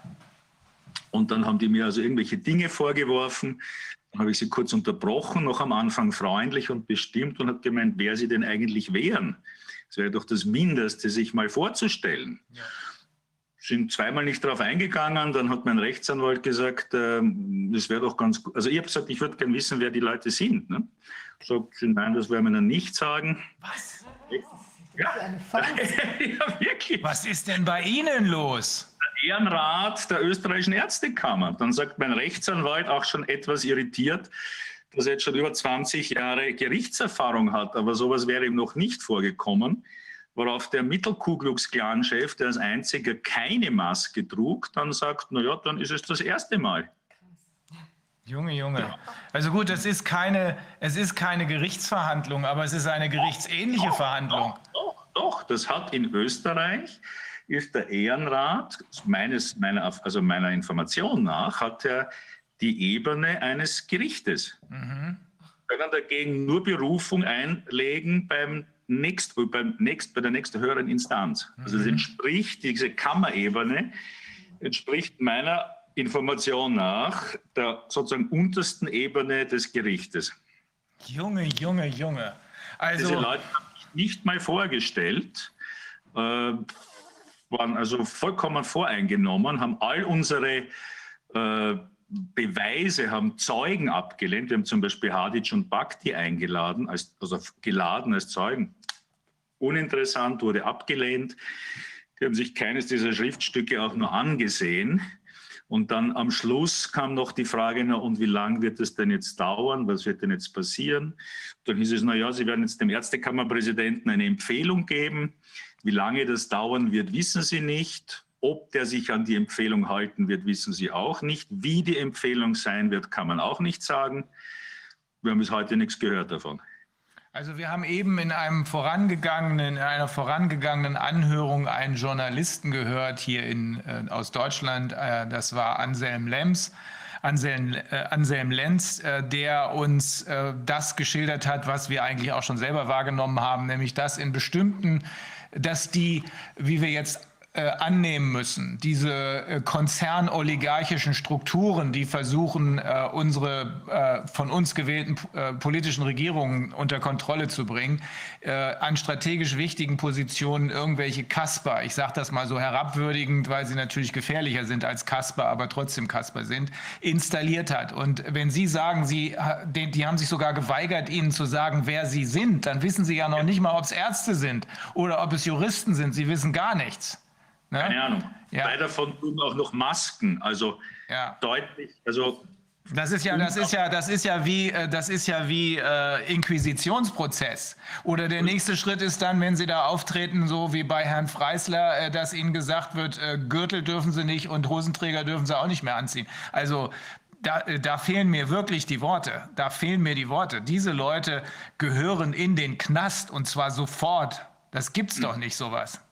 Mhm. Aber es passiert und es ist schon, sage ich mal, eine. In Untersuchungshaft. Eine, Danach kriegen Sie Ihre Anhörung und zwar mit Namen. Das ist ein komplexer Angriff, ne? also ja. auf den ja. Ebenen. Ja. Also da geht Ihnen was ganz ordentlich auf den, auf den A, sage ich ja. mal. Nicht? Wenn wir mehr wählen, dann wäre es deutlich besser. Ja. Aber es ist eine nicht sehr mutige, äh, sage ich mal, Institution oder nicht sehr mutiger Geschichte. Ne? Also es gibt ganz wenige meiner Kollegen, die Ähnliches tun, leider. Sehr wenige. Wie viele sind das jetzt bei Ihnen, die sich so da den Kopf rausstrecken? Also ich kenne, wir kennen uns natürlich auch in der Zwischenzeit, also Atteste, äh, keiner. Vielleicht ein oder zwei oder drei, von denen ich gehört habe, die unter ganz bestimmten Voraussetzungen das Leuten geben und, und nach langem Kniefall, aber jetzt im einem, einer großen Form, so wie ich das bewusst gemacht habe, um den Menschen zu helfen, niemand. Ich habe das ja teste auch ganz viel nach Deutschland. Es gibt in, in, in der EU äh, freie Arztwahl, auch in die Schweiz, gehört zwar nicht zur EU, wurde aber auch anerkannt, bis Portugal und Griechenland geschickt. Und das auch ganz bewusst. Und sonst würde ich sagen, welche, die sich aus dem Fenster konkret lehnen, sind wir vielleicht drei. Da gibt es die Kollegin Rösch, die entlassen wurde, äh, die eine angestellte Ärztin war. Ja, das habe ich gesehen. Und dann gibt es vielleicht noch zwei, drei andere. Belski, der diesen Corona-Datencheck macht, äh, Fiala von der ICI. Äh, wir, wir, kennen uns alle in der Zwischenzeit. Wir waren fast alle auch in, See, in äh, heißt das dort? Äh, also Saalbach, Saalfelden, wo auch der Kollege Bakti und, die, und seine Frau waren, wo auch der Wegscheider war. Also es ist eine Handvoll. Mhm. Und es gibt vielleicht von Anfang an, sage ich mal, wie das begonnen hat, wie ich bekannt wurde. Ich war zigmal in diesen diversen Fernsehsendungen, Interviews, YouTube. Ich habe ganz viel auf Demonstrationen gesprochen, wo es aber letztlich auch immer wieder verpufft wenn ich rede, kommen halt vielleicht zehnmal mehr oder 15 mal mehr, aber was sind 5000 Leute in Wien, ne? mhm. wo Menschen für einen dunklen Mann, der zugegebenermaßen sehr ungerechterweise erschossen wird, das bewegt 50.000 junge Leute in Wien. Aber unsere eigene Freiheit und unsere eigene Demokratie und vor allem äh, Recht auf Menschenwürde, das bewegt offensichtlich kaum jemand. Und das ist erschütternd, dass man ja immer nur meine und ein bisschen jüngere Generation sieht. Ne? Wo sind die ganzen 20 bis 35, 40-Jährigen? Vielleicht, wenn sie Kinder haben, dann merkt man sie. Aber sonst Wo ist die Generation, die sich noch in Hainburg an die Bäume ketten ließ? Ne? Ich weiß nicht, ob euch das was sagt. Das waren die ersten Demonstrationen gegen das, äh, gegen das Atomkraftwerk und gegen Abholzung von, von Auen und so weiter. Das fehlt alles. Die Menschen sind vollkommen gehirngewaschen, sind eigentlich durch, sage ich mal, jahrzehntelange bewusste Identitätszerstörung äh, durch Nahrung, durch Information, durch Beliebigkeitskultur sind die eigentlich in eine formbare Masse von Lemmingen verwandelt, die lieber gemeinsam in den Abgrund springen, als alleine auf der Klippe Halt zu sagen. Ja, das ist ein Eindruck, den, äh, der uns hier auch geschildert wurde. Ich glaube, Dr. Matthias Burchardt, ein Wissenschaftsphilosoph, hat uns dargelegt, wie hier äh, in den letzten Jahrzehnten tatsächlich versucht wurde, äh, Bildung und oder das, was wir unter Bildung verstanden haben, eine echte Ausbildung in, in allen Bereichen des Lebens sozusagen, wie es früher jedenfalls in den 70ern und 80ern noch möglich gewesen ist in den Schulen, wie das offenbar immer mehr äh, zurückgefahren wurde, genauso wie auch die äh, Krankenhäuser äh, immer mehr in Anführungsstrichen verknappt wurden und jetzt erst recht. Aber es gibt Ausnahmen, es gibt Ausnahmen, die auch, mit denen wir auch zusammenarbeiten und zwar gibt es die auch in Österreich, weil wir haben eine Menge Zuschriften, auch aus Österreich, insbesondere aus Österreich, die uns immer wieder auch aufgefordert haben, gerade auch mit Ihnen in Kontakt zu treten, was wir jetzt auch gemacht haben. Ähm, ich glaube trotzdem nicht, dass das Ganze Bestand haben wird. Äh, irgendwo wird die rote Linie dann auch für den Normalbürger in Anführungsstrichen, der bereit ist, einiges mitzumachen, überschritten. Äh, spätestens in dem Moment, äh, wo man sieht, dass es ans Eingemachte und an die eigene Freiheit geht. Oder ja. haben Sie da gar keine Hoffnung mehr für Österreich? Also da würde ich sagen, Ihr Wort in des wahren Gottes Ohr, das ist ja auch so ein Teil meiner Sachen, dass ich die Menschen eigentlich dann sehr bewusst in die spirituelle Ebene und da weg vom Beliebigkeitskult versuche zu führen. Aber ich glaube, diese rote Linie ist längst überschritten. Es ist eigentlich eine, schaut aus wie eine, sage ich mal, eine vielleicht äh, Generalprobe, die so erfolgreich war, dass sie in die Premiere verwandelt wurde. Mhm. Was würde noch passieren? Da draußen laufen vollkommen normale Menschen, die noch vor einem halben Jahr oder vor einem Dreivierteljahr alle Tassen, so hat es zumindest ausgesehen, im Schrank hatten, verkleidet als Chirurgen durch die Gegend, äh, gehen als Chirurgen einkaufen. Wenn ich vor einem halben Jahr einem hochgewachsenen Mann in meinem Lieblingslokal da unten am See, wo sie mir vor drei Wochen einen Hausverweis gegeben hat, weil ich ohne Maske auf die Toilette ging, was mein Rechtsanwalt auch beansprucht hat, aber das ist wieder eine andere Geschichte. Aber da habe ich diesen Mann gefragt, äh, oh, Sie sind Chirurg. Und er war höchst, höchst begeistert, dass ich ihn erkenne. Er dachte wahrscheinlich anhand seiner langfingigen äh, Hände. Und ich habe eigentlich einen Scherz gemacht, weil er dort beim Abendbuffet mit Maske stand. Und bis er mitgekriegt hat, dass ich ihn nicht daran erkannt habe, weil er so bekannte Hände hat, sondern weil er ein Trottel ist, der am Abend eine Maske trägt. dann ist er um einen halben Kopf geschrumpft. Aber wohin soll das führen? Die Kinder sterben. Es ist eine Quälerei. Es ist eine, ein Sadismus. Es wird alles kaputt gemacht. Wirtschaft, Beziehung, äh, Kommunikation, alles ist zerstört. Die, die Würde ist gegangen. Die, das Vertrauen ist weg. Es traut sich kein Mensch mehr zu irgendeinem Arzt. Meine Gemeinde hier bietet mir an, doch Gemeindearzt zu werden, weil die Leute keine, kein Vertrauen mehr zu den anderen haben in be bestimmten Bereichen. Das war natürlich bevor sie mir die Lizenz entzogen haben. Also es ist wirklich 50 nach 12. Worauf will wer noch warten?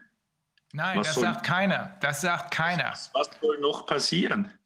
Nee, nee, warten, äh, es muss keiner mehr auf irgendwas warten. Deswegen tun wir ja alle was. Alles das, was geht, tun wir. Ich habe von Anfang an gesagt, wir müssen da angreifen, wo der Dominostein sitzt, der das ganze Kartenhaus zum Einsturz bringt. Wir sollten nicht unsere Zeit mit anderem Kram verschwenden. Deswegen machen wir diese PCR-Geschichten. Ähm, aber natürlich, die Masken sind äh, genauso wichtig, aber auch die fallen, wenn der PCR-Kram fällt, wenn das als äh, Skandal entlarvt worden ist. Und da sind wir eigentlich recht sicher, dass das in den Gerichten funktioniert, denn ein portugiesisches Gericht hat das schon so gesehen. Ähm, die Amerikaner werden das vermutlich nächste, übernächste Woche auch losschießen und wir fangen in dieser Woche damit an. Also es gibt schon noch eine ganze Reihe von Leuten, die sich wehren auf allen möglichen Ebenen, aber möglicherweise sind wir jetzt tatsächlich an einem Punkt, wo nur noch die Juristen, wo nur noch die Justiz als letzter Rettungsanker der Demokratie, sage ich immer, helfen können. Das, was man, was man mit ihnen gemacht hat, das hätte ich jetzt als Geschichte in dem Buch, was ich gerade zu Ende gelesen habe, nämlich Furchtbare Juristen, erwartet. Deswegen habe ich diese Andeutung eben gemacht. Ne? Das hätte ich im Dritten Reich erwartet, aber nicht in einem zivilisierten Rechtsstaat. Ähm, aber möglicherweise sind eben auch bei Ihnen an einigen Stellen irgendwelche Kasper in Anführungsstrichen installiert worden, die dafür sorgen sollen, dass äh, anstatt evident, äh, evidenzbasiertem Vorgehen und anstatt Aufklärung äh, mithilfe von Panik und äh, Gewalt das, äh, was hier an Konzernoligarchie durchgesetzt werden soll, auch bei Ihnen gepusht wird. Ist aber noch nicht Ende im Gelände, sondern wir sind noch lange nicht am Ende. Das kann schon so sein. Nur wenn ich in einem Land lebe, wo an einem Tag äh, der oberste Verfassungsgerichtshof ja, nach monatelangen Warten und okay, er sei entschuldigt, weil er nur vier Sessionen hat hier in Österreich. Also wenn er dann den sämtliche oder fast alle Maßnahmen inklusive der Maskenpflicht und, der, und des Versammlungsverbotes des sogenannten ersten Lockdowns als verfassungswidrig erklärt, ja.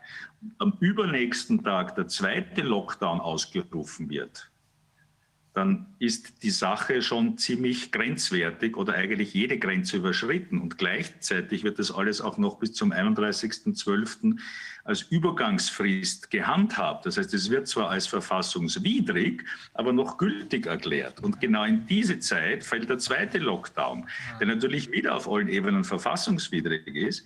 Und man muss sich auch im Klaren sein, dass sozusagen Verschwörungstheorie längst zu Verschwörungspraxis und eigentlich zu organisierten äh, Verbrechen auf höchster Ebene wird.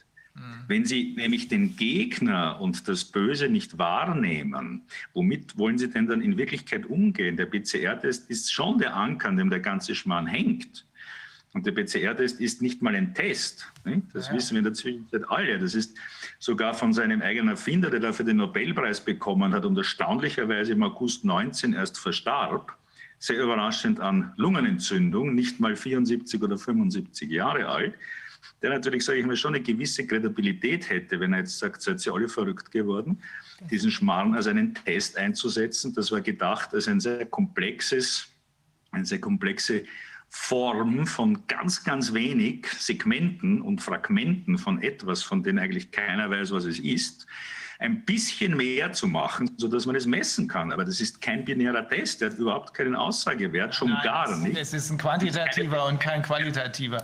Das ist bekannt. Ähm, wir haben die Videos, wir haben die Videos von ihm, äh, wo er das sagt und die werden wir auch einsetzen.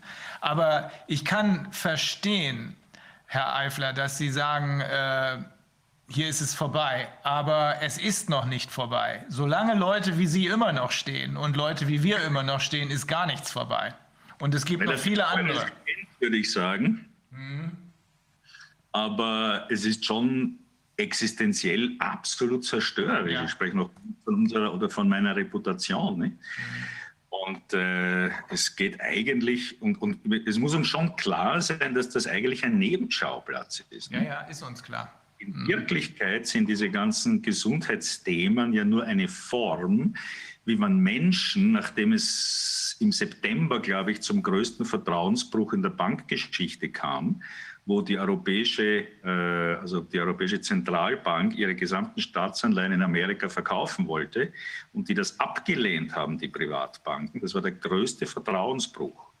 Und dann ist offensichtlich das Regime, das hinter diesem Ganzen steht, an die Regierungsvertreter herangetreten, und zwar europaweit, und hat gesagt, Leute, ihr werdet eure Macht verlieren, und zwar sehr schnell.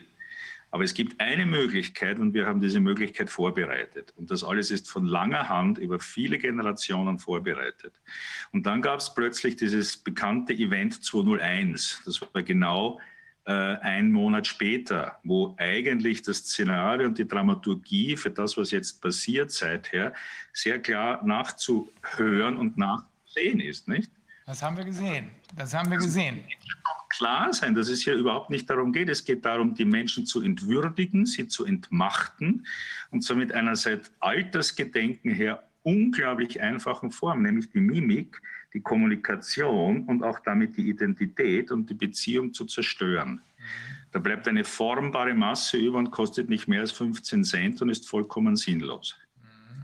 Echt? Und dann wird jetzt der gläserne Mensch produziert. Dann wird äh, sozusagen sehr bald äh, digitale Währung, die ja schon in Vorbereitung ist, kommen. Dann wird es Mindesteinkommen geben. Dann wird alles da sein. Dann wird verchippt, kontrolliert. Das ist jetzt seit kurzer Zeit möglich, das muss man ja sehen, nicht? Diese gesamte immense Datenübertragung ist ja noch nicht so lange möglich, die es dazu braucht.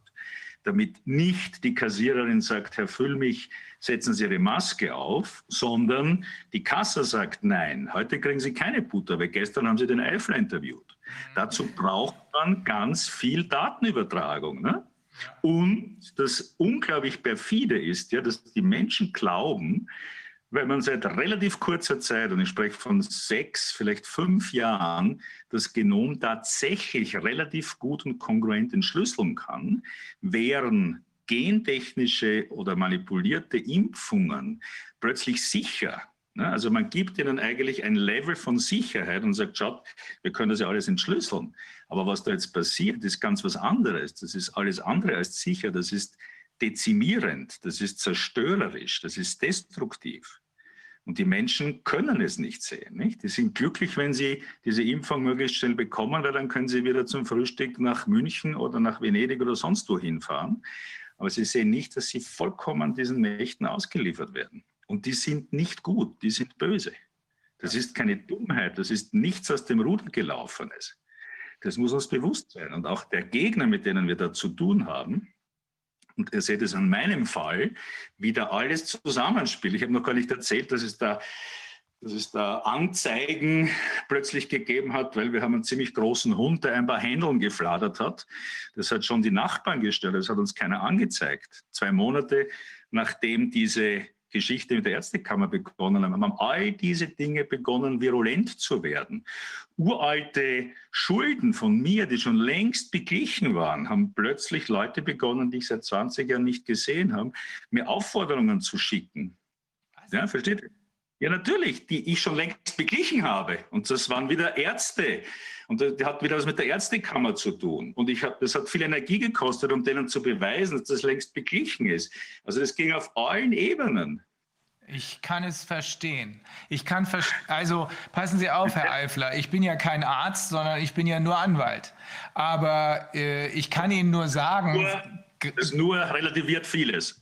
Naja, äh, ich kann Ihnen nur sagen, dass äh, gerade Sie, ähm, auch als Psychotherapeut, Sie müssen die Nerven ja. behalten. Es ist leicht, das von dieser Stelle aus zu sagen, aber Sie müssen die Nerven behalten, weil ich bin ganz sicher, wir kriegen hier, ich kriege am laufenden Meter WhatsApps, auch hier gerade jetzt, hier vorher, Sie müssen mal den Eifler hören. Sag ich, ja, tun wir jetzt gerade. Ne? Ähm, das sind Österreicher, das sind Österreicher, das sind nicht wenige, das sind viele.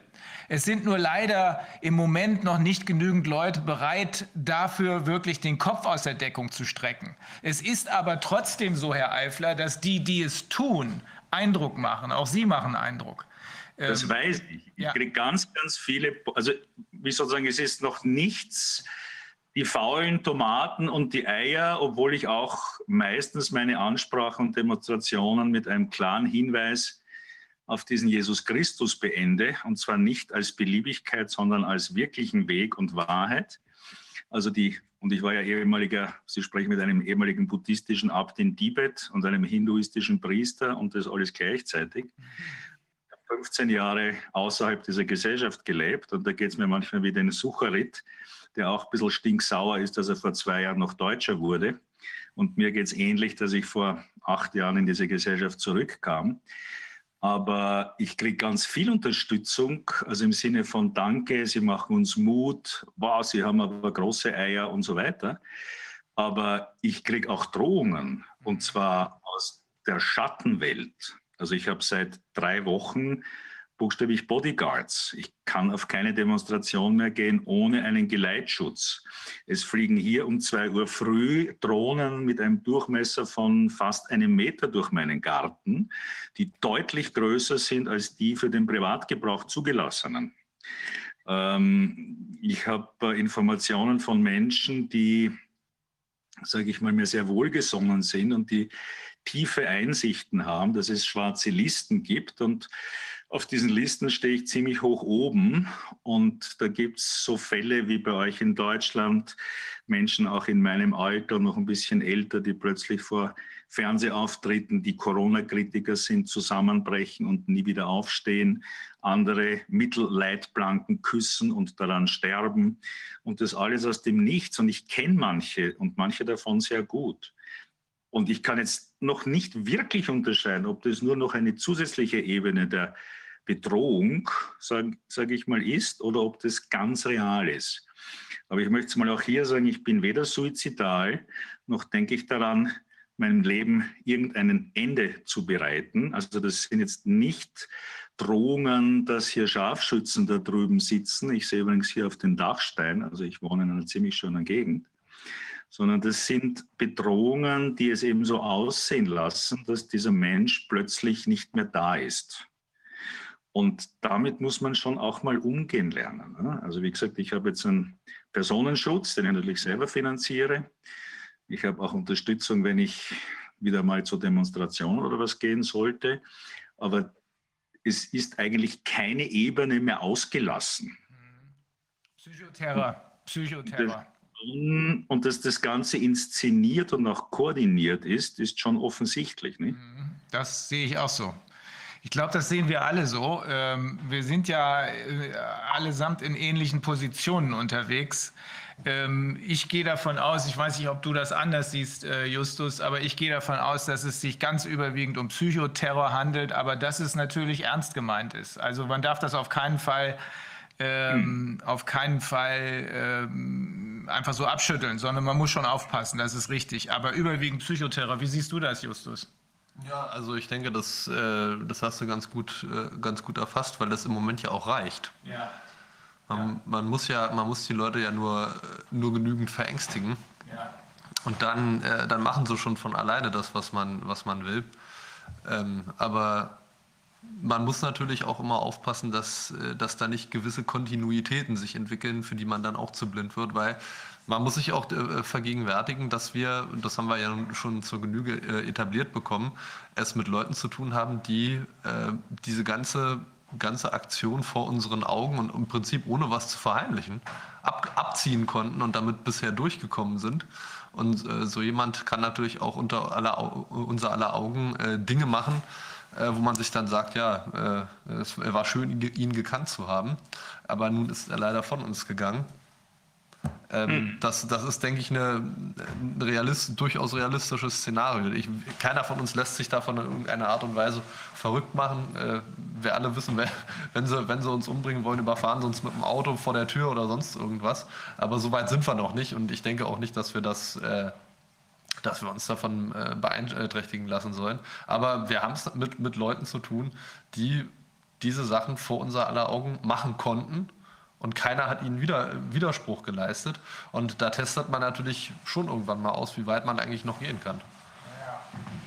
Das gehört ja grundsätzlich auch zu dieser Struktur, weil was ja hier in Wirklichkeit passiert, wenn ich es jetzt auf einer großen therapeutisch-kollektiven Ebene sagen würde, dann ist das Missbrauch. Nicht? Das ist Missbrauch, das heißt eine Autorität missbraucht die von ihr abhängigen Menschen.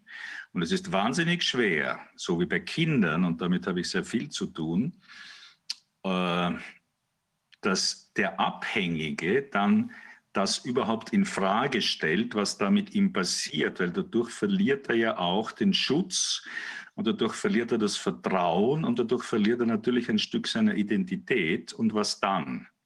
Das heißt, dieser Missbrauch, der hier auf höchster Ebene stattfindet, und das Irre ist ja jetzt, dass es global stattfindet. Ne? Vor 80 Jahren hätte man können noch den Atlantik, äh, den Pazifik oder von mir aus die Schweizer Berge als Alternative nehmen. Was heute?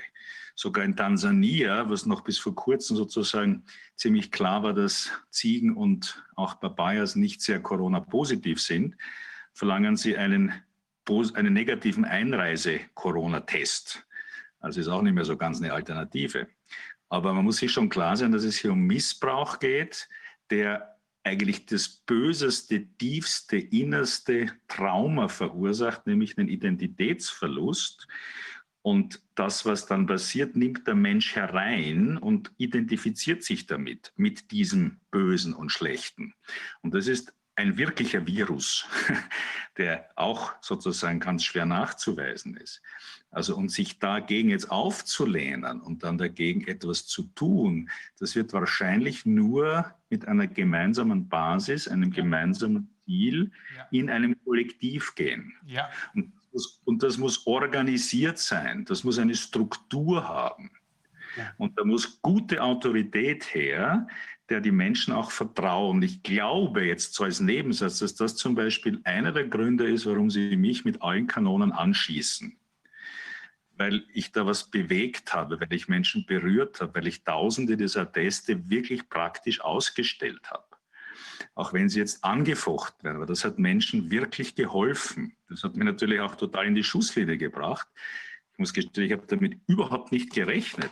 Ich habe gedacht, das, das war eigentlich ein Wutanfall, dass ich da ins Internet gestellt habe und habe gedacht, na, ich mache halt jetzt 10 oder 15 oder auf jeden Fall alle meine Klienten, dass das in die Tausende geht. Damit hätte ich nicht gerechnet. Habe es aber überhaupt nicht limitiert, ganz bewusst nicht. Ne? Aber das macht die Sache gefährlich. Nur, wo ist der Schulterschluss? Ja, und weil ich da jetzt den, Der kommt. Den, Kollegen Wodak da unten sehe und wir haben uns bis jetzt noch nicht physisch, sondern nur am Telefon kennengelernt. Da saß er noch in Griechenland und ich immer noch hier. Äh, dass die uns abgeschossen haben mit, unseren, mit unserer ersten Widerstandsgruppe. Und das ist mir in der Zwischenzeit dreimal passiert, durch ganz bewusst auf uns angesetzte Maulwürfe, die von innen heraus dann die ganze, die ganze Gruppe gesprengt haben, in einer ganz ja, martialischen Form. Äh, Also das Ganze ist sehr inszeniert, sehr böse und ich glaube, es hilft wirklich nur, da gemeinsam dagegen vorzugehen. Nur diese Gemeinsamkeit, die fehlt mir noch.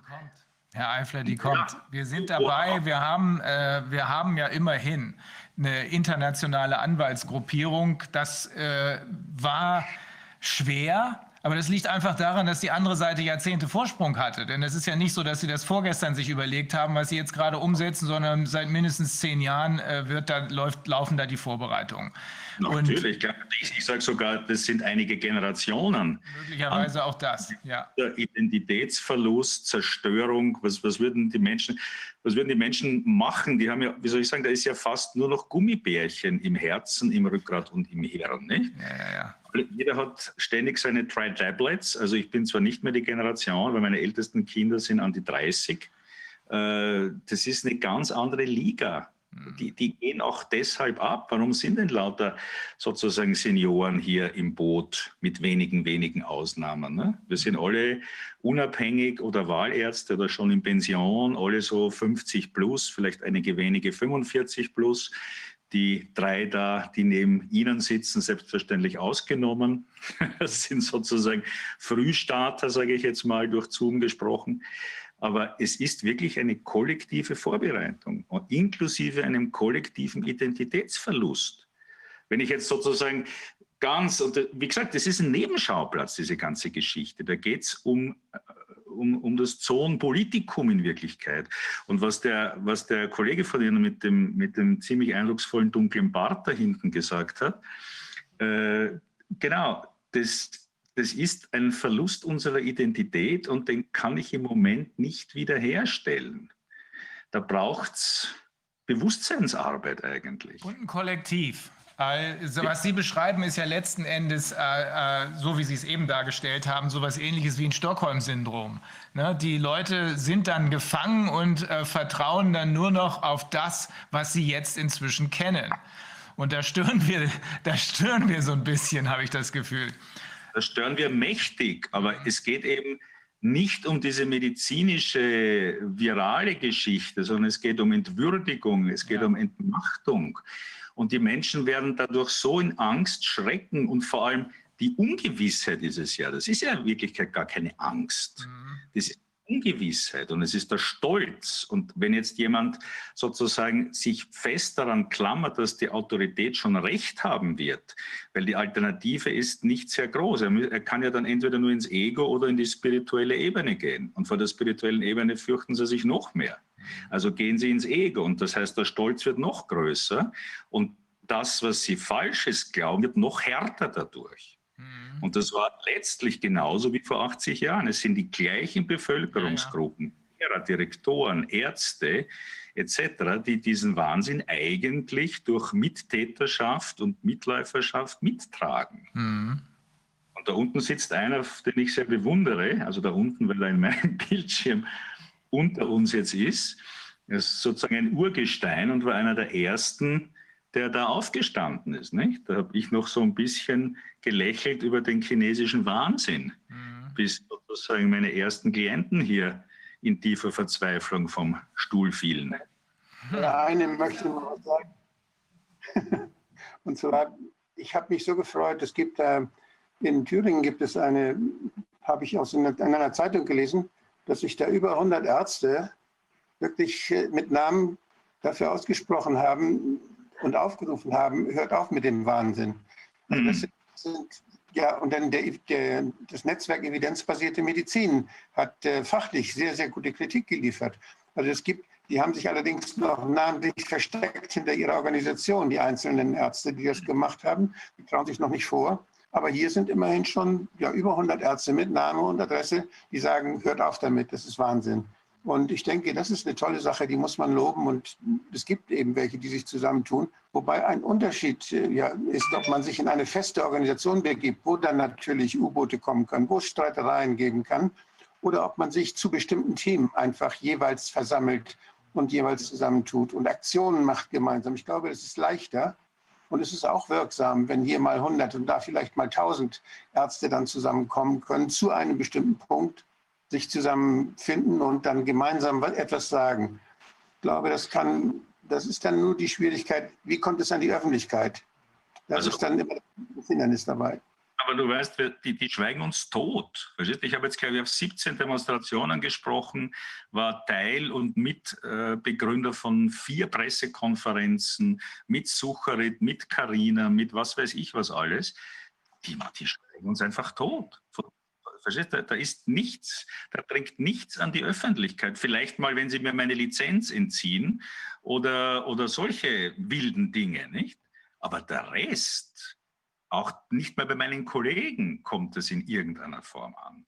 Und da frage ich mich schon, ob da nicht ganz viel Pulver auch verschossen wird und was wir denn vielleicht nicht anderes tun könnten. Ich meine, wenn ich mir anschaue, eine Demonstration, egal wie groß die jetzt war in Berlin, ob da jetzt 500.000 oder eine Million war, aber was ist der Outcome? Was ist dann passiert? In Kopenhagen haben sie acht Tage lang sind sie durch die Straßen gelaufen und haben Kochtöpfe gehabt und haben darauf geschlagen, sehr laut. Die waren gar nicht so viele zuerst, und es waren, aber es war unheimlich laut. Allein wenn 100 Leute auf den Kochtopf schlagen und durch die Stadt laufen, dann kann man da nicht dran vorbeihören. Das haben sie neun Tage lang gemacht. Und als das Gesetz dann, genau wie bei uns, einen Tag vorher im Parlament verabschiedet werden sollte, ist es nicht durchgekommen. Mhm. Obwohl die Regierung dort genauso strikt versucht, das alles durchzuboxen, haben die Parlamentarier sich dann doch nicht getraut, angesichts dieses Lärms auf den Straßen in Dänemark, äh, das durchzuwinken. Also vielleicht muss man einfach nur lauter werden. Das kann ja trotzdem friedlich sein. Ich glaube, man müsste lauter werden, aber wie kann man die Menschen, und das frage ich jetzt ganz offen, wirklich motivieren, mehr auf die Straße zu gehen, zu skandieren, lauter zu werden? Verstehst du? Wenn bei meinen Demos 5000 Leute sind, Ja, Das- immer einen Kochtopf dabei haben. bitte? Immer einen Kochtopf dabei haben. Da kann man ja mal klopfen. Da kann man ja klopfen, dann haben wir noch klopft, wenn sie alle einen Kochtopf dabei haben. Vergiss deinen Kochtopf nie. Ja, genau. Es läuft doch, es läuft doch. Es läuft nicht so schnell, wie wir es alle gerne hätten, aber die äh, Widersprüche werden immer offensichtlicher. Und der Teil der Bevölkerung, zumindest hier in Deutschland, würde ich meinen, das sind immer noch 50 Prozent der Bevölkerung, der noch immer ansprechbar ist, der wird immer mehr angesprochen. Ich denke, dass die Verbindung, dass die Vernetzung wichtig ist für uns alle. Also die Ärzteschaft, die Mediziner. Meine Meinung ist, und da arbeiten wir gerade dran, dass wir eine große Verbindung haben müssen, nicht nur zwischen den Juristen, nicht nur zwischen den Medizinern, sondern zwischen den Juristen, den Medizinern, den anderen Wissenschaftlern und das nach außen International muss das sein und das muss nach außen sichtbar werden. Und ich glaube, da kriegen wir auch was hin. Wir arbeiten da jedenfalls gerade dran. Das versuchen wir seit Monaten. Also die haben unsere erste Bewegung schon Ende April, Anfang Mai zerschlagen.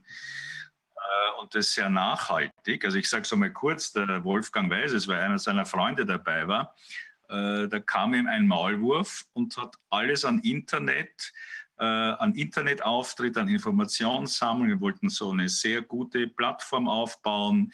Äh, wir haben uns genannt Medizin statt Corona-Panik. Äh, ich war eben so ein bisschen, sage ich mal, der, der Leitwolf, weil ich einfach schon sehr präsent in den Medien war. Die ganzen Leute, und das waren zehn Kollegen ungefähr, die hier waren, äh, die haben das alles unterstützt. Wir hätten ungefähr noch 150, 200 Kollegen und Kolleginnen im Hintergrund gehabt, die auch schon mit Namen und Adresse bereit gewesen wären, sich da zu outen sozusagen. Und dieser eine, der nicht mal Arzt wirklich war, sondern der hat Medizin studiert, hat sein Leben dann in der Pharmaindustrie verbracht. Da haben leider meine Alarmglocken nicht geläutet. Hat auch ein paar Nächte bei mir übernachtet, hat dann die gesamte Logistik, die Information und den medialen Auftritt sozusagen an sich gerissen.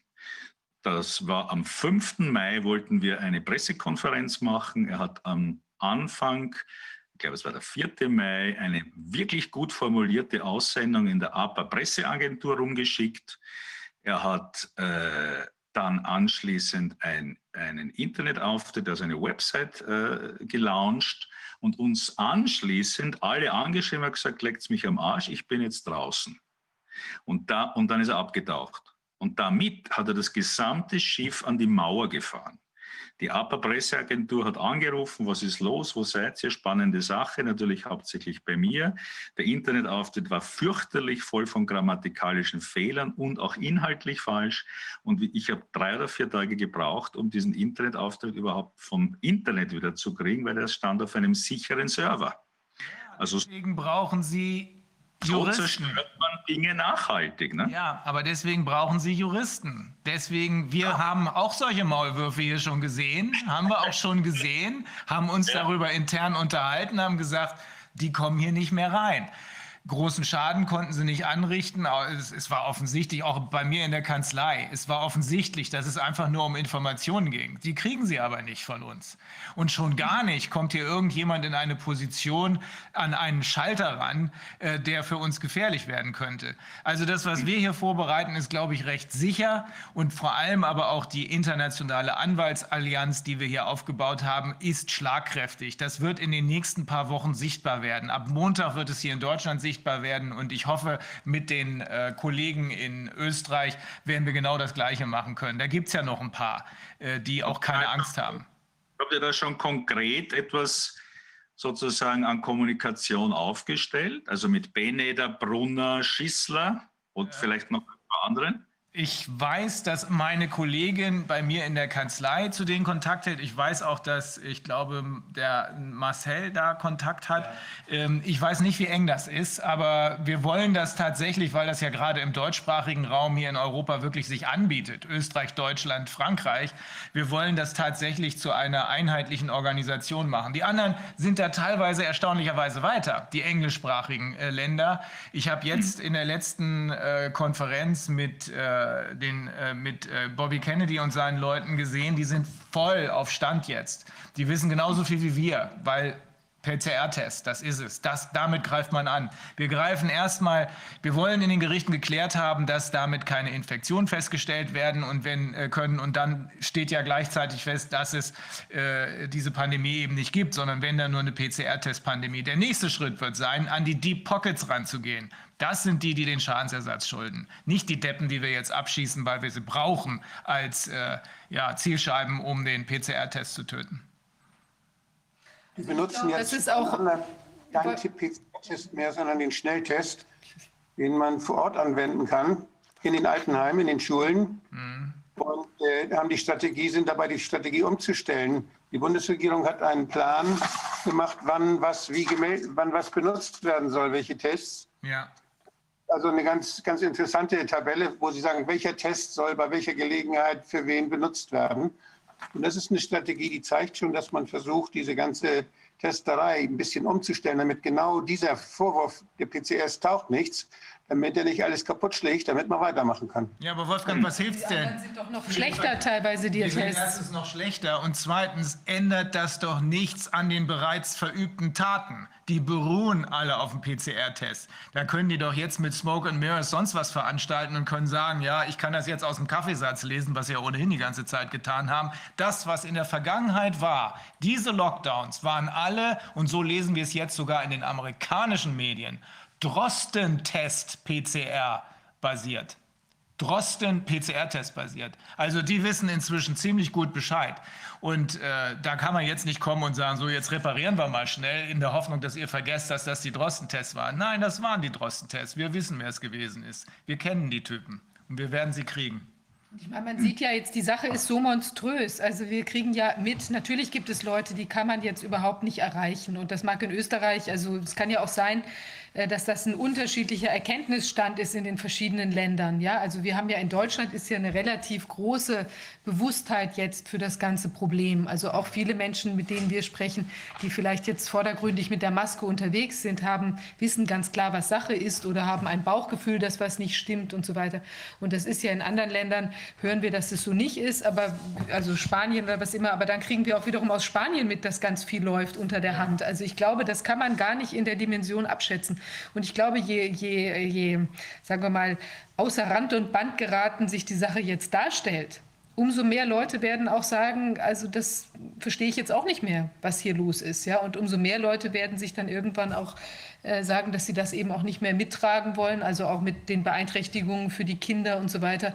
Dass da kann man ja nicht einfach nur so mitlaufen, das ist ganz egal, ja, Blätter sind auf den Bäumen oder nicht. Also das ist so nicht, sondern da entstehen ja Probleme, mit denen sich auch immer mehr Leute auseinandersetzen müssen. Da bin ich absolut deiner Meinung. Und äh, die Tatsache, die, dass du eben geschildert hast, Wolfgang, was da in Dänemark passiert ist, allein die Tatsache, dass das in den Mainstreams gar nicht berichtet wird, zeigt doch, wie wahnsinnig wichtig das ist. Genauso wie damals, als Bobby Kennedy, da war ein Redner vor mir auf der, auf der Tribüne da in, in, hier in Berlin.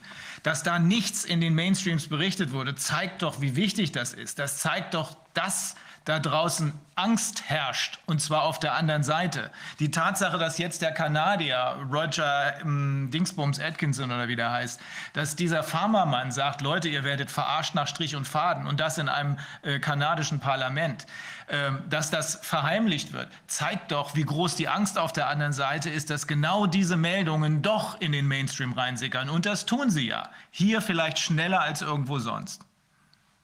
Ich habe mich gewundert, in Dänemark, da gab es ja vor einer Woche etwa, vor zehn Tagen vielleicht, das erste Mal einen Riesenhype wegen der Nerze, wegen der neuen, angeblich neuen Viren, der Variante dort, die dort aufgetaucht war.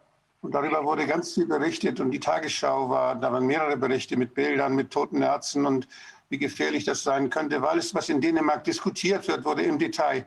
Aber dass in Dänemark gleichzeitig neun Tage lang die Straßen in Kopenhagen voll waren von klappernden Kochtöpfen, dass deswegen, dass das eine Riesenversammlung war mit Fackeln und mit Kochtöpfen vor dem Parlament und dass das Parlament dann auch gesagt hat, okay, das Gesetz, das machen wir nicht, nicht mit, wir sind nicht für Zwangsimpfung, wir sind nicht für Zwangsmaßnahmen. Das Gesetz ist nicht durchgekommen und darüber hat die Tagesschau nicht berichtet. Das muss man über die Nerze die angeblich ein neues Virus haben, was nachher sich herausstellte, was überhaupt völlig Pillepalle war. Wahrscheinlich ist die ganze Schlachtaktion der Nazi völliger Unsinn. Die haben wahrscheinlich ein Virus gehabt, was sie schon immer gehabt haben. Ja, aber jetzt, aber diese, diese Sache wurde breit berichtet und das, was in Dänemark passiert ist, was sensationell war, dass die dänische Bevölkerung der Regierung gesagt hat, wir sind noch da. Ja. Und Ja. äh, das Erfolg, das ist einfach weggedrückt worden. Was ist, das ist ein Journalismus, der ist kriminell. Ja, das ist Der ist Nordkorea. kriminell. Der betrügt uns. Dem haben wir anvertraut und nicht nur unsere Gebühren, sondern dem haben wir anvertraut, dass er uns berichtet, das, was wir brauchen als Bürger, damit wir vernünftig entscheiden können. Das ist wirklich kriminell, was da passiert. Die Journalisten, die da mitmachen, die machen sich strafbar. Ja klar, aber ich meine, es muss uns ja auch klar sein, dass das alles eben ein organisiertes Verbrechen auf höchster Ebene ist. Ja. Und dass das alles nur Nebenschauplätze sind. Die Frage ist ja, was wirklich im Kollektiv getan werden kann. Ich glaube nicht mehr an eine Rechtsstaatlichkeit. Also ich meine, der Wolfgang hat es noch nicht ganz mitgekriegt, vielleicht was die alles hier mit mir versuchen und auch getan haben, das ist eine Unrechtsstaatlichkeit. Da ist nichts mehr irgendwo im Lot. Und worauf willst du dich eigentlich verlassen? Wie ich zuerst erklärt habe, in Österreich haben wir an einem Tag, hat der oberste Verfassungsgerichtshof Anträgen stattgegeben, die vier Monate alt sind, dass der erste Lockdown verfassungswidrig ist. Und am nächsten Tag wurde der nächste Lockdown ausgerufen. Und unser Babykanzler mit seinen Elefantenideen äh, erklärt ja immer wieder, dass er all das tut und bis dann irgendeine Konsequenz ist, ist es schon längst getan. Nicht? Also das ist ja perfideste, kristallinste Diktatur in Wirklichkeit. Mhm. Und kristallin meine ich jetzt nicht im Sinne von hart, sondern im Sinne von durchschaubar. Und was euer Kollege da hinten gesagt hat, das ist ja Teil dieses, sage ich mal, dieses Regimes, dass es immer wieder, und das geht ja schon seit langer Zeit so, den Menschen das, was mit ihnen was man mit ihnen vorhat, in einer Form präsentiert, dass sie es zwar wahrnehmen, aber nicht wahrhaben wollen, um anschließend sagen zu können, ihr seid so dumm, wir haben euch das vor die Nase gehalten und ihr Trottel habt es nicht mitgekriegt, deswegen rotten wir euch jetzt aus.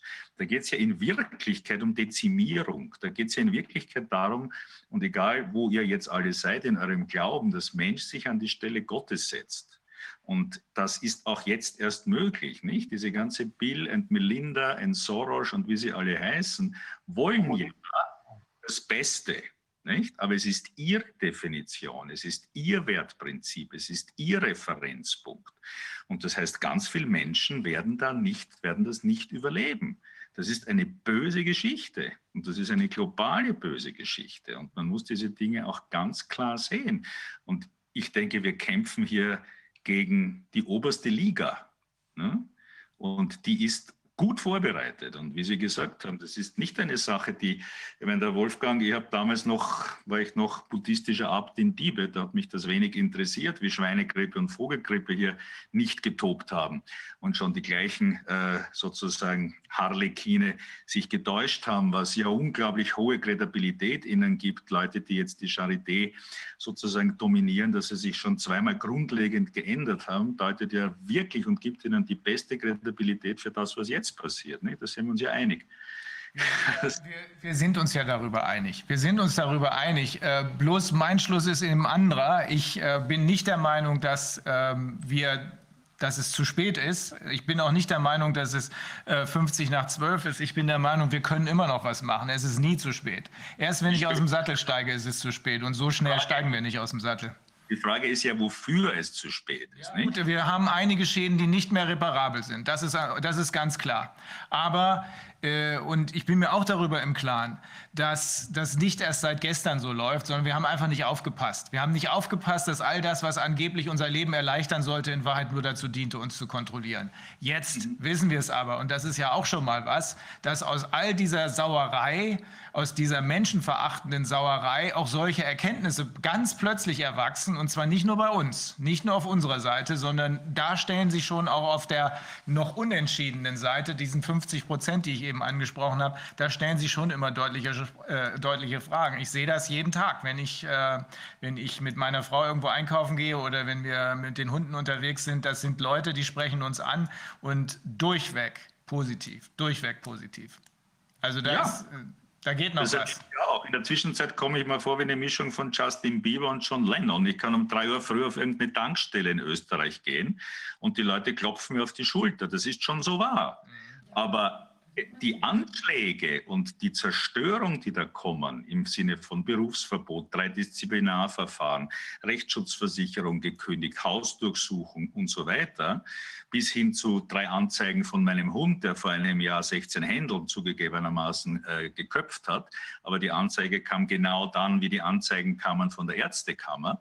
Das ist schon faszinierend. Ne? Und wie, wie, wie gehe ich damit um, dass ich jetzt Personenschutz haben muss? Und dass die Informationen relativ glaubwürdig sind, warum ich das tun muss. Und Drohnen in der Nacht um zwei durch meinen Garten fliegen, die, wie ich schon beschrieben habe, ziemlich größer sind als die, die man im normalen Handel kaufen kann. Ähm, wohin und wie? Und wie können wir das noch herumreißen? Oder wie können wir das? Man kann jetzt natürlich auch ganz viele Dinge auch nicht hier jetzt so direkt. Wir sind ja live, ja. ja. Man kann nicht alles äh, äh so direkt besprechen. Ich glaube, es gibt sehr viele Ansatzpunkte. Genau, es gibt äh, viele Ansatzpunkte juristischer Natur und auch sonstiger Natur. Und ich glaube, es geht tatsächlich, also ich sehe es auch also als eine Chance insofern, als die Sache jetzt so viel wilder wird die ganze Zeit, dass irgendwann natürlich jetzt auch für die, sagen wir mal, zum Beispiel dieses Impfthema, da muss man ja irgendwann die Maske fallen lassen und sagen, Leute, wir bauen jetzt hier die Impfzentren auf und da haben wir diese ganzen Ärzte, die mit euch vorher nichts zu tun haben und die sind jetzt ganz heiß aufs Impfen und die ziehen das durch. Und dann wird ja irgendwann, wenn die Leute da nicht mitspielen, wird der nächste Schritt kommen, dass man es halt dann tatsächlich durchsetzen möchte.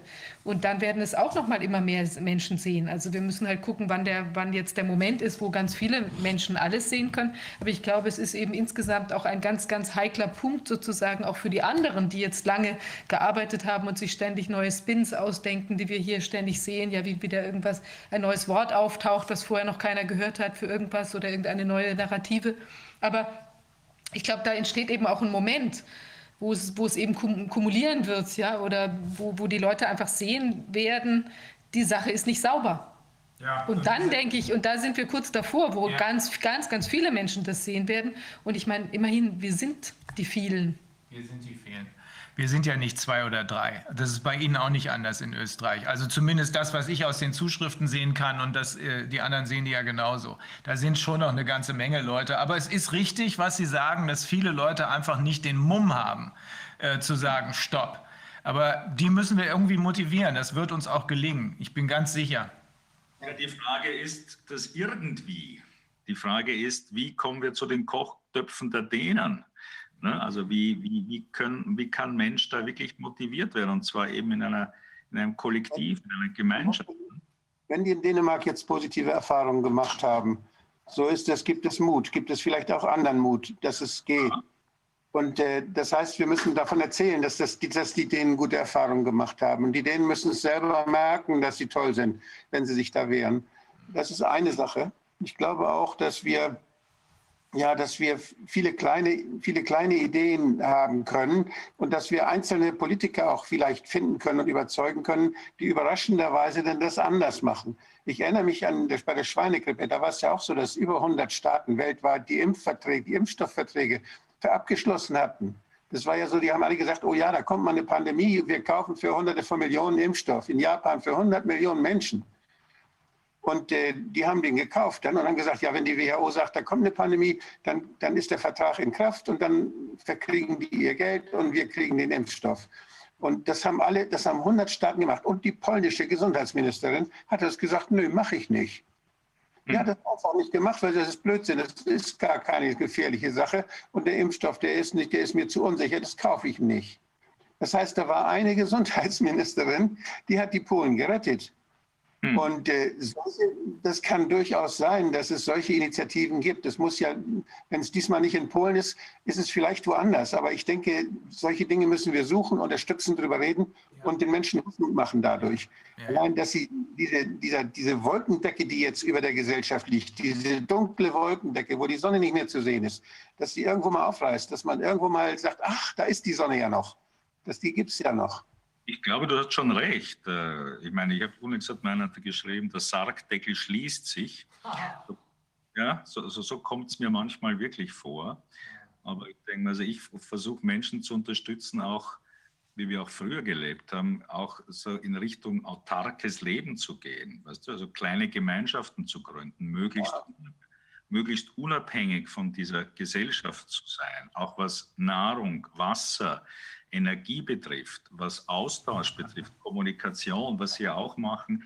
Und das sehe ich bei meinen Vorträgen oder Demos oder wo immer ich bin. Die Leute lieben das. Die sind hungrig nach Austausch, dass es wieder einen Rahmen, einen Platz gibt, wo sie sie selber sein können.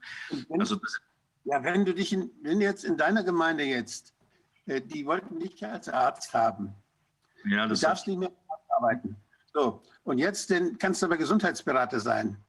Und du lässt dich und du lässt dich einstellen. Und wenn sie ein Rezept haben wollen, gut, kannst du nicht ausstellen, dann müssen da andere Ärzte das machen. Aber du kannst mit denen reden. Ich meine, dass man versucht, dass man so eine Solidargemeinschaft auf lokaler Ebene versucht, mit Pflegekräften und mit, mit Leuten, die medizinische Erfahrung haben, auf die Beine zu stellen.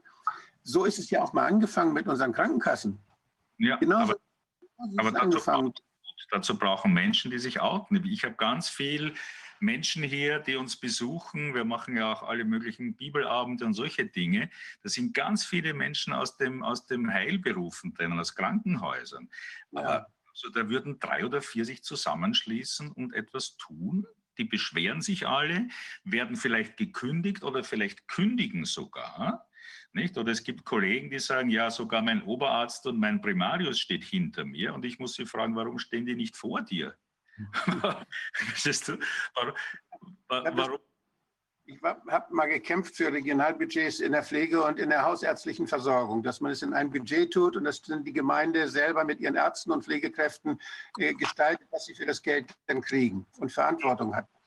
Und es ist tatsächlich, das läuft in einer Gemeinde jetzt, das hat zehn Jahre gedauert, aber die Pflegekräfte dort, die die Gemeindestation haben, haben sich mit den Ärzten zusammengetan, die haben Regionalbudget äh, verabredet mit den Kassen.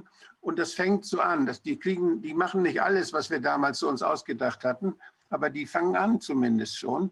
Und das liegt immer an einzelnen Leuten, die sagen, ja, das ist überzeugend. Genau wie in der Psychiatrie, die Regionalbudgets. Ich weiß nicht, ob du die kennst. Es gibt in Deutschland mehrere, wo die gesagt, wo Landräte gesagt haben, wir wollen nicht mehr diese, diese wahnsinnige Drehtürpsychiatrie haben, sondern gebt uns mal das Geld für unsere 100.000 Einwohner und wir haben hier Psychiater und wir haben hier die Möglichkeiten, die psychisch Kranken so zu behandeln, dass sie gar nicht erst durchdrehen. Dafür wollen wir das Geld ausgeben. Hm. Und die haben jetzt keine 100 Betten mehr für diese 120.000, sondern die haben vielleicht nur noch 10 Betten. Und den Rest des Geldes geben sie aus, um Sozialarbeiter einzustellen, die Leute zu Hause zu besuchen, sie wieder in Arbeit zu bringen, ihnen zu helfen, wenn sie in Krisen kommen.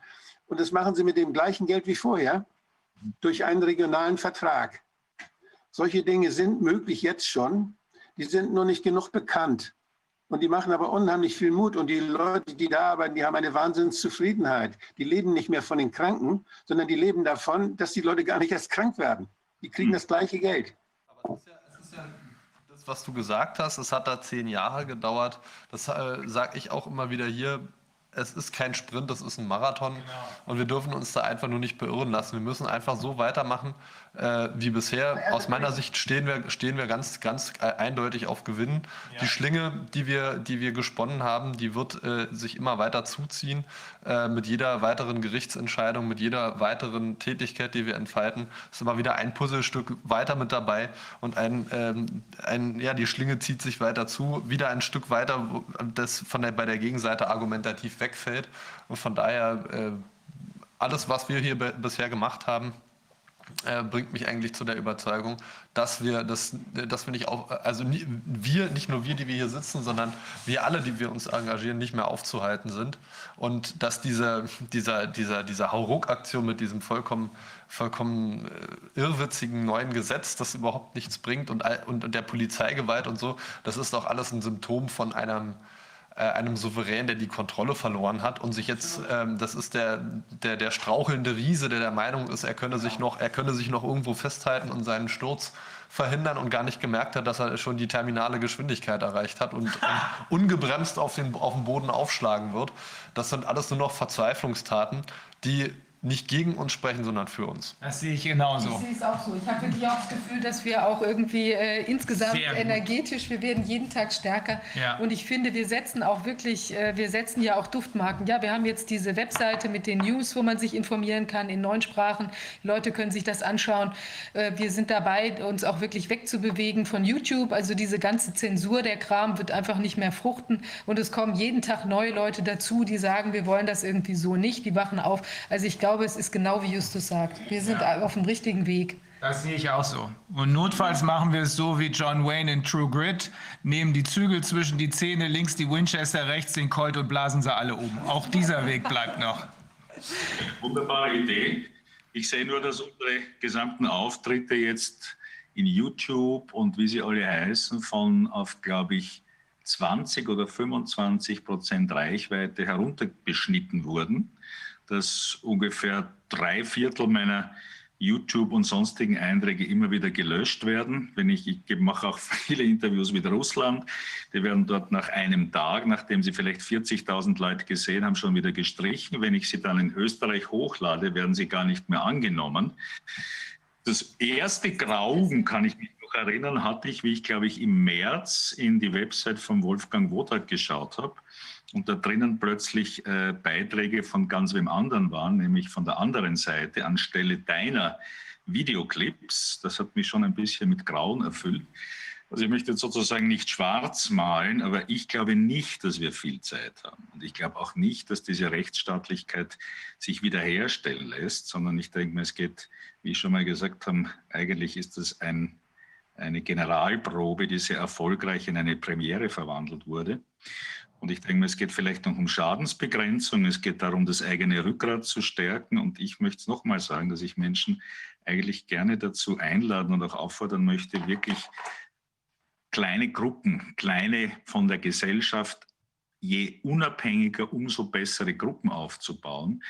Auch gerade zum Beispiel bei euch in Deutschland. Ich habe auch mal ein Jahr lang bei euch gelebt, da in, unten in Baden-Württemberg und äh, damals stand es fast unter Todesstrafe, seine, Kinder zu Hause zu unterrichten.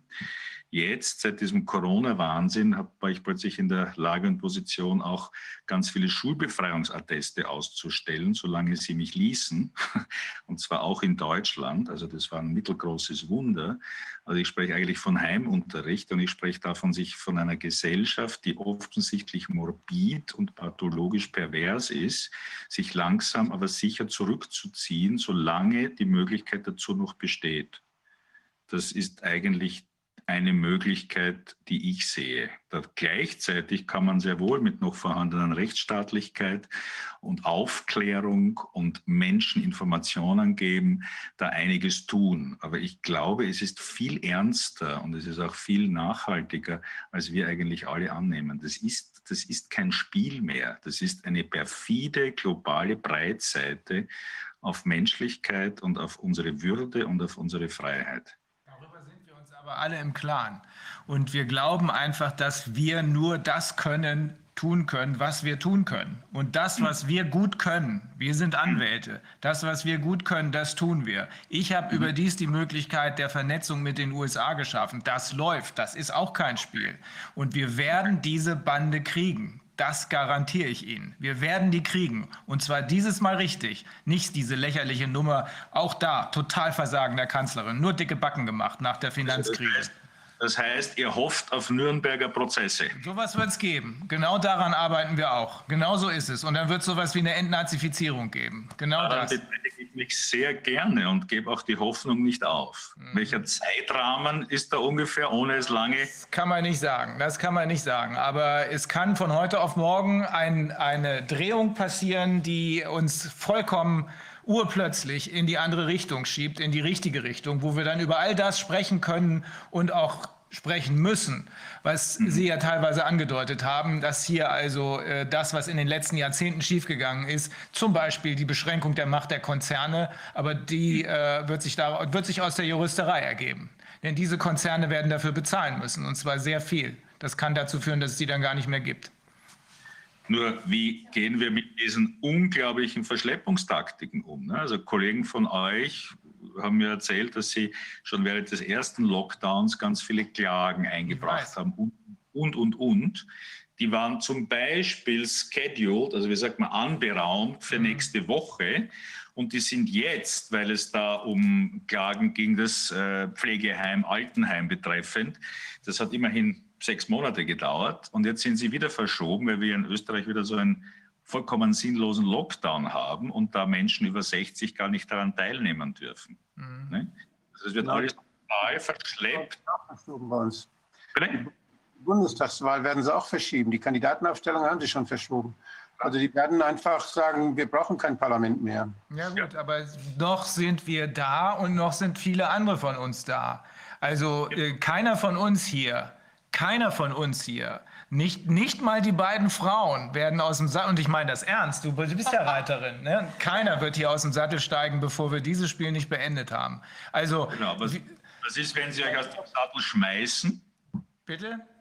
Ist, wenn Sie euch aus dem Sattel schmeißen, so wie Sie es bei mir sehr nachhaltig versucht und Schauen auch wir mal, das müssten ganz schön viele sein, die aus dem Sattel geworfen werden müssen. Wir sind ja nicht die Einzigen. Die, die amerikanischen Kollegen, das sind, das sind große Namen, die haben viel zu verlieren. Deswegen sind sie auch so sorgfältig. Also das glaube ich, äh, sicherlich wird das versucht werden. Auch wir, ich habe es ja vorhin angedeutet, auch wir haben hier schon Leute gehabt. Ich habe in meiner Kanzlei schon Leute gehabt, die ganz offensichtlich nur eins wollten, nämlich feststellen, wo kann man da irgendwelche Informationen bekommen, die schädlich sind. Gibt es hier nicht, gibt es bei mir in der Kanzlei auch nicht. Also ich glaube, ich glaube, dass wir eine sehr gute Chance haben und ich sehe das genauso wie Justus und wie Viviane. Das ganze Verhalten, auch was man ihnen gegenüber demonstriert hat, zeigt doch letzten Endes die ganze Hilflosigkeit. Die ganze Bande hat doch keine Möglichkeit, mit Argumenten zu überzeugen. Deswegen nackte Gewalt. Nackte Gewalt.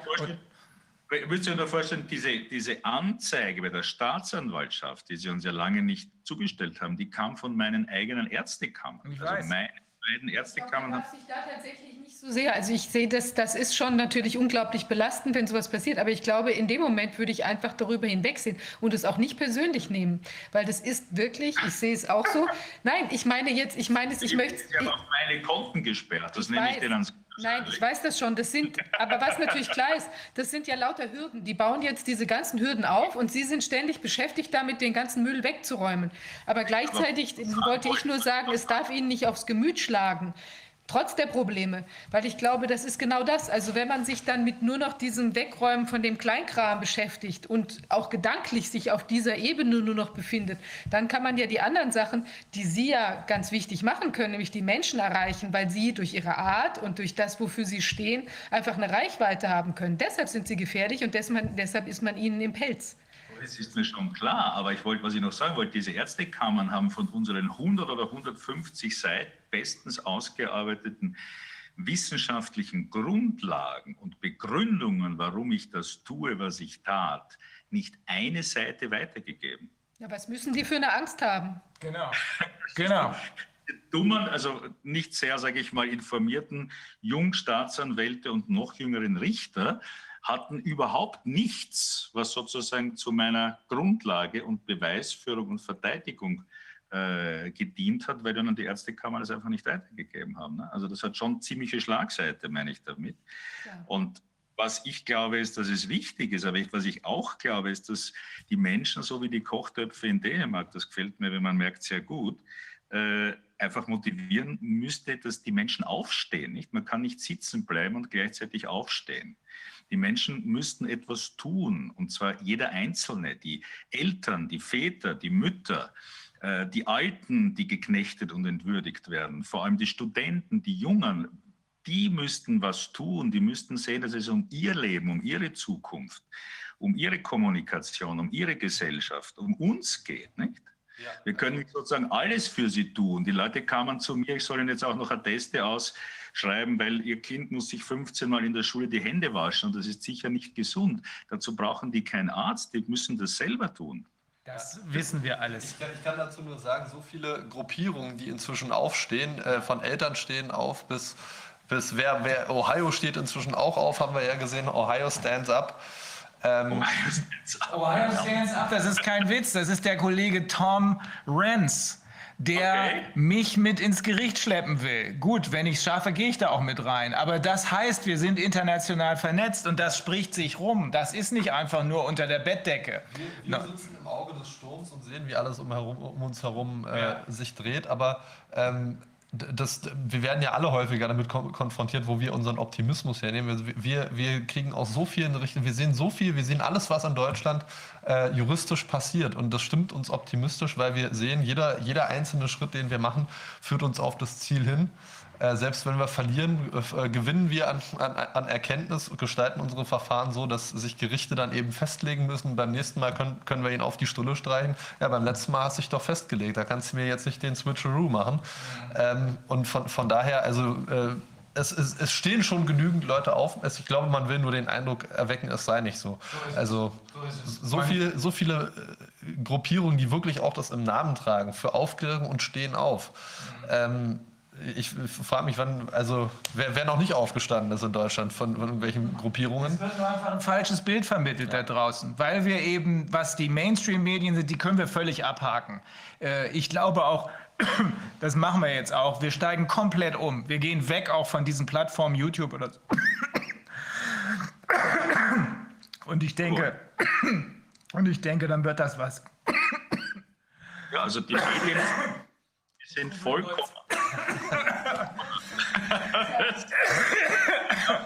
auf den Rücken schlagen. also, also ich, ich, fasse, ich fasse das mal zusammen. Wir schaffen das. Wir schaffen ich bin auch der Meinung, wir schaffen, wir schaffen das. Schließlich haben wir uns alle für diesen konkreten Job, den wir jetzt haben, auch unser Leben lang vorbereitet, offenbar. Genau. Weil ganz viele Fertigkeiten, die wir so gesammelt haben über die Jahre, kommen jetzt hier zusammen. Und das gilt für ganz viele. Werde werde ich, da ich ja ziemlich viel Zeit mit meinen schweren Jungs und Bodyguards verbringe, ihnen noch besser UNO-Spielen beibringen in der Zeit, die uns bleibt und vielleicht Tarok, weil die Bedrohung ist schon relativ real ja. und natürlich auch hoffnungsvoll. Und ich möchte wirklich einfach die Menschen aufrufen, dass sie sich alle selber auf die Beine stellen und selber was tun. Ich sehe nämlich nicht sehr viele. Wenn ich da draußen einkaufen gehe, da schauen sie mich immer noch mit großen Augen an obwohl sie in der Zwischenzeit natürlich schon lange wissen, wer ich so sein könnte, wenn ich ohne Maske durch den Supermarkt gehe. Also die Häufigkeit ist sehr gering und die E-Mails, die uns 200 pro Tag sind immer noch voll der Grausamkeiten und voll der Schmerzen und voll der Verzweiflung. Und ich würde mir vor allem unter meinen Kollegen wünschen, dass mehr sich outen, mehr aufstehen, mehr den Mund aufmachen. Wir sind ja nicht eine Zunft, die grundsätzlich von einem, sage ich mal, starken Rückgrat äh, begnadet ist. Da gibt es also nur ganz, ganz wenige. Und da möchte ich Sie einfach wirklich alle aufrufen. Und je mehr Berufsgruppen, Pharmazeuten, Chemiker, Biologen, Mikrobiologen, Makrobiologen von mir aus, äh, Rechtsanwälte, je mehr da zusammenkommen und wirklich etwas tun und den Menschen auch die Information geben und selber es auch leben und von mir aus selber mit Kochtöpfen durch Berlin, Badersee, Wien und Kopenhagen gehen, umso besser. Ne? Also ich glaube, wir haben, das ist ein schönes Schlusswort. Ich sehe, wir haben hier auch ein, ein äh, wir haben hier ein, ein, wie will man sagen, eine, eine Welle gesetzt im Sinne der morphischen Resonanz. Gut. Rupert Sheldrake sollten wir vielleicht auch mal zu dem Thema einladen. Ja. Und ich glaube, das wird, äh, genau wie du sagst, das wird schon. Ähm, ja, also vor diesem Hintergrund möchte ich ähm, Herrn Dr. Eifler auch bitten, äh, danken, dass Sie da waren ganz toll, anregend und ähm, Herrn Dr. Wodak natürlich auch. Und wir ähm, ja, verabschieden uns für diesmal. Wir bedanken uns auch bei Oval Media, die uns hier tatkräftig unterstützt haben. Wir freuen uns ähm, über Spenden. Wir freuen uns auch über Spenden für Oval Media, dass die auch ihre weiteren Projekte vorantreiben können und uns natürlich weiter tatkräftig unterstützen. Und ich würde sagen, wir wünschen allen ein schönes Wochenende und wir sehen uns dann in der nächsten Woche wieder. Denn die Sonne scheint wieder. Ja. ja irgendwo da oben. Und auch bei uns. Ganz nah. Hier. Ja, Danke. Ja.